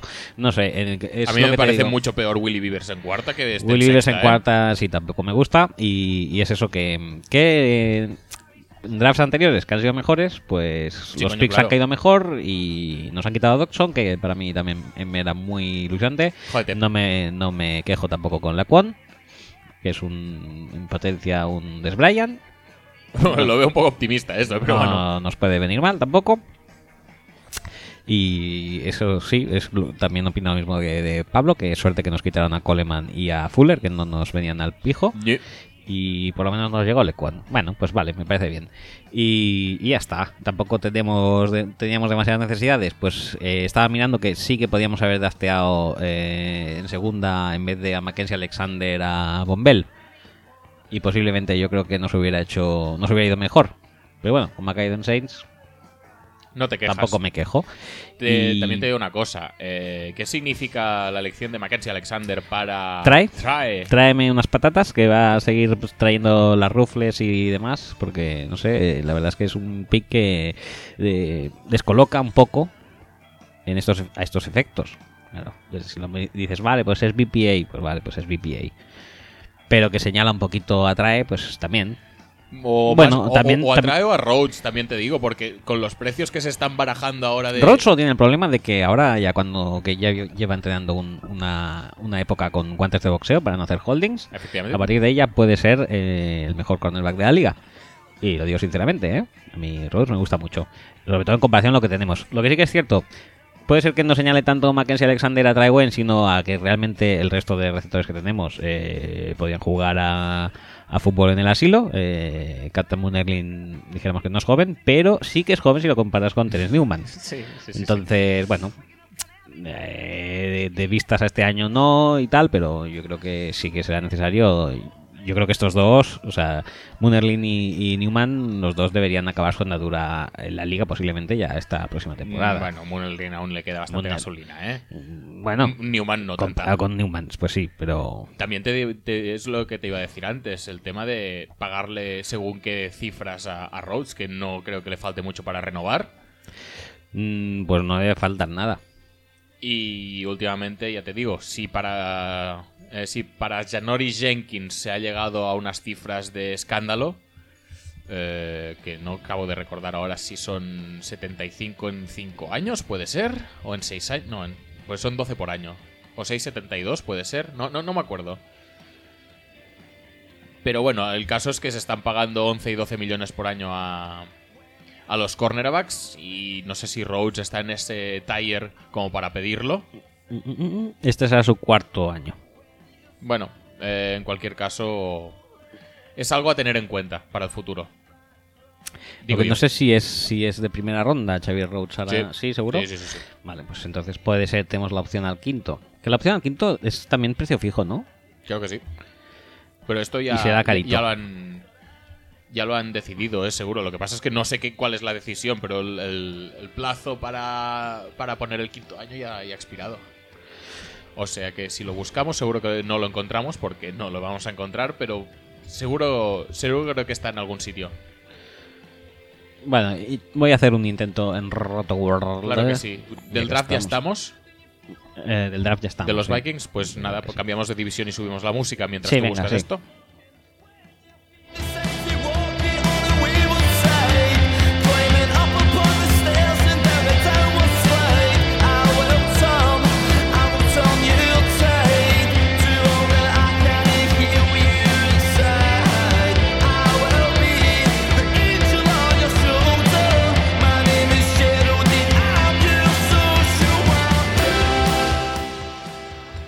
Bueno, sí que han eh, ejercido la opción del quinto año con Rhodes, al igual que con Sharif Floyd, no con Cordell Patterson. ¿Qué me dices? Y le, le lleva a pagarle ya 8 milloncitos, ¿eh? Bueno. Mm, que no está nada mal el, temi- el Temings. Pues Eh, nada. Pasamos a la este de las Cowboys en ronda 1 es Ezekiel Elliott, los Mi Mamones, el running back de Ohio State. En ronda 2 Jalen Smith, el outside linebacker eh, de, o el linebacker total de Notre Dame. Ronda 3, Malik Collins, defensive tackle de Nebraska. Ronda 4, Charles Tapper, Ch- Tapper, el defensive end de Oklahoma. Eh, también eh, Dak Prescott, el quarterback de Min- Mississippi State, Minnesota State, iba a decir. Muy bien. Eh, estoy, estoy fino. Y en ronda sexta, un montón de mm, gente, como por ejemplo puedan ser Anthony Brown, el cornerback de Purdue, Cavon Frazier, el safety de Central Michigan, Darius Jackson, el, run back- el running back de Eastern Michigan, y Rico Rico, Rico, Rico Gathers. Nuestro, nuevo jugador favorito. Titan de Baylor. Ah, Intento jugador de baloncesto. mm, Llámalo como quieras. Eh, llegó a jugar eh, en la universidad, ¿no? Un año, me parece. ¿A qué? ¿A fútbol? Hmm. No lo sé. No se sabe, ¿no? Eh, pues eso, eh, para mm, valorar el draft de, de los los, Cowboys. Cowboys, tenemos un audio de Luis Pacheco, que es Luis Pacheco con K20 en Twitter, y pasamos a darle paso. Pues dale. Hola chicos, buenas tardes. En primer lugar, felicitaros por el programa. Gracias. Y os voy a hablar un poco del draft de los Cowboys. El primer fichaje fue Ezequiel Elliott, running back estrella, que va a hacer que probablemente, si se mantiene sana la ofensiva para el año, tengamos un ataque letal. Si Tony Romo se mantiene sano, Des Bryant también, podría ser el mejor ataque, uno de los mejores de la liga. Y por otro lado, comentaros que de como Elliot ha salido muy arriba en este draft, el último que ha sa- running back salido tan arriba es Trent Richardson. ¿Podría ser- llegar a ser tan vast como él? No. Bueno, y el otro Super caso no. es la recuperación de Jalen. Es- se está hablando últimamente que los Cowboys no lo ¿Pero qué haces? Se me, ha ido, se me ha ido el dedo. Joder, tío, vas a dejar sola a la gente. Venga, dale otra vez. llegar a ser tan vast como él. Bueno, y el otro caso es la recuperación de Jalen. Se está hablando últimamente que los Cowboys no lo piensan ni poner ni en IR. Pero no sé, después de todo lo que se dijo antes del draft, me parece difícil que llegue a recuperarse en algún momento de la temporada. ¿Cómo lo veis? Muchas gracias y ahí tenéis la preguntita de hoy. Pues lo de Jalen ya dijimos el día del draft que en teoría los Cowboys tienen insight porque su médico es el que le operó. Efectivamente. Y pero poco más sabemos, ¿eh? De la verdad. Bueno, que dicen que como piensan en él para que vuelva en playoffs, que no lo van a meter en IR. Lo cual es un poco... Bueno, ya lo hicieron con Sean Lee, que llega para la Super Bowl, no lo vamos a meter en IR. Bueno, que optimistas hay en todos lados. Sí, sí, sí, sin lugar a dudas.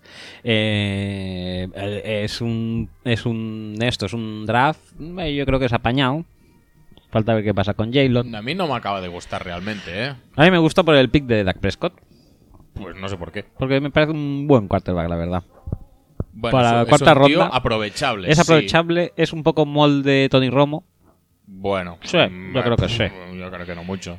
Eh, y, y bueno, luego lo que pasa es que realmente Tapper yo no lo conozco mucho. Tapper es un. Es, yo creo que el jugador que, ¿Es el que no esperamos. Sí, sí, sí, sí, sí, sí. Tapper tapado. Tapper tapado, Tapper tapado.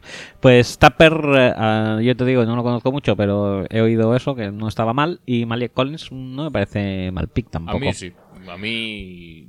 La verdad es que es un jugador que no me ha gustado demasiado cuando lo he visto. No. Es, es un quiero y no puedo ser Aaron Donald. Y. pff, yo creo que es. Pero un que no puedo ser Aaron Donald, no me va mal tampoco. Bueno. Yo qué quieres que te diga si no puede. Ya. le van a le van a apartar de todos lados y su virtud que es la de ser más rápido que nadie pues no la acabo de ver trasladable a la NFL pero bueno que igual me sorprende luego y sí que lo hace no ya, ya veremos el caso aquí es que mm, el pick de Ziki yo creo que es bueno por Ziki pero que no es el pick que tenían que hacer yo creo que estando Jalen Ramsey en- en, Sí. disponible. No, no entiendo No. en absoluto este, este pick. Y más teniendo en cuenta que si quieres un running back el año que viene puedes elegir entre millones de running backs que si no son Ziki Elliott, que puede ser que no lo sean, ¿eh? hay que mirarlos más en profundidad y tal, pero si no son Ziki Elliott les va a faltar muy poco para serlo. Y es que no, no, no lo sé, la verdad, no, no, no me acaba de dejar buenas sensaciones. Tampoco es que me acabe de gustar, por ejemplo, el pick de Jalen Smith, que obviamente me alegra de que le hayan elegido tan pronto porque es un jugador que me cae fenomenal Pero y también que es- es una putada muy grande lo que le ha pasado. Pero no, no, no me cuadra con la situación de los Cowboys y con todo lo que Necesitan. ni con lo que necesitan, porque, a ver, lesiones aparte de todos, eh, Rolando McLean y, y Sean Lee ya están ahí, o sea. Linebackers, ya, alguno ya tienen. Quizá no todos, ¿eh? Pero alguno ya tienen. Safeties, por ejemplo, van más flojos, cornerbacks van incluso más flojos. Rushers. Rushers, pues tienes a Tapper luego, que te lo camufla un poco, pero no, no acaba de haber mm, mucha, mucha calidad ni, ni Rushers ni en línea ni en línea defensiva en general, ni en el puesto de defensive tackle. Por lo tanto, eh, Jalen Smith obviamente es un jugador que si está sano es muy bueno, pero ¿cuándo va a estar sano? Pues igual cuando esté sano, eh, Tony Romo ya no está en el equipo. ya no Entonces, está sano. entonces eh, te- tendrá que jugar con los Cassels Widens o rezando mucho y, y- y, eh, esperando conjunciones astrales, pues Dak Prescott. Eh, no sé si puede dar mucho de sí. Entonces, es decir, obviamente que va a mejorar la unidad y tal, pero ya no estamos hablando de aprovechar los pocos años que le quedan a Tony Romo, sino que estamos hablando de una nueva era en la que vete a saber si puede rendir o no puede rendir y en qué estado está el ataque. No, yo creo que sí que le dan eso, le dan a, le dan a ese que le Elliot a, a Romo. Sí, sí, sí. No, sí, a nivel de ataque está, está muy bien el ataque. Yo en este sentido no tengo ninguna queja. Yo, Tienen a un, es que tienen a un suplente mejor que todos los que han tenido el año pasado. eso seguro, sí. Y bueno, y en defensa pues lo intentan reforzar. No me parece un, no me parece un mal draft. Malo no. Malo del todo no. Lo que pasa es que mm, hay cosas que no me acaban de cuadrar. Y el, el timing del El- pick de Jalen, ya te digo, por el, por el jugador estoy encantadísimo, pero para los Cowboys no sé si es el mejor pick, especialmente teniendo en cuenta que Miles Jack también estaba disponible. Y lesión por lesión, casi en el caso de los Cowboys es preferible que la lesión venga tarde que no que venga pronto. Sí. Yo es eso, el- lo reprobable es eh, Ezequiel Elliott por encima de Jalen Sí. Ramsey. Además, es que mm, mucho estamos hablando de la situación de Filadelfia y los quarterbacks, pero estos con los running backs han hecho lo mismo. Un poquito, sí. Es decir, tenías a McFadden, que ha hecho una temporada relativamente decente. Muy decente para Le lo que... fichas a Alfred Morris. Muy decente para jugar sin Tony Romo, ¿eh? Sí. Y con, y con Widens y Cassels, ¿eh? O sea, Mm, lo que sí. ha hecho ese hombre yo creo que es una es heroico casi el Sí, año pasado, ¿eh? Estoy, estoy muy de acuerdo. Entonces, le fichas a Alfred Morris, que viene para ser el segundo. Y encima de todo esto, te pillas a Ziki Elliott. ¿Que es mejor que los otros dos juntos? Pues igual sí. pero ahora tienes tres running backs de calidad, que cualquiera de ellos podría ser titular con esa, eh, especialmente con esa línea de ataque, y dejas de reforzarte la defensa. Mm, bueno, sí, el, el superataque lo tienes, eh, está claro. Pero no, no sé si era la mejor opción. En cualquier caso, eh, lo que sí que va, va a petarlo Ziki Elliott. Eso sí. Sí. A pesar de que quizás no era la mayor urgencia del equipo, con esa línea de ataque y con la calidad que tiene Ziki, eh, es prácticamente garantía de éxito. Ahora bien, también te digo una cosa, me faltan, me faltan más objetivos ¿eh? Eh, en el juego Sí, de pase. pero bueno. Eh, vam- Vamos a estar a, a jornada 8, jornada 9, vamos a estar tirando de Cole Beasley otra vez. Y Está ahí Cole Beasley y ya, es- ya- ya es bastante. Pasamos a- al draft de los Giants. Y te, te iba a decir otra cosa también. Yo creo que también el pick de Jalen Smith, eh, que eso también lo han dicho en algunos sitios, es porque no pudieron subir a por Paxton Lynch. Que eso también lo han, lo han dicho, que quería Jerry Jones subir a por Paxton Lynch, que Sí, se le no sé, pero no sé a qué viene una cosa con otra. Pues que ese pick, ese pick de segunda ronda, era el que iban a usar para subir. Vale, vale. Obviamente. Sí, sí, pero que, que tenga que ver. O sea, quiero decir, que no lo hubieran elegido y hubieran elegido a Paxton Lynch. Si no se lo hubieran quitado. Sí. Bueno, Pero lo que, lo que quería decir con eso es que muchas veces se habla de que eh, los quarterbacks casi que los tienes que pillar cuando tienes la oportunidad de pillarlos, que es lo que creo que ha pensado Filadelfia en ese sentido. Estaba bastante cerca del top y por eso ha decidido arriesgarlo todo e ir a por un quarterback bueno. Yo creo que Dallas también tendría que haber optado por esa opción y, haber arriesgado más para poder obtener a Paxton Lynch.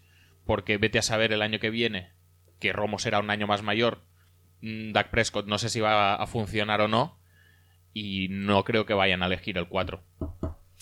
no, no lo creo, pero. Que te diga. O sea, en el fondo, Tony Romo, ahora todo el mundo también piensa que fue un quarterback de la hostia colegial, pero lo sacan de, de la nada. Sí, no, no, eso está claro. Eso está Y, claro. y yo, Dak Prescott, en este, a este, pues me huele un poco a, a Tony Romo. Yo creo que es un tío que, que, que en la SEC el año pasado posiblemente fue el mejor quarterback. Es porque no ha visto a Cocker. Pues, pues posiblemente. pero que. Y en la SEC es una división, todo el mundo lo sabe, de, de defensas. Es, yo creo que es suficientemente dinámico, tienes puede tiene suficiente brazo y tal, y si está un- lo tienen un par de años tranquilete y sale y lo No, petan no, un par de partidos, Sí, como quarterback de desarrollo seguro que no está nada mal. Pero me fiaría más de Paxton Lynch. Ya, Ya, está. bien, ya bien. está. Y yo creo que Dallas tendría que haber aprovechado la situación que les daban esos picks en la parte superior de cada ronda para, para buscar ese quarterback. Que luego se lo quitaron y acabaron pillando a Jalen Smith como plan mm, C o D. Hmm. Pues igual no les acaba sal- saliendo mal. Ya te digo que es un pick que no me cuadra en absoluto. Pero no tampoco digo que no que, le- que les vaya a salir más seguro. bueno, pues ya veremos. pasamos a Giants ronda 1, Manzanita, Apple, Eli, Eli de, de second, de, no de third, De second. second, eh, Eli de con manzanita. de Manzanita, eh, cornerback de Ohio State. Ronda 2, Sterling Shepard, eh, receptor de Oklahoma. Ronda 3, Darian Thompson, el safety de Boise State. En ronda 4, BJ Goodson, el eh, inside linebacker de Clemson. En ronda 5, Paul Perkins, el running back de UCLA. Y en ronda 6, Tyler Adams, el Titan de South Carolina.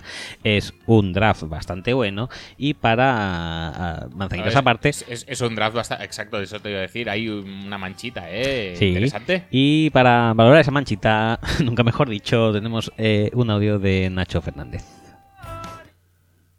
Mi reacción al pick de los Giants es que me cago en Ben McAdoo, en Jerry Rice, en John Mara, y en su nieta la astronauta y en Matt Damon. Ha sido ver el pick y hasta mi perro ha vomitado. Tienes a Laremy Tunsil que sí, que ha hecho un Darth Vader, pero oh, joder que son cuatro partidos de sanción. Tienes a Miles Jack, el, el ansiado linebacker que dura cuatro años. No creo que Manny no dure mucho más. Digo, a lo mejor hacen alguna locura de coger otro, un tackle o, o un receptor y me eligen un, un cornerback, coño. Te has gastado la pasta en agencia libre. Espantoso, espantoso. Me parece espantoso.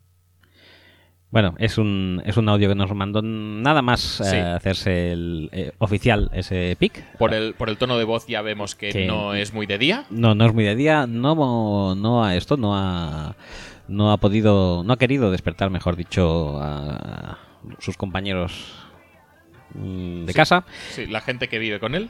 Pero no, obstante. quién es, eh, pero seguro que no las quería despertar. El perro que sí que estuvo viendo con el, el draft vomitó Sí, y tiene pruebas pruebas gráficas que no nos ha hecho llegar. Entonces no, no vomitó. Mm, no Si no hay- si no hay foto, si no hay foto- podemos darlo por si bueno. No hay foto, no hay delito. Bueno, pues eso, que el, el draft está bastante bien si quitas el manzanita, Sí. el manzanita gate.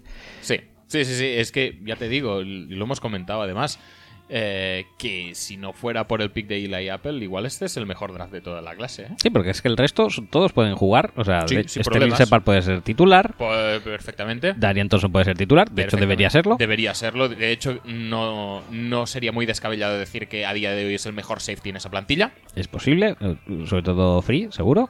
Sí, free, free seguro. Y safety en global, pues, Pues probablemente también. Y BJ Woodson, no Bueno. te voy a decir que sea titular de inicio, pero vaya. Pero tampoco, Tampoco hay mucha tralla tiene en los. por qué no serlo.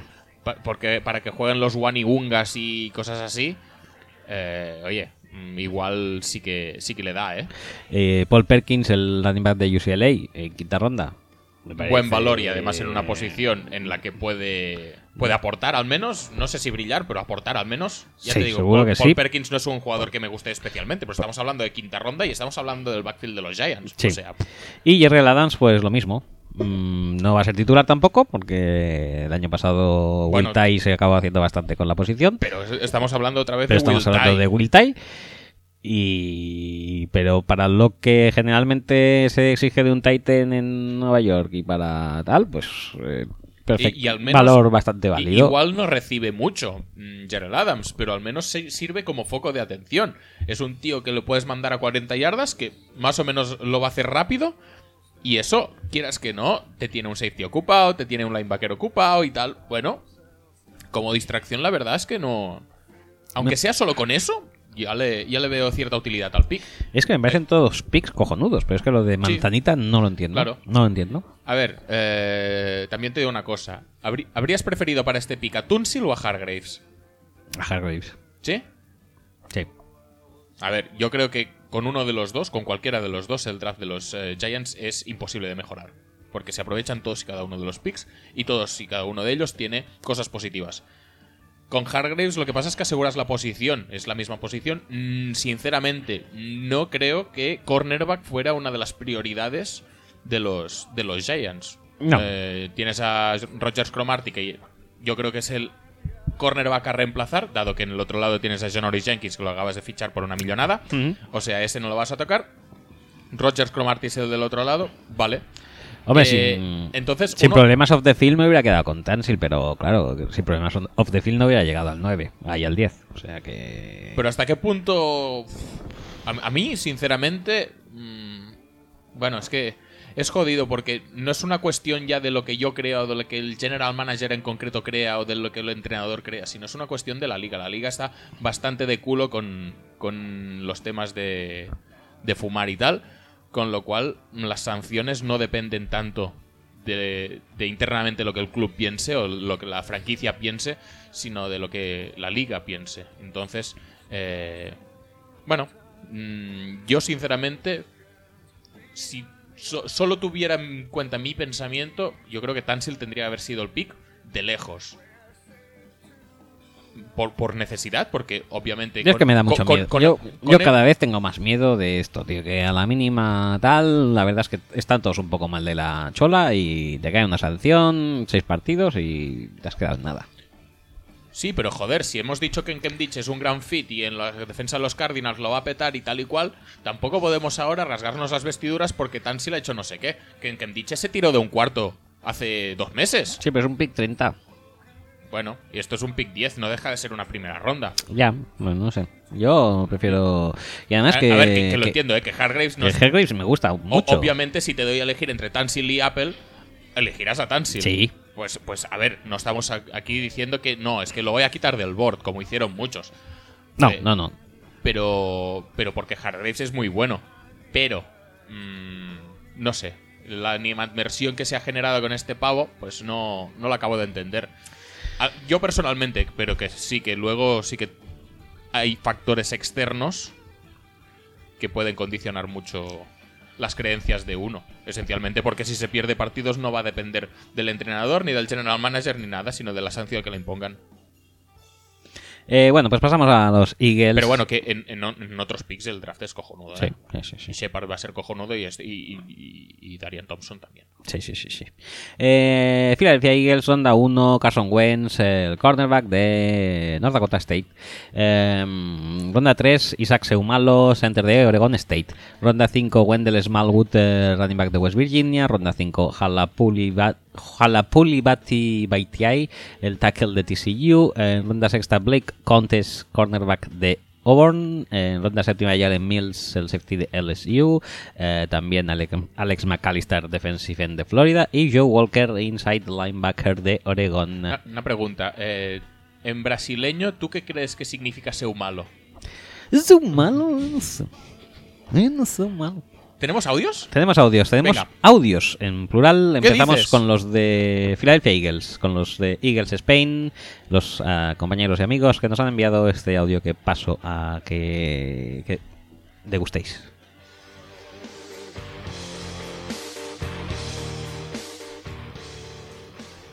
Hola amigos de Fútbol Speech, soy Xavi Martín de Eagles Spain y ahora mismo estamos en plena grabación del podcast y estamos Carlos, hola Carlos. Hola. Bueno, más o menos grabación. Sí, vamos a llamar más o menos grabación. Y con Tony, hola Tony. ¿Qué tal? ¿Cómo estáis?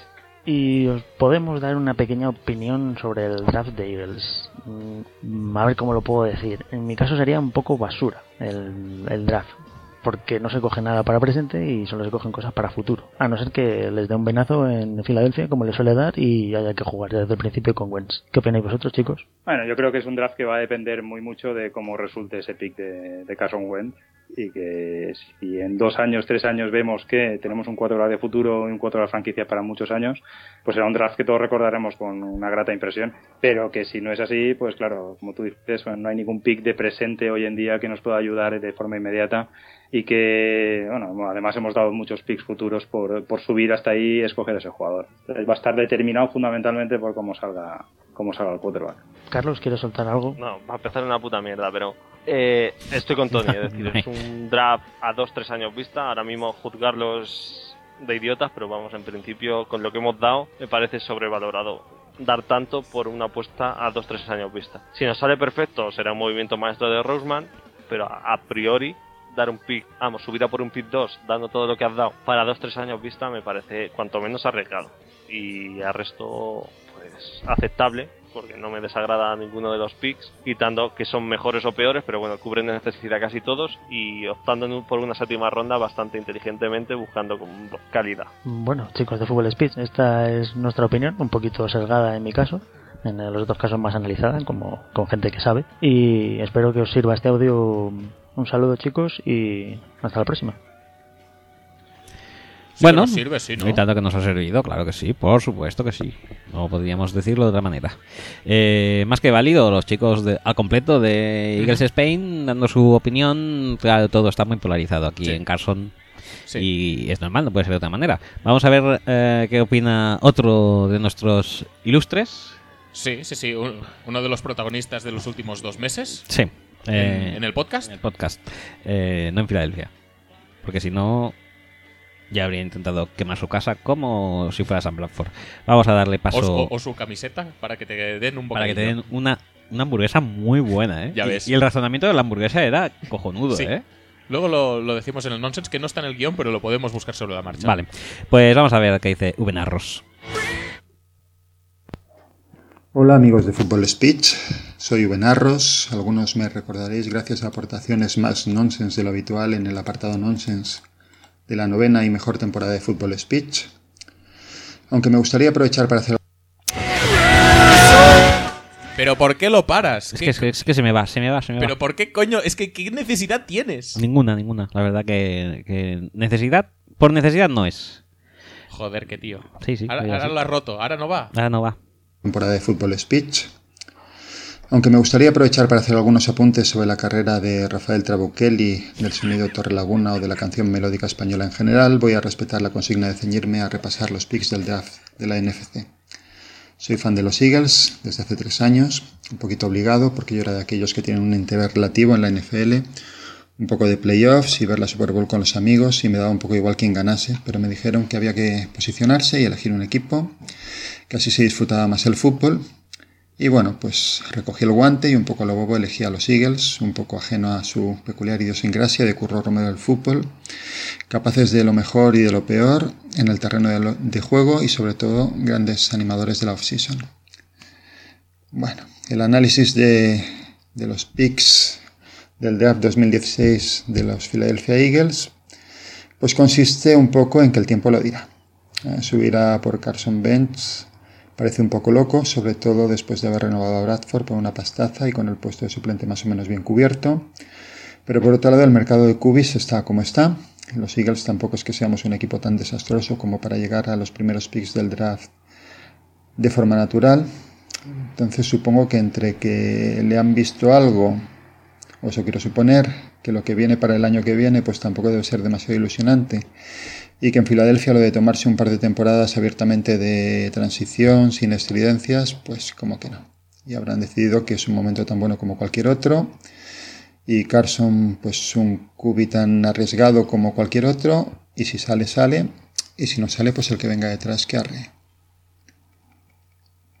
En las rondas 3 y 5, pues línea ofensiva, que nos hacía bastante falta. Sido un malo, pues lo ponen bastante bien. Y a la Pulibati by Type, pues había que cogerlo, aunque solo fuera por el nombre. Dicen que a lo mejor en alguna ronda más tardía pues hubiera haber, se pudiera haber pillado igual, pero bueno, con ese nombre pues había que asegurarlo y, pillar una camiseta.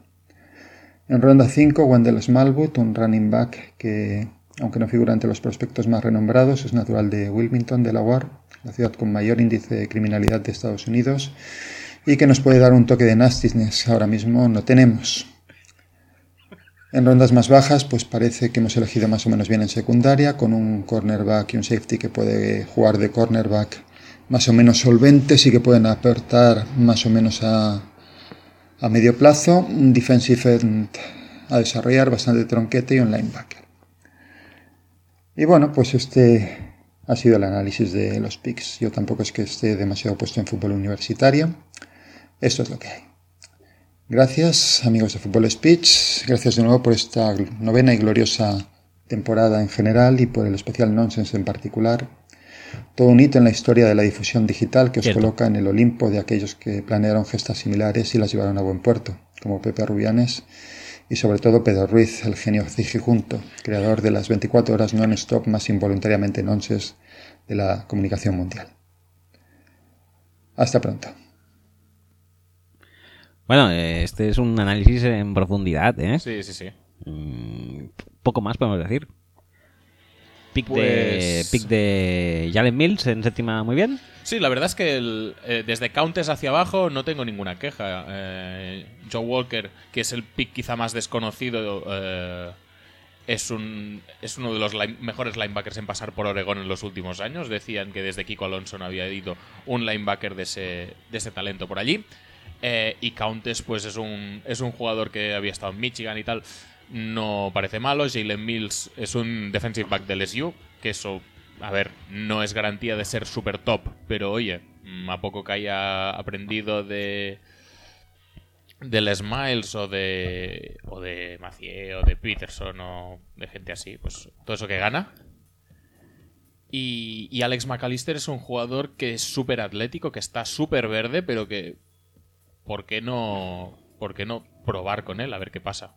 Ser una séptima, pues ¿qué más? Pues pasamos a Redskins, venga. Sí, no, ah, no vamos a contar nada nada de Wentz o ya queda todo bastante comentado. eh, eh, está todo bastante claro, ¿no? A ver, sinceramente, yo aquí sí que sí que coincido un poco en el que en el tema de que igual que los Cowboys no lo pudieron hacer, los Eagles se han visto relativamente cerca de arriba. No creo que vayan a elegir cerca de arriba Sí, ya lo, nunca ha- más. ya lo ha dicho Buenarros, básicamente. Y fueron a por ello. Lo que pasa es que es eso, la, la, la, la, ah, la situación de los quarterbacks ha sido pésimamente, Pésimamente gestionada, gestionada.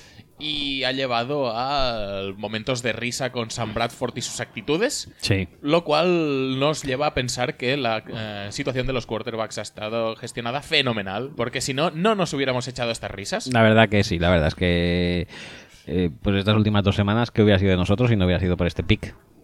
Efectivamente. Las risas de hoy, del, del tweet que nos ha enviado eh, con el Instagram de Philadelphia Eagles, que creo que era el Instagram oficial de Philadelphia Eagles, a ver.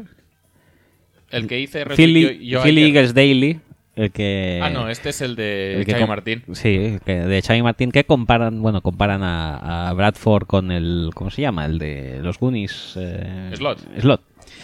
Y que son muy parecidos, ¿eh? realmente. O sea, si Bradford se queda calvo, ojo, Joder, tío. que ya está. O sea, no necesita nada más, realmente.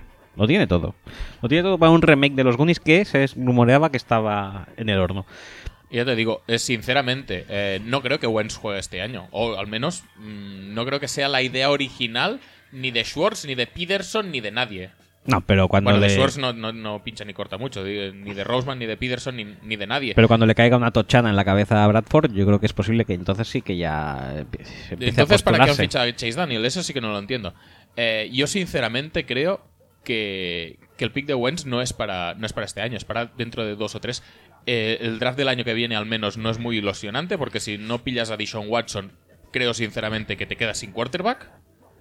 Sí, pero bueno, luego ya, ya veremos. Es que Y lo de dar mucho, yo sigo pensando que no se ha dado tanto. Es decir, a un año vista de este esto, de este draft, ya sabemos que Hackenberg casi era el número uno del Sí, draft sí, por sí, sí, está claro, está claro. Pero bueno, que en cualquier caso eh, me parece válido el punto de vista. No acabo de entender lo que han hecho antes con los quarterbacks, pero puedo entender por qué han eh, ido a por Wentz. Ahora hay que tener paciencia con él. Sé que en Filadelfia no se tiene paciencia nunca, pero eh, ahora mismo los Eagles son un equipo que creo que por defensa puede aguantar. No puede ser favorito a nada, pero puede aguantar, puede eh, competir más o menos. Mm, puede permitirse el lujo de ir poniendo a Bradford y Daniels, que no pasará demasiado.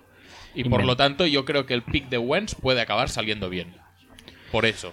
Sí, y ya puestos, ya que estamos hablando, yo creo que idiosincráticamente no es un quarterback adecuado, ¿eh? Me parece No, mucho no. más adecuado casi Bradford y Chase Daniel que el propio Wentz. O sea- Totalmente. o Es sea, decir, no me, es- viene, me viene un poco como rebotado, igual que el tema Jared Goff. O sea, Jared Goff me pegaba mucho más en Filadelfia con Pederson. Totalmente. Que, y, y Wentz me pegaba mucho más en Rams con Schwartz. Con, con Ah, Fisher. Con Fisher. ¿Ha acabado siendo al revés?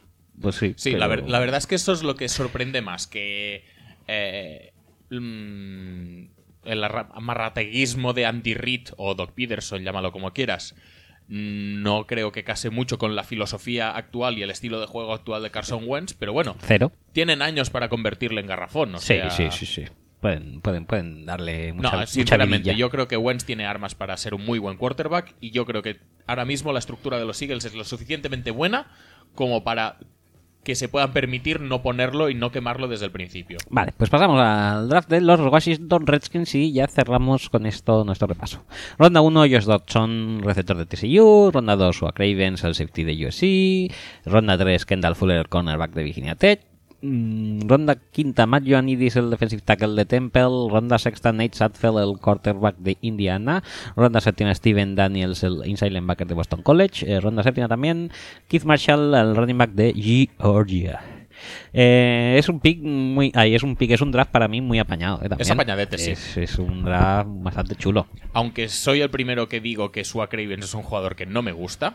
Sí. Porque no lo encuentro entender. un sitio en la defensa, ni en la de Redskins, ni en la de cualquier otro. Es un jugador que para mí necesita unas, características, unas situaciones eh, demasiado específicas. Es como que ahora para lo brillar. petan mucho los, los híbridos linebacker safety, como Sí. Shaq Thompson, que no hizo nada el año pasado, por ejemplo. O Keenan Neal. Ken Unil, que ya veremos a ver qué No, de él. eh, a ver, no es, no es exactamente el mismo jugador, pero, pero bueno, que no le acabo de ver encaje. Aún así, reconozco que es un draft que es bastante apañado en, muchas, eh, en muchos picks y que el de Cravens, pues no deja de ser un tío atlético que tienes por el campo y que muy probablemente pueda hacer cosas. Podrá hacer Mm, cosas, yo creo que No sí. de forma muy constante, no de forma muy buena siempre, pero podrá hacer cosas. Luego está Kendall Faller, Faller de. Kendall Fuller, si lo recuperan bien, si se recupera bien de la rodilla, es un pick también muy bueno. Muy no bueno. te digo a la altura de Bullard en los, en los Bears, pero yo creo que de los mejores en Sí. segundo día. Y Matt Ioannidis no está mal tampoco. No, sinceramente eh, es complicado encontrar eh, defensive tackles de ese estilo en, en quinta ronda, pero bueno, eh, la pérdida de Knighton casi que obligaba a los eh, Redskins a, reforzar- a reforzarse en ese sentido. Y bueno, puede salirles mejor, mejor o peor, porque en quinta ronda el riesgo es mucho más grande. Pero, pero la urgencia está más o menos tapada. Nate Sudfeld es un pick también bastante correcto en sexta ronda, sobre todo mirando qué es lo que tienes en plantilla. Ujú, para mí. efectivamente. Ya no tienes RG3 para echarle las culpas. No. eh, o sea, Y el, necesitas un quarterback aquí. y el globo de Cousins puede petar. Tampoco, creo que. Sadfeld vaya a ser la solución de nada, ¿eh? Si No, no, de no, no. Cousins, pero bueno. En absoluto, pero oye, que- Es lo que decíamos antes de. No, no, lo decíamos eh, hoy, no, no sé si lo llegamos a decir. De hecho, el, el tema del quarterback. Ah, no, era Tyrant suplente para 10 años. No, esto es quarterback suplente para 10 años, quizá. Hmm. Tiene bastante pinta de verlo eh, muy a menudo con carpetas. Bueno, o con, la- o con la, surf, eh, la Surface también, enseñándole sí. aquí, aquí, aquí ha fallado. Vaya mierda, Surface. Pues luego en ronda séptima está Keith Marshall. El running back de Georgia. Es súper que es interesante este pick, pick, eh, que, ojo, cuidado, ¿eh? Que como esté sano este tío, te la monta. Pues eso, pick, eh, draft, apañadote. Sí, y todo esto, a todo esto hay que sumarle el primer pick, que es el Que que, es el no que hemos te- a ti hablado, te gusta. Que a mí me encanta, es decir, si no es el mejor receptor de los Redskins a día de hoy, muy poco le falta. Eh, es un tío que además yo lo veo súper adecuado para Cousins. Eh, Sí, sí, sí. No sé, es que no... No, Eh, es no, no es algo con lo que contáramos realmente, porque siempre estábamos hablando Sí. de que los Redskins iban a coger eh, línea defensiva o un linebacker o bueno, luego de cuando cuando draftearon a y cuando ficharon a Josh Norman ya no les poníamos un cornerback, pero sí que igual un safety eh, también caía de vez en cuando. Pero pues, no, la pero opción receptor no se les atribuía y la verdad es que es más que necesaria Sí. también viendo lo que tienen. Viendo lo que tienen y viendo que en, pretemporada o en off-season se estaba rumoreando de que igual para hacer hueco para según quién eh, tenían que cortar o a Dishon Jackson o a Pierre Garzón. Entonces, eh, ahora tienen más libertad para hacerlo si lo consideren necesario y tienen a un receptor que creo que es mejor que cualquiera de los dos. O sea que, todos lo que ganan. Ah, Para mí, el fit es muy bueno y el jugador más. Pues muy bien. Y eso sí, nos lo han jodido, pues ala. Sí, exacto. E- Eso, eso de añadido, además. Eso de añadido. Se lo han mm, pillado en la boca de los Vikings. Y eso no me puede hacer más feliz. Bueno, pues si tú eres feliz, yo no, pero no pasa nada. Unas veces Tienes se una empatía de mierda a otras veces. se pierde. Dos picks más si hubiera sido nuestro. Probablemente, pero al final fue que no. Y también te digo una cosa, tal y como te digo esto, te digo que el año que viene no me lo voy a comer en playoffs y nos va a eliminar él solo, porque estas cosas van así en mi vida. Bueno, no pasa nada. Entonces te joderás tú y ya está. Todos en paz. Va, venga, tira la música.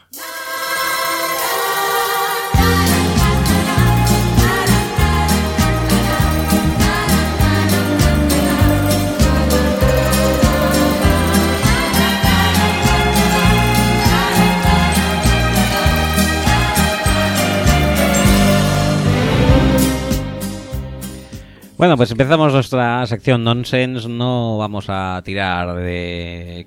No, no, no, no vamos a tirar de más. eh, va- vamos a hacer de una- más Michael Fabianos. Una sección nonsense al uso Al que ya uso. hacía tiempo que no hacíamos ninguna y además que estamos en esa época del año en la que empiezan a aflorar estas historias Sí. y estas noticias un poco Sui generis. what the fuck.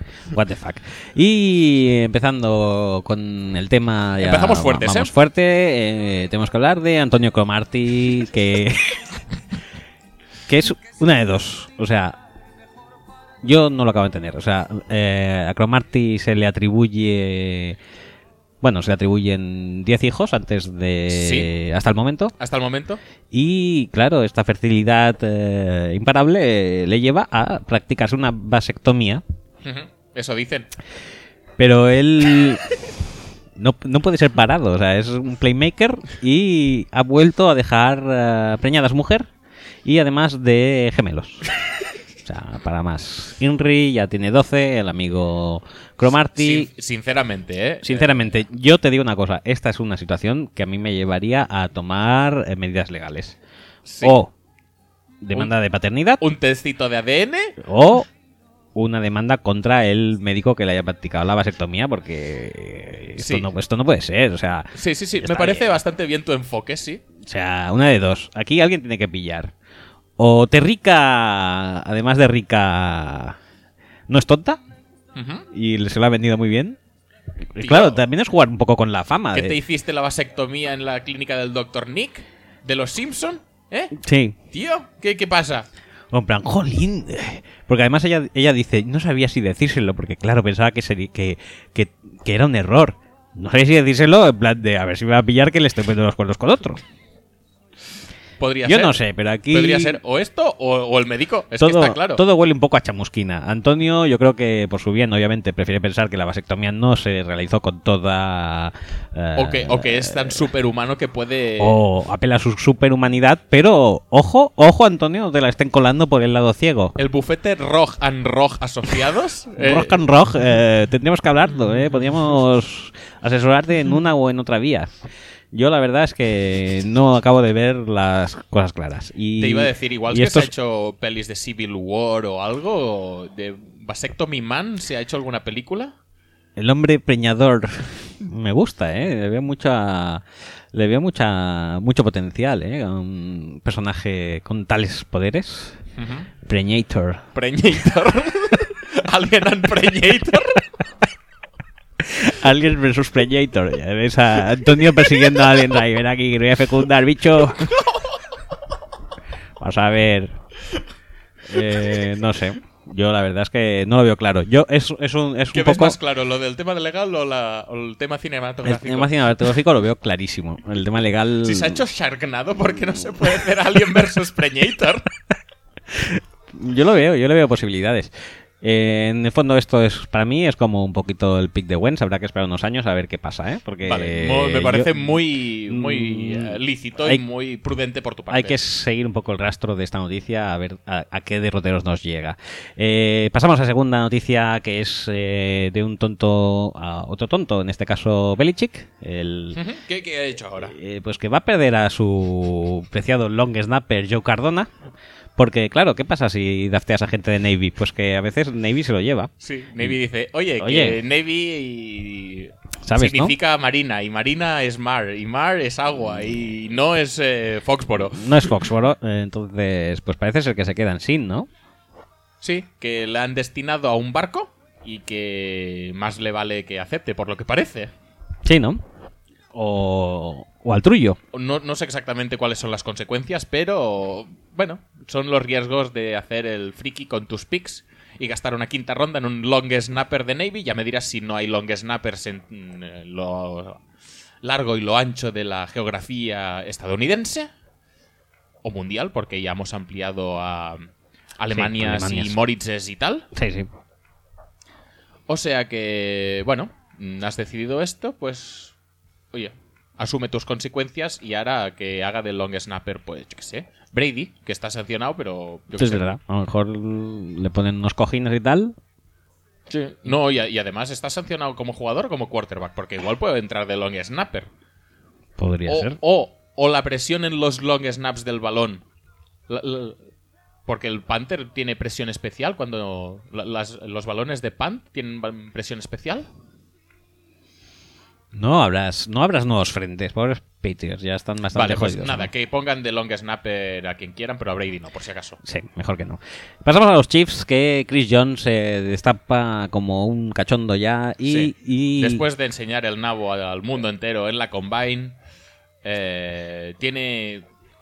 descubrimos que tiene otras aficiones. Sí, Bueno, tiene- que eso no era una afición, ha No. sido un accidente, pero eh, aficiones sí tiene. Bueno, a lo mejor tiene la afición de la polla y no fue un accidente y fue buscado, ¿eh? Vete a saber. Pero lo que pasa es que... Yo te diría que no, pero... Oye, no se lo he preguntado tampoco. Versionando al viejo hito de Jay Cutler que dijo "Mm, vengo a Chicago y estoy muy contento porque aquí dicen que se folla muy bien pues el amigo Chris Jones dice tengo muchas ganas de venir a Kansas City para ponerme como un bacon baconator He visto a mi entrenador. he visto a mi entrenador y aquí parece ser que las barbacoas molan lo suyo o sea que me voy a ganar 55.000 kilos ríete tú de ríete tú de de vuestro gordito De Delacy. de Delacy. Vas a ver cómo me voy a poner. Eh, no sé, ¿eh? no creo que sea necesario para Chris Jones darle mucho a la barbacoa porque ya está de por sí. O, o sí, vete a saber. Igual, i- igual es como JJ Watt, que se tiene que meter un, un desayuno de 150 millones de calorías. Y contarlo, que es lo más importante. No sé yo.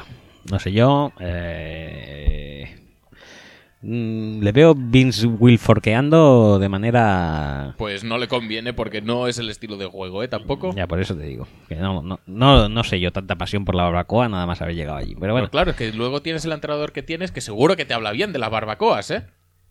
Sí, sí, hombre, no, no lo va a negar. O sea, verduritas al vapor no, no es que coma No le veo, a la veo, morsa. Pero. Hoy un poco de brécol. Brecol. Pues no, no lo vemos. Eh, Le vemos pues con costillares y con sticks y tal. Bueno, bien. Morse, eh, Morsa, Chris Jones. Ahí se junta un club chulo, ¿eh? Bien, Para darle. bien, bien. Bueno, pasamos. Otra de las eh, protagonistas de esta semana del draft. Sí, sí, sí, sido- ya tardábamos de- en hablar de ella. Ha sido la manzanita madre, Annie Apple. Mother, Mother Mancer. Mother Mother. Eh, bueno, eh, no sé. Me ha parecido oír o leer a alguien que decía que estaba muy bien físicamente. Yo, yo no he sido. Mm, Yo tampoco. Para empezar, Es pero una, creo- es una mujer que escribe muy bien, que escribe bastante también, porque era bastante largo el texto. es pesaica, ¿eh? Y que, bueno, tenía su gracia, pero ya está, no, no pasa nada. Que no deja de ser, pues... Entonces yo creo que alguien dijo en Twitter que lo mejor de Eli era su madre, en plan como que físicamente estaba bien, y no es el único que lo ha dicho, que lo piensa, porque Roger Godel, nuestro amigo Tito, Tito, Tito Roch, Mm. eh, creo que también va detrás suyo. Después ¿Sí? de ¿Tú las ácidas críticas. A ver- a ver qué ha hecho. Después de las ácidas críticas de Manzanita Madre, Mother, Mother Apple, eh, respecto al catering del draft, en, en el que según ella faltaban bastantes postres. Eh, Que también me, me habría gustado ver el catering del draft para quejarme luego, ¿sabes? Sí. Tito Roch dijo, ¿sabes qué? Le voy a enviar una bandejita a casa de brownies. Toma. Para que vean que no me enrollo. Y después de eso no te extrañe que en ah, la, la esto en la, en la tarjetita que acompañara a los brownies eh, dejara convenientemente su número de teléfono, pero no el número de teléfono suyo, sino ¿No el de, el de presa? el de empresa no, el teléfono B, ¿sabes? El de, el de los rollitos. Mm. El de el, el que le el que le escondes a la mujer. Eh, correcto. Muy bien. El que, el que con eso mandas de cómo está mi brownicito. mi brownicito favorito. ¿Me has dejado un poco de brownie para comerme? Mm, Quiero ser tu brownie. Mm, dejémoslo. Por Sí. favor, me estoy violentando yo mismo. Me gusta violentarte. Y pasamos al tema de Ezequiel Elliot. Hablando de violentarme Mm. eh, o de violentar a la gente. Ha tardado poco. Sí, sí, ¿Cuánto sí, fue? Eh, Pues esa noche. esa noche o al día siguiente ya salieron fotos de él en la cama con alguien. O de, al- de alguien en la cama con él. O de alguien en la cama con él. Muy en el, eh, en el molde Edelman, ¿no? ¿Era? Sí. Que salía durmiendo y mientras duerme dice, mira, aquí está mi presa. Me le he tirado yo. Valar Morgulis, que se llama la chica. ¿O no? No, no, no, no, no, sería pic no, de ella. No, no creo que se llame Valar Morgulis, que es de Juego de Tronos. ¿Ah, sí? Sí, es una frase de Juego de Tronos. ¿No ves Juego de Tronos, no? Sí, pero no me sé todo. Hay demasiada gente Madre, como para no, no, no, pero es que no es el nombre de un tío, es el nombre de una frase. ¿Es el nombre de una frase? Sí, hay una frase que es Valar Morgulis y hay que contestar Valar Dohaeris. Hostia, tú. Joder, macho. Es que te voy a decir una cosa. Yo creo que desde la segunda temporada ya de. Juego de Tronos la veo un poco en diagonal. Me parece también a veces correcto, ¿eh? O Según es cómo. un poquito de voy a ir pasando. Ujú. Tírale, tírale, tírale. A ver, ¿hay tetas? No, hay tetas, no, hay tetas. no, uh, sí, Sí, venga, va, venga, venga. va, compro. Eh, el tema es que eso, que está muy mal esa serie. Y además, ¿sabes qué pasa? Que, yo qué sé, pasa tantas cosas, hay tantas familias, tantas cosas y tal. A, a ti es que se te satura el cerebro. Se me, ¿eh? satu- se me satura rápidamente y no me acuerdo de nada de la temporada anterior cuando Eso empiezo a ver la me pasa nueva. a mí, eso Entonces, empiezo a pillar el rollito justo en el episodio 8, así que faltan un par para que se acabe, que entonces lo empiezas a pillar y entonces vives un par de episodios, los finales ahí guay y ya está. Y ya. Y no sé, es, me- se me hace muy insatisfactoria esa serie últimamente. Pues nada, bottom line, que eh, la gente, o Ziki Elliot al parecer, liga con gente y luego la gente se aprovecha de él y le hace fotos en, en camita, diciendo, sí, he sido yo, ¿qué pasa? Ma- me lo he cazado. Eh, suerte tiene de que no ha sido Preñator, sino Ezequiel Elliot posiblemente eh, estaría ahora vivo de tres meses y no pasaría nada tampoco, porque yo qué sé, el amor es así. Eh, Ante el rol, ¿qué le pasa? ¿Qué le pasa? Pues que. eh, Aparte de que le han echado de. Le han de echado Chicago. y lo primero que ha dicho es que el problema de sus lesiones es que el campo de entrenamiento de los Bears era un cagarro. estamos hablando del practice field, ¿eh? Bravo. No estamos hablando del soldier field, Es que, que- que también está hecho un cagarro. Es que si el Soldier está así, imagínate cómo estará el entrenamiento. Ya ves, tío, qué drama. Eh, qué ser- drama de... Yo qué sé, yo. No, yo prefiero no pensarlo. Es que... qué, qué- qué- qué- qué horror, qué horror. No, no, no, no. No quiero ya ni, ni imaginarme en qué estado deplorable puede estar el campo de entrenamiento cuando el campo de jugar es Mira, casi, siento- casi peor que el campo de los Raiders cuando hay el trozo ese de arena. Sabes que sabes que no tengo mucha simpatía por los Bears, pero hoy me siento magnánimo y después de estas palabras de antirrol, yo invito a los Bears a que vengan a entrenar a Feixa Llarga, aquí al estadio municipal de Hospitalet, que seguramente será bastante mejor para la salud de sus jugadores. Puede ser. Que luego se les haga gravoso el viaje en avión, pues posiblemente también. Pues hay vuelo directo, fecha larga Chicago. Eh, Feixa Llarga Chicago, mm, no, creo que no. Creo que desde Barcelona no hay vuelos directos a Chicago, pero pero no lo sé seguro. En cualquier caso, bueno, no pasa nada, un enlace en Nueva York y ya estás. Pues nada. ya- Además, además, seguro que no tienen que pasar las aduanas de Nueva York. No. O sea, O les, sea que- les pueden pasar por una, por una garita especial o lo que sea. No se tienen que chupar la hora y, hora y media de cola que hay para entrar. Correcto. O sea que todo bien. Yo solo le veo ventajas. Yo también. Eh, pasamos a un eh, artículo que me has puesto aquí de cosas curiosas de los picks del draft de los Vikings. Sí, efectivamente. Eh, ¿Te sabes alguna? ¿O leo? A- alguna me sé, pero prefiero Le, que las leas. Le Contratwell en, la, en el instituto chutaba los extra points, además de coger pases. Falló uno y dijeron, mira, ¿sabes qué? Vamos a, vamos a Casi ir mejor no. Vamos a ir por dos todos los, todas las jugadas porque es un inútil. Mackenzie Alexander. Eh, este es muy bueno. Por su parte, eh, tiene un hermano. ¿Qué? Tiene un hermano gemelo llamado McEnroe. Pero qué nombre es ese, McEnroe y Mackenzie. Lo de McEnroe me parece fuertísimo, es un nombrazo, ¿eh? Sí, es casi casi tan bueno como John McEnroe, pero en nombre. Sí, es McEnroe, eh, pero eh, mal escrito. Muy bueno. Y bueno, pues eso, Y, que también y oye, back. y McEnroe y Mackenzie. ¿Cómo, cómo lo ves la dualidad esta? Me, hubiera sido mejor McEnroe. Pues sí, Pero- realmente sí, pero. Pero Mackenzie, McEnroe, me parece correctísimo, la verdad. Eh, Mac- pero McEnroe tiene mucho más esto, ¿eh? Mucho más carisma. Tiene mucho empaque, ¿eh? Sí, sí, ¿dónde va a parar? Mucho. Willy Beavers. eh, mm, mm, Bueno, este no. Bah, no nada no. que- En el último momento cambió de posición, posición, y, de, y le llevó a cambiar de universidad. Kentrell Brother eh, odia ser tickled. Sí, que le hagan cosquillas. Ah, bueno, pues Kentrell Brother. Eh, Es muy, muy interesante. Yo la verdad es que no sería la persona que intentaría hacerle cosquillas, pero me parece bien. Moritz Boringer, eh, bueno, es alemán. Ese es el fan fact, ¿no? Sí, es alemán y le gustaba a Adrian Peterson en, en YouTube. David Morgan eh, jugó la temporada inaugural de la Universidad de Texas San Antonio. Qué bien. Muy Eso sí que es divertido, ¿eh? Y fue el primer All-American de esta universidad. Y Stephen Weatherly puede tocar nueve instrumentos musicales: flauta, clarinete, trompeta, trombón, barítono, tubas, tenor saxofón, eh, joder, Tambores. tambores y piano. No está mal, ¿eh? Muy bien, muy bien. Y- los skills de todo eso no le van a servir de una mierda, ¿eh? No, pero ayuda, el- ayuda a rellenar el hueco de multi-instrumentistas de Minnesota que se ha quedado tristemente Un vacío. poco, sí. Eh, Jaron Kears, por su parte, eh, su tío fue defensive eh, en, en eh, The Freak. Sí. Javon, Javon Sí. Es el... Sí, coño, claro. Ah, sí. Sí, sí, sí. ¿Es su tío? No, es, es- es su sobrino. Pero Javon Kears ya es tan viejo. Eso parece. Sí, claro. Por Bueno, cierto, igual el, el hermano de Jevon Kears es el hermano mayor. sí, también es verdad. Y no sabemos cuántos se llevan. Sí, sí. Habría que investigarlo No tiene, eso. no tiene nada que ver, pero que mucho esto, ¿eh? mucho swag de Javon Kears en el segundo día de- del draft. Sí, sí, sí, sí, Está, majote, está... Además, como lo hicieron salir varias veces, porque. Los, eh, los Titans tenían como Tenían 150 como- picks. Sí. Y salió, sal- salió el mismo. Creo que hasta él mismo se rió cuando dijo Derrick Henry, ¿eh? Pero dijo. Madre mía. Vaya pollo que se acaban de montar de forma tan tonta. Bueno, eh, otra noticia que tienes aquí: eh, Roy LaFrance to get NFL shot with the Saints, two more to lane players Sí. signed. Eso lo, he- lo he puesto por el nombre. ¿No te gusta el nombre del tío que van a fichar los Saints? Royce LaFrance. Me parece muy bien, ¿eh? ¿Sí? Sí, como para. Creo que. O sea.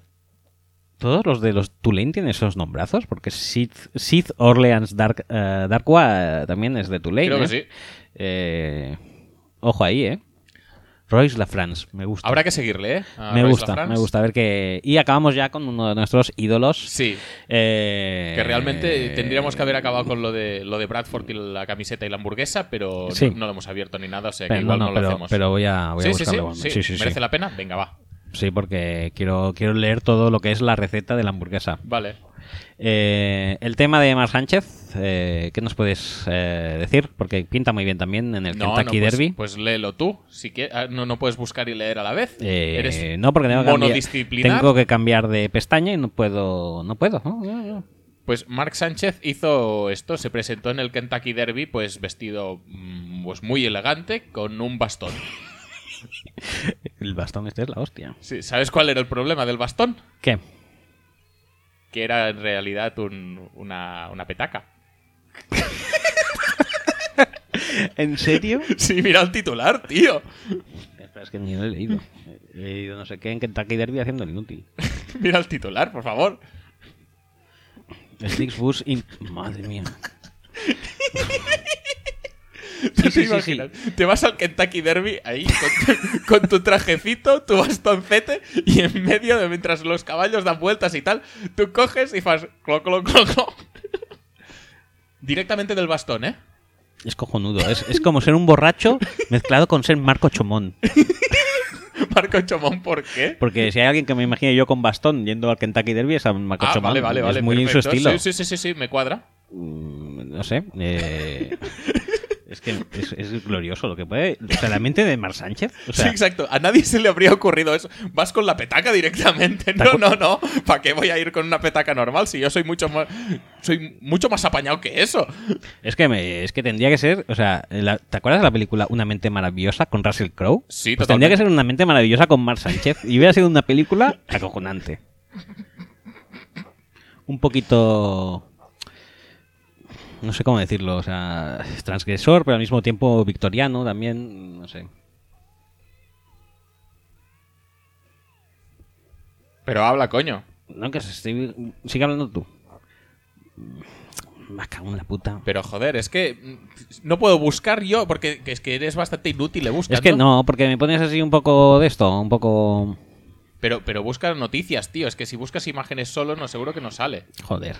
Pues ¿por qué no? Si solamente necesitamos esta imagen. Y añade burger ahí. Sí, ahora voy. Vamos a verlo. Aquí está. ¿Ves cómo era sándwich? ¿Era sándwich? Coño, lo pone ahí en el titular y tú buscando burger todo el rato. Como soy, ¿eh? Vamos a verlo. El Sam Bradford Sandwich. Lleva jalapeños porque está en de hot seat. Muy bien. Pulled pork. Todos sabemos que los jalapeños dan ojete picante, o sea, ojete Sí, calor. Ojete calor y el ojete es importante para ser O quarterback. sea, hot seat. Hot seat. Eh, pulled pork. por- Reco- recordemos también que Sam Bradford es un especialista en eso del ojete. Bueno, del ojete no, del- de los glúteos en Los- general. culo, culo, culo. Sí, sí, sí. Eh, pulled pork. Eh, for being pulled. O Sí, sea, sí, sí, sí, sí. Sí, o sea, es que todo cuadra. Luego lleva además potato roll para caerte como un saco de patatas. Pero, pero exactamente. eh, ¿qué, qué tipo de bocadillo lleva un potato roll? No sé, pero es que se ve muy, muy, muy esto. Además lleva Spacey Philadelphia Cream Cheese, porque... Sí, Filadelfia puede ser muy spicy con la gente sí, cuando quiere. Demasiado. Y fried chicken, pues porque es un... Porque si no, no, sería un bocadillo de patata y no se lo comería nadie. No, porque también lleva cerdo, ¿eh? O sea, Ah, es verdad, es verdad. Recapitulemos. sí, sí, sí. Jalapeños. Cerdo. Sí. eh, cerdo a tiras, ¿no? Sí. Eh, potato roll. O sea, hay un patatón. sí, básicamente. Y además, pollo y salsa. La foto es. Espeluznante. Espeluznante, o sea, es. Sobrecogedora. Sobrecogedora. Es una. De, de hecho, tiene más forma de hamburguesa que de sándwich, pero. O sea, Pero no es- tiene hamburguesa. Pero es una. Es, sí, es sin hamburguesa, pero el contenido de lo que viene siendo el sándwich, eh, yo creo que mínimo, mínimo, eso pesa un kilo y medio, ¿eh? Puede ser. Mm, Luego tienes que hacer mucho ejercicio, ¿eh? Para bajar eso. Y todo, pues solamente por quemar una camiseta de Bradford. Es que me parece un regalo. Pues prácticamente casi a día de hoy, igual en la tienda de, de la NFL te sale más barata la camiseta que el bocadillo. ¿Es posible? Bueno, en la, en la tienda de la NFL no, pero ¿sabes esos saldos cuando, cuando por ejemplo... Ya, está- eh, ya está ahí, ya está en saldos, ¿no? La camiseta. Yo creo que No tengo idea, no cerca, idea. ¿eh? Y si no, pues te la compras en AliExpress a 20 pavos y entonces ya eh, sales ganando sí o sí. Eh, AliExpress, camisetas de calidad, como todo el mundo sabe. Eh, pues eso, vendría a ser. Pues ya está. Pero retomemos un poco lo que, lo que viene siendo Mar Sánchez. Es que O sea- aún no ha cerrado la, la noticia porque quiere comentarlo más. esto. Sí, sí, sí, sí, quiero comentarlo porque es que es, es una obra de arte. O sea, después del Witchinator de Ontario Smith, no he visto nada similar. Y esto es calidad pura y dura. Voy a ver si hay imágenes en vídeo para ver. O sea, Sí, yo creo que sí, que alguna imagen hay. Lo que pasa es que no sé exactamente... ¿te lo imaginas eh, desenroscando el mango? Rollo- cuando el abuelo Simpson entra en el prostíbulo y está Bart en la puerta. Eh, mierda, me han pillado.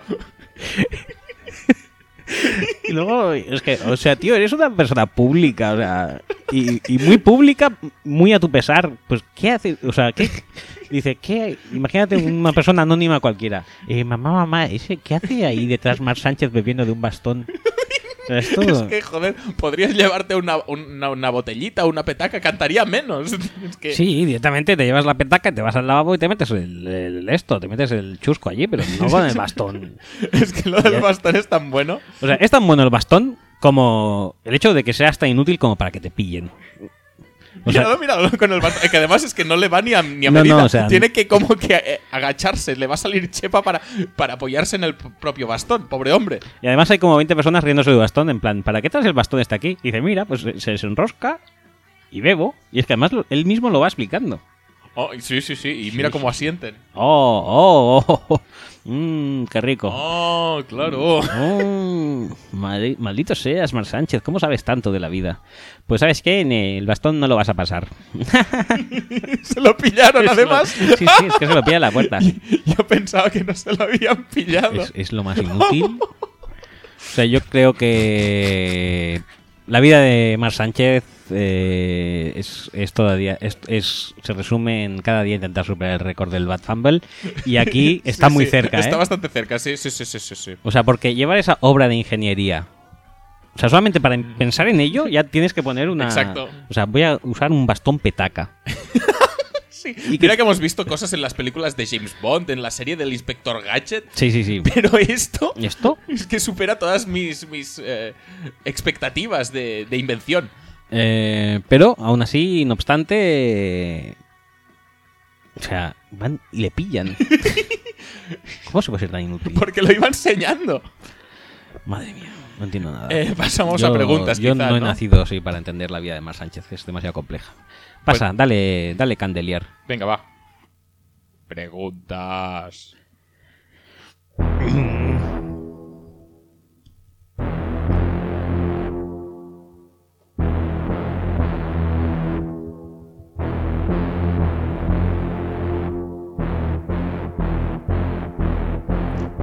¡Vámonos!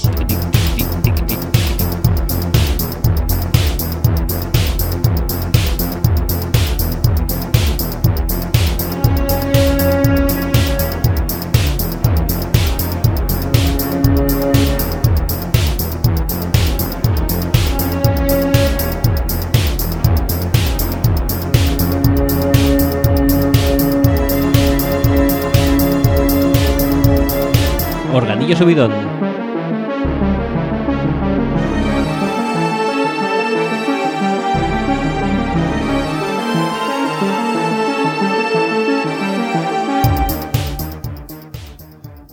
Bueno, y por cambiar un poco el rollete, voy a empezar con preguntas de Twitter, ¿eh? ¿Sí? Sí. Vale. Y acabaremos parece, con preguntas muy bien. normales. Eh, en Twitter dice Marcelino-AD, eh, a raíz de los mensajes publicados de Tansil, el coordinador de All Miss, eh, debate Dinero College. Bueno, eso es un debate que podemos tener otro sí, día. podemos tener otro día, nos llevaría mucho tiempo, no obstante, eh, además es, es atemporal. Con lo cual se puede Sí. en cualquier momento. Lo que nunca está de, me- de menos ni de más decir que, que- que todo, eh, todo en sí parece un poco ilógico. O sea, forzar a esta gente a que no de esto, a que no cobre ni un duro Bueno. y estén allí. Mientras otros se van eh, lucrando de ellos de manera bastante eh, exagerada, pues, pues es extraño.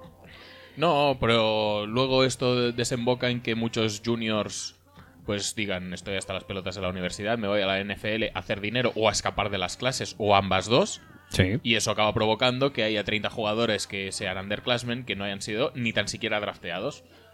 Eh, da para mucho este debate, pero Por eso, hay muchas consecuencias y creo que ninguna de ellas buena. Por eso pasamos a la siguiente pregunta de Twitter, que es de Luis Miguel García, LMGJ14 en Twitter. Dice, tendréis que comentar lo de Peyton instruyendo a Hill. Podríamos comentarlo, Lo sí. dejaremos para después, que además hay un audio. Ah, sí, tenemos Sí. audios de preguntas. Tenemos audios de preguntas. Eh, luego Carras10 dice, ¿creéis que Arians controlará en Kendiche o el Drácula Niga será uno de los primeros en la política de uso de sustancias? Blácula. Bueno, Blácula. Eh, Blácula tiene, apunta maneras. Es que claro, es que mucho hablar de Tunsil, pero el otro está más o menos en la misma situación. O Sí, sea, sí, sí, sí, sí. De hecho, Veremos. Tunsil es el recatadito. Representa que sí. A ver, el vídeo de Tunsil, además, decían que es de hace un par de años. O sea, Bueno, eh, Albert Gross, que también nos ha em, obsequiado con su audio, nos ha mandado un, un esto que es muy bueno, no sé si tú lo has visto. ¿El qué? Yo lo he retuiteado, creo. De, el de hasta, hasta cuándo, ¿cómo cuando Ah, sí, hasta sí, sí, sí Google que sabe que los Lions son competitivos? Es muy chulo porque si tú en Google buscas cornerback, te dice definición de cornerback y un ejemplo, eh, los Lions están... úsele, úselo usted en una frase. Sí, y pone los Lions están necesitados de un cornerback y un pass rusher para poder optar a algo. Es que hasta Google, hasta Google es, eh, es certero en esto, o sea, No, no. eh, Molan, perfecto. Es que no hay nada más a comentar. no, no, es todo, todo perfecto.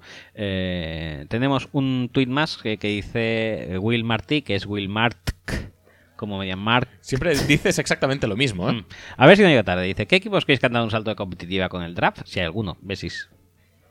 Sí que los hay, obviamente. Jacksonville, por Jacksonville, ejemplo. Chicago, eh, Sí. eh, Cincinnati, por ejemplo, también. Cincinnati no creo que tanto, ¿eh? Sí. Cincinnati ya estaba compitiendo bastante alto. No creo que el draft le dé un super Ah, plus no. de calidad. Lo Simplemente ha, reemplazado, pues, Boyd. Igual es mejor ¿eh? que Marvin Jones o que Sanu, pero han reemplazado Vale, vale, cosas vale. más. Me parece más bien. correcto tu punto de vista.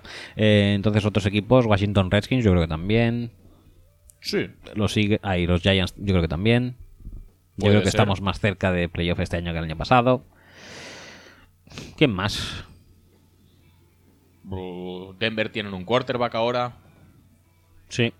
Y no es Mark Sánchez. No. No los sé. Bills han apañado un poco la defensa, que ellos mismos se encargaron de destruir. Sí, efectivamente. Hay, hay equipos, Vale, ¿eh? sí, hay hay equipos unos que, cuantos que que- han, que han mejorado. Incluso los propios Dolphins, que, ha han hecho en general un cagarro de draft, pero el pick de Tunsil puede ser súper bueno. Sí. Y Puede ser súper bueno, puede ser súper malo. puede- con ello puedes que, le- que les baste, ¿sabes? No sé. Podría ser. Obviamente se puede decir que Titans ha mejorado sus eh, prestaciones. Yo no veo tan claro que todos los picks vayan a aportar. De hecho, te diría que algunos van a aportar bastante menos de lo que se espera de ellos, sea por oportunidad o sea por fit. Pero bueno, mm, si no mejoran con un draft en el que han tenido eh, 10, 11, 12 picks, serían los Browns. Y de momento son los Titans aún. Sí. Em, bueno, pues pasamos a audios de preguntas. Audios de preguntas. Empezamos con Alejandro Godard. Buenas chicos, no sé si os habéis enterado de, bueno, de que el señor Manning ha estado revoloteando por Miami. Voy a intentar hacer esta pregunta con bastante educación. Eh, ¿Cómo un ex quarterback que recientemente ha lanzado los mismos completos que Cairo Santos y el gol en el mismo partido puede darse el lujo de mm, dar lecciones de cómo dar pases? Eh, bueno, pues será eso, besis de fresa al miel y enhorabuena por el éxito. Chao, chao. ¿Has visto que le ha petado el sarcasmómetro a Sí, sí, medio? sí, sí, sí. A ver, ha hecho pop, pop, pop, pop, pop. Eh, Yo, la verdad es que la última temporada de Peyton doy gracias a Dios para que se completara este, este hito Sí, es que nos decir- acompañará durante mucho tiempo. Es decir, hasta acepto esa Super Bowl ganada Sí, con tal de haber visto semejantes logros. Sí. Te lo digo en serio, ¿eh? sí, sí, la verdad es que eso es bastante brutal. Pues no sé bien en qué pinta la verdad Peyton Manning ahí. Bueno, pues si Chris Wayne, que ha enseñado Sí, a Cam Newton a lanzar, pues Peyton Manning le puede decir cómo lanzar. No puede predicar con el ejemplo, porque hace años que no puede. Quiero decir que no es un. que parece ser que ha sido una cosa relámpago tampoco. O sea, yo creo que es lo típico de eh, los media eh, inflando el globo de Peyton Manning a, a la altura de su cabeza, si se puede. Por cualquier gilipollez, porque creo que estuvo media hora ahí hablando con él y, y no, no pasa de eso. No, pero a ver, sinceramente, para un quarterback, los consejos que pueda darle Peyton Manning, igual de mecánica, no, pero a nivel de lectura de defensas y a nivel de audibles y a nivel de reconocimiento de jugadas, eh, Sí. seguro que mal no le va. y No. especialmente a Tannehill. No, no, en absoluto. Eh, pasamos a otro audio de Estefano Prieto que es eh, versa sobre los Cardinals. Hola, muy buenas tardes, eh, Axel y Roger. Eh, soy Hola. Estefano Prieto. Hola. Eh, hoy quería preguntar, eh, quería preguntaros o que profundicéis acerca de, de los movimientos de los Arizona Cardinals. Eh, me imagino que, que hablaréis del draft en general que han hecho. Yo creo que es bastante aceptable. Ha cubierto eh, huecos que tenían tanto en el pass rush, eh, en la línea, como, como en la secundaria. Mm, han traído un complemento para, para Peterson. Pero eh, sobre todo quería preguntaros eh, qué os parece, cómo, cómo han cubierto, aparte de, de- de- con el que dice, eh, con Charlon Jones, eh, ese pass rush del que hablo. Yo creo que, yo creo que son dos movimientos geniales. Al final es como un pick de primera y segunda ronda, que es lo que dieron a ellos, eh, que es lo que dieron a los, a los, a los Patriots. Y a ver qué, qué os parece a vosotros. Yo creo que, que con esto cubren sus, sus mayores necesidades y que pueden ser un poquito más aspirantes para jugar al Super Bowl del año que viene. Bueno, eso es todo. eh, un saludo para los dos. Hasta pronto. Bueno, ya hemos hablado. Sí, ya hemos este hablado tema. bastante, La pero- es que si pones en- si lo pintas así, de primero y segundo, sí. Luego está el tema de Cooper, que también por ahí. Sí, se han pero bueno, nunca se acabó de. Nunca se acabó de asentar, pero en el fondo también. Sí, es, en el fondo. Es una inversión de la que te deshaces, pero bueno. Eso sí, pero como no lo has tenido nunca realmente, tampoco creo que le vayas a echar de menos. Por lo No. tanto, en ese sentido, tampoco me parece tan mal No, pero que eso- se desprendan de él. Tú también te has quejado de que, por ejemplo, no han solucionado grandes cosas aparte de eso, pero yo creo que eso está bastante bien solucionado. Sí, sí, sí, el Parrash sí. El Parrash mucho. Está, está claro. Es y- decir, ya- y ahora tienen de golpe Parrasher eh, interior y Parrasher exterior. Sí. Por lo tanto, mm, ninguna queja por ahí. Lo que pasa es que sí que pienso que el resto de urgencias que parecen, entre comillas, eh, un poco tapadas, para mí no lo están tanto. No, pero bueno, es que es lo que si una de las otras urgencias era un cornerback que acompañara a Peterson, pues quieras que no también se ve un poco tapado por este pass rush que el año pasado fue bastante inexistente, Calais Campbell aparte y que este año estará bastante más eh, energi- energizado. Em, No, pues que muchas veces el parrash de los Cardinals dependía más de la creatividad de Betcher, de si viene Macie por aquí, que si viene Tony Jefferson por allí, que si Dion Buchanan está no sé qué. O sea, al menos ahora va a tener jugadores cuyo rol principal y prácticamente único será el de presionar y que lo hacen bien. ¿eh? O sea que en ese sentido no tengo ninguna queja. En los otros, pues igual alguna más. Pues eh, para acabar con preguntas audio, una de Marco Riol sobre sus Tampa Bay Buccaneers. Hola chicos, yo tengo un par de preguntas sobre Da- Dan Vitale. La primera es quién determina si se presenta como fullback, ya que de fullback no ha hecho nada y no lo veo realmente como un fullback si no corre. Y la otra, eh, quisiera saber vuestra opinión acerca de él, ya que he visto muchos vídeos y muchas cosas suyas y realmente me parece un jugador muy interesante, muy versátil, muy físico y que realmente se puede adaptar muy bien a cualquier esquema ofensivo. Y me extraña, y me extraña que se haya proyectado para estas rondas. Sí que tiene capacidad de bloqueo bastante mala, pero creo que es un talento perfectamente entrenable y que puede dar un gran resultado. Muchas gracias, hasta luego. Bueno, pues bastante razón tiene. De fullback tiene Sí, bastante poco. ha estado jugando de tight end, básicamente. Porque si de fullback se refiere, tienes que bloquear y bloquear es lo que este Mm. chico A no ver, sabe hacer ni pues, para atrás. Pues eso, eh, recibe bien, eh, tiene agresividad. Eh, supongo que habrán pensado que de este fullback, H-back, eh, como lo quieran llamar, que al final. Pues que es, es un H-back. Sí, sí, ¿no? pero es que y es una figura veces- que no, eh, no, ha, no ha fructificado en la liga. No, no, por eso yo, te, yo creo, sinceramente, que la cultura de Tampa Bay casi obliga a eh, que el fullback sea un tipo Alstott. Y no sé en ese sentido si, si van a intentar usar a Dan Vitale como fullback al uso, que yo creo que es lo que va a pasar, aunque no lo ha hecho nunca, al menos de forma constante.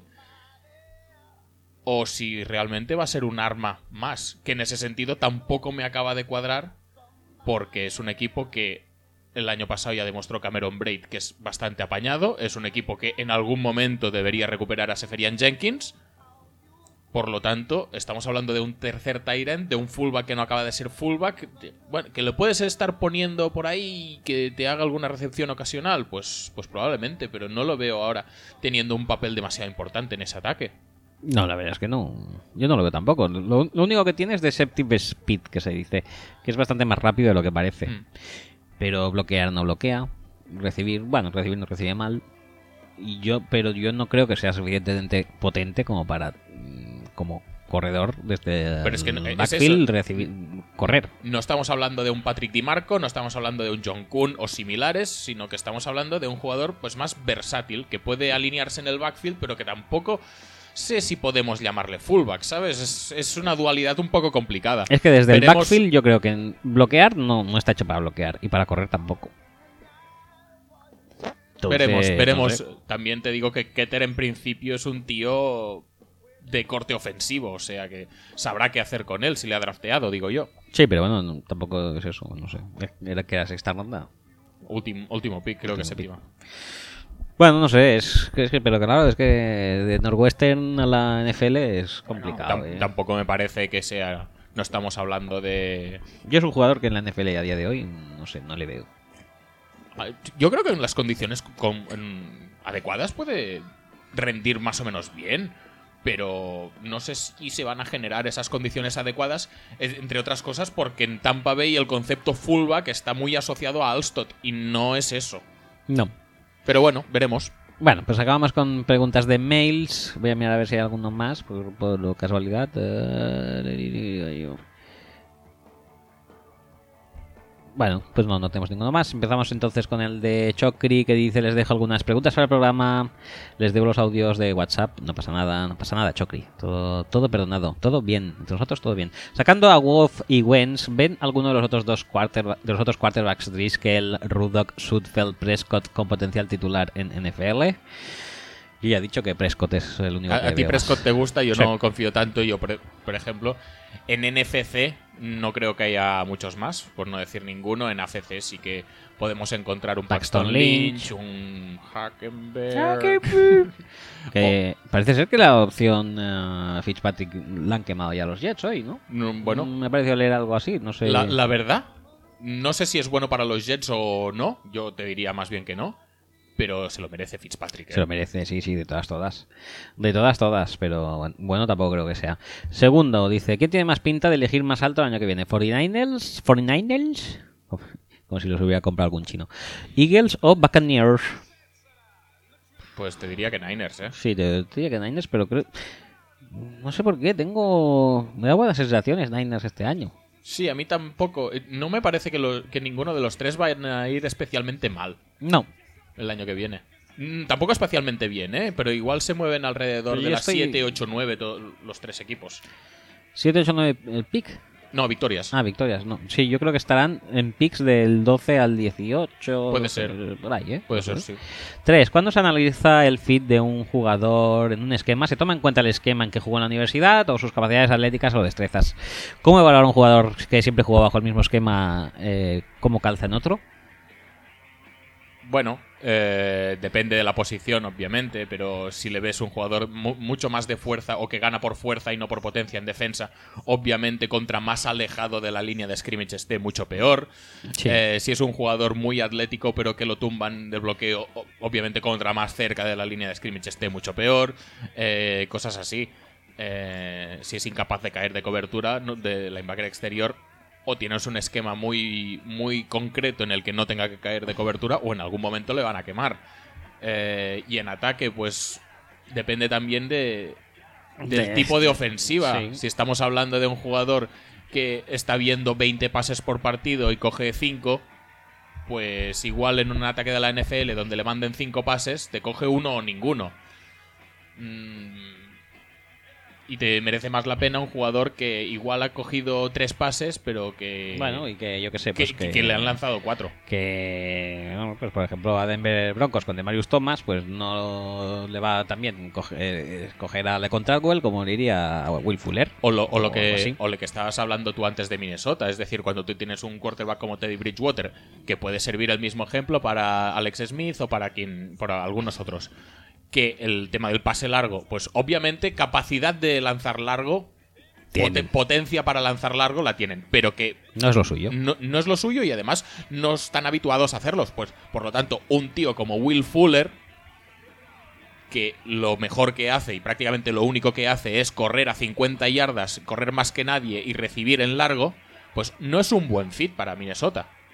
Y por eso es mucho mejor fit un Laquan Treadwell eh, para que Bridgewater pues pueda conectar con él y desarrollar química y, formar pues un dúo mucho más peligroso que, por ejemplo, con un receptor que vaya en largo, como pueda ser Fuller. Eso de draftear talento entrenable, ¿qué tan cierto es? ¿Los cuerpos técnicos tienen entrenadores dedicados al desarrollo de jugadores jóvenes o la urgencia del día a día les resta oportunidades de desarrollo? No veo cómo un quarterback, por el hecho de ser suplente un par de años, pueda mejorar casi como por milagro.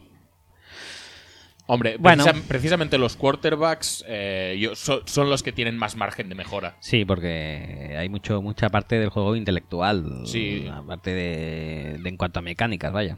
Las mecánicas siempre serán las que son. Lo que pasa es que puedes ganar en toma de decisiones, en lectura de defensas, en ajustar jugadas para eh, aprovecharse de, de ciertos mismatches. Eh, y todo esto lo vas ganando pues con el tiempo, con más conocimiento. Ese es el margen de mejora. Obviamente, si tú tienes un problema de, de mecánica, no lo vas a solucionar. De hecho, Philip Rivers lanza como el culo mecánicamente Ajá. y sigue lanzando como el culo mecánicamente. Ajá. Y nadie se lo ha corregido. Y no ha pasado nada. No ha pasado nada. Por lo tanto, hay fallos con los que puedes convivir que no, que no admiten ese margen de mejora y que tampoco, tampoco lo busca nadie. Normalmente cuando hablamos de margen de mejora estamos hablando pues de, de consistencia en el juego y de... Y de conocimiento del juego. Sí, básicamente. Y, Eh. y de saber qué hacer con tu atleticismo, que muchas veces se habla, no, es que es muy atlético pero está, está muy verde. Pero tienes que saber usar tu atleticismo y eso también entra, entra dentro del, del juego. Cómo tengo que atacar la carrera, qué ángulo debe- de- debo coger o a nivel de receptor eh, mejorar el tema de las rutas.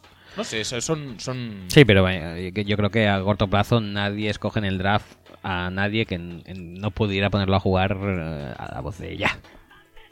Bueno, eso... Bueno, menos, menos, sí, menos Belichick. Pero vaya, eh, el concepto es ese, que todos los que draftean obviamente deben ser eh, a corto medio plazo aprovechables. Eh, por último, hagamos con la gran pregunta, quizá. Sí, ya es el, el mail de la semana. el mail de la semana de Toñete Y Gil. va- vamos a cerrar con esto ya. Sí, sí, sí. Eh, Toñete Gil, que ya el principio es muy bueno, dice, sí, hola, buenas tardes a todos. En plan, sí, hola. ¿Funciona el micro? Sí, hola. Sí. Dice, pregunta, soy fiel seguidor, aquí esta pregunta eh, nos, va- nos va a haber muchas dudas éticas y demás. No te creas, ¿eh? Pero bueno, da igual. Pregunta, soy fiel seguidor del podcast y soy de los que afirman rotundamente que esta última temporada ha sido la mejor de toda la historia de la humanidad en lo que a podcast se refiere. Vale. Y la temporada que viene o esta posiblemente la supere. E- Esta va a superar a esta, ¿no? Esta podemos, es tan grande esta que podría superar a esta misma. Madre Ojo, mía, ojo. madre mía. Sigue, dice, pero como Willy va a sacar un podcast propio, me pregunto cuáles son las, las directrices eh, que desde la exitosa y existante... creo que- Existente, supongo. Existente o excita- excitante. Eh, de la- desde la exitosa y existente cúpula actual de Fútbol Speech recomiendan seguir. Primera pregunta, ¿podremos escucharlo o significaría traición? ¿Tú qué dices a eso? Yo, yo no le voy a prohibir a nadie que escuche a nadie. Traición es, por ejemplo, decir que vienes a la Super Bowl y no venir. Correcto. Eso es traición. Pero escuchar otras cosas, más si son cosas de 10 minutos. Es decir, si tuvieras que ocupar las 3 horas del programa en escuchar otra cosa, yo entiendo que 6 horas no las vais a tener, que sería una cosa o la otra, y en, en cuyo caso es lo nuestro. Sí, sí, sí, sin lugar a dudas. Pero pudiendo compatibilizar, no tengo ningún problema en que escuchéis. Nosotros no, nada. no somos la... Cualquier cosa podéis escuchar. No somos la zona mixta del Madrid. ¿Podéis No hablar? nos oponemos a nada. Podéis... Ya está, podéis escuchar lo que queráis. Incluso hasta Willy, fíjate. Eh, luego dice, ¿debemos promover su podcast con RTs o llenarle la bandeja de insultos? Otra vez eh, planteamos mal... eh, planteamos mal la pregunta. ¿Por qué disyuntir cuando puedes conjuntar? Sí, exacto. O sea, tú puedes darle a RT y luego, aparte, eh, mandarle eh, mails a willy.futbolspeak.com porque el tío sigue utilizando, obviamente, todos nuestros recursos. Sí, sí, sí, sí, sí. Eh, pues eso, podéis llenarle la bandeja de- de- del mail de insultos. Es más, deberíais hacerlo y deberías, eh, deberíais estar hacerlo- haciéndolo ya por habernos abandonado. Pero no pasa nada. Eh, O, o hacerle RT, de estos RTs con cita. y Sí. Mirad este tío el pelazo que me lleva. Ah, eh, no entres, no entres No, no, todavía me- porque me estoy adelantando, tenemos vale, vale. otra tercera pregunta. Dice, ¿podemos hacer comentarios sobre su pelo de Goku? Sí, Sí, sí, sí, Si sí, podéis, sí, sí, sí, porque él ha elegido el formato vídeo, ¿no? Pues hará que se atenga a las consecuencias. Que apechugue, hombre. Es más, yo creo que se ha venido un poco arriba desde que dijimos que tenía pelazo tipo Diego Matamoros. Sí, efectivamente. Y, y se le ha escapado de las manos. Sí, sí, se le ha ido. y- Diego Matamoros tiene un tupé, pero es un tupé controlado. Controlado. Lo suyo ya ha pasado a nivel super guerrero de Bola Dragón. Sí, sí, sí, sí. Si se teñiera de Super rubio ya- Saiyan. No, nunca tradujeron Sup- Super Guerrero, ¿eh? ¿No? No, no, no, era Super Saiyan. ¿Era Super Saiyan? Sí, sí, sí, ¿No era. Super Garré? Super Guerrero sí, pero no lo tradujeron como Super Guerrero. Ah, vale, Era. Super Saiyan. Super Saiyan. Pues Super Saiyan eh, Hair de, de Willy es más que criticable y desde aquí animamos tanto a RTs como a bandeja del mail llena de insultos, como insultos por el propio Twitter, mientras si les hacéis retweet, retweet con, con, con texto, en plan de Sí. mirad el eh, mirad que ¿cómo se llama eso? Eh, ¿El qué? ¿Vídeo?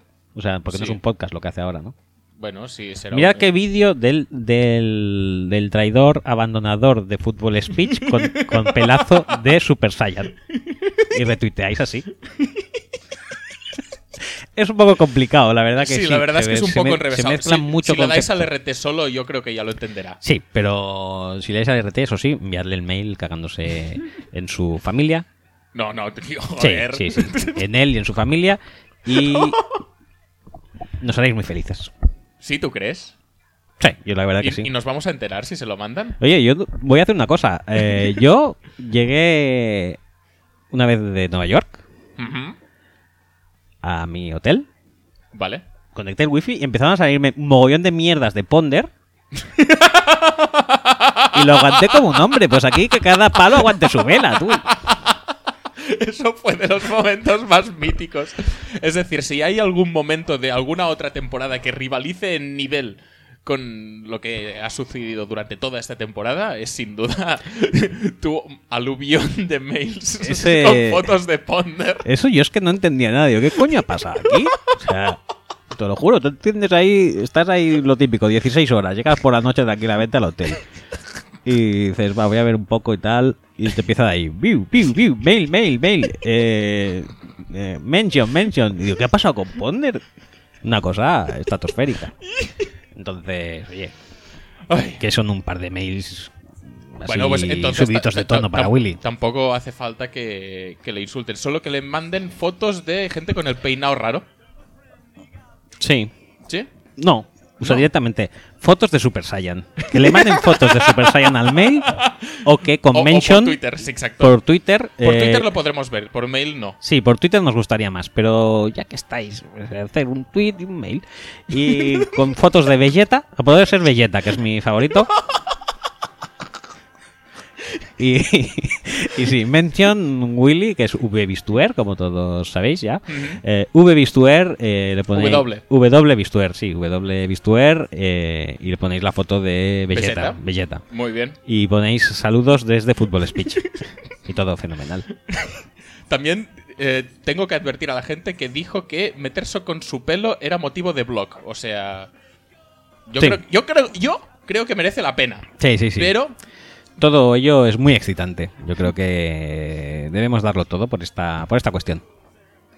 Pues nada, yo creo que con este consejito del día. Sí, con el consejito chachi. Pues ya podemos irlo dejando. ¿Tienes- Sí. ¿Has, has, eh, elegido algún cierre musical? Iba a poner de tenerla ya otra vez. Es que, es que te gusta mucho, eres como el cartero, ¿eh? Siempre, siempre picas dos veces. ¿Quieres que busque otra cosa? No, no, ponla, va. Pues nada, eh, la pongo. La semana que viene volveremos con más cosas. No sabemos cuáles, pero más cosas. O a lo mejor sí. Venga, hasta luego. Hasta luego.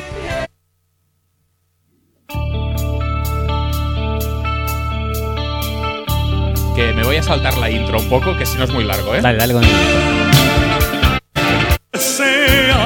Ahora, ahora. Ahora mejor, ¿no? que se llevó.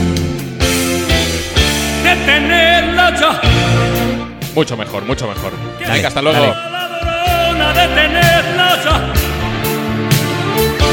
Detenerla ya.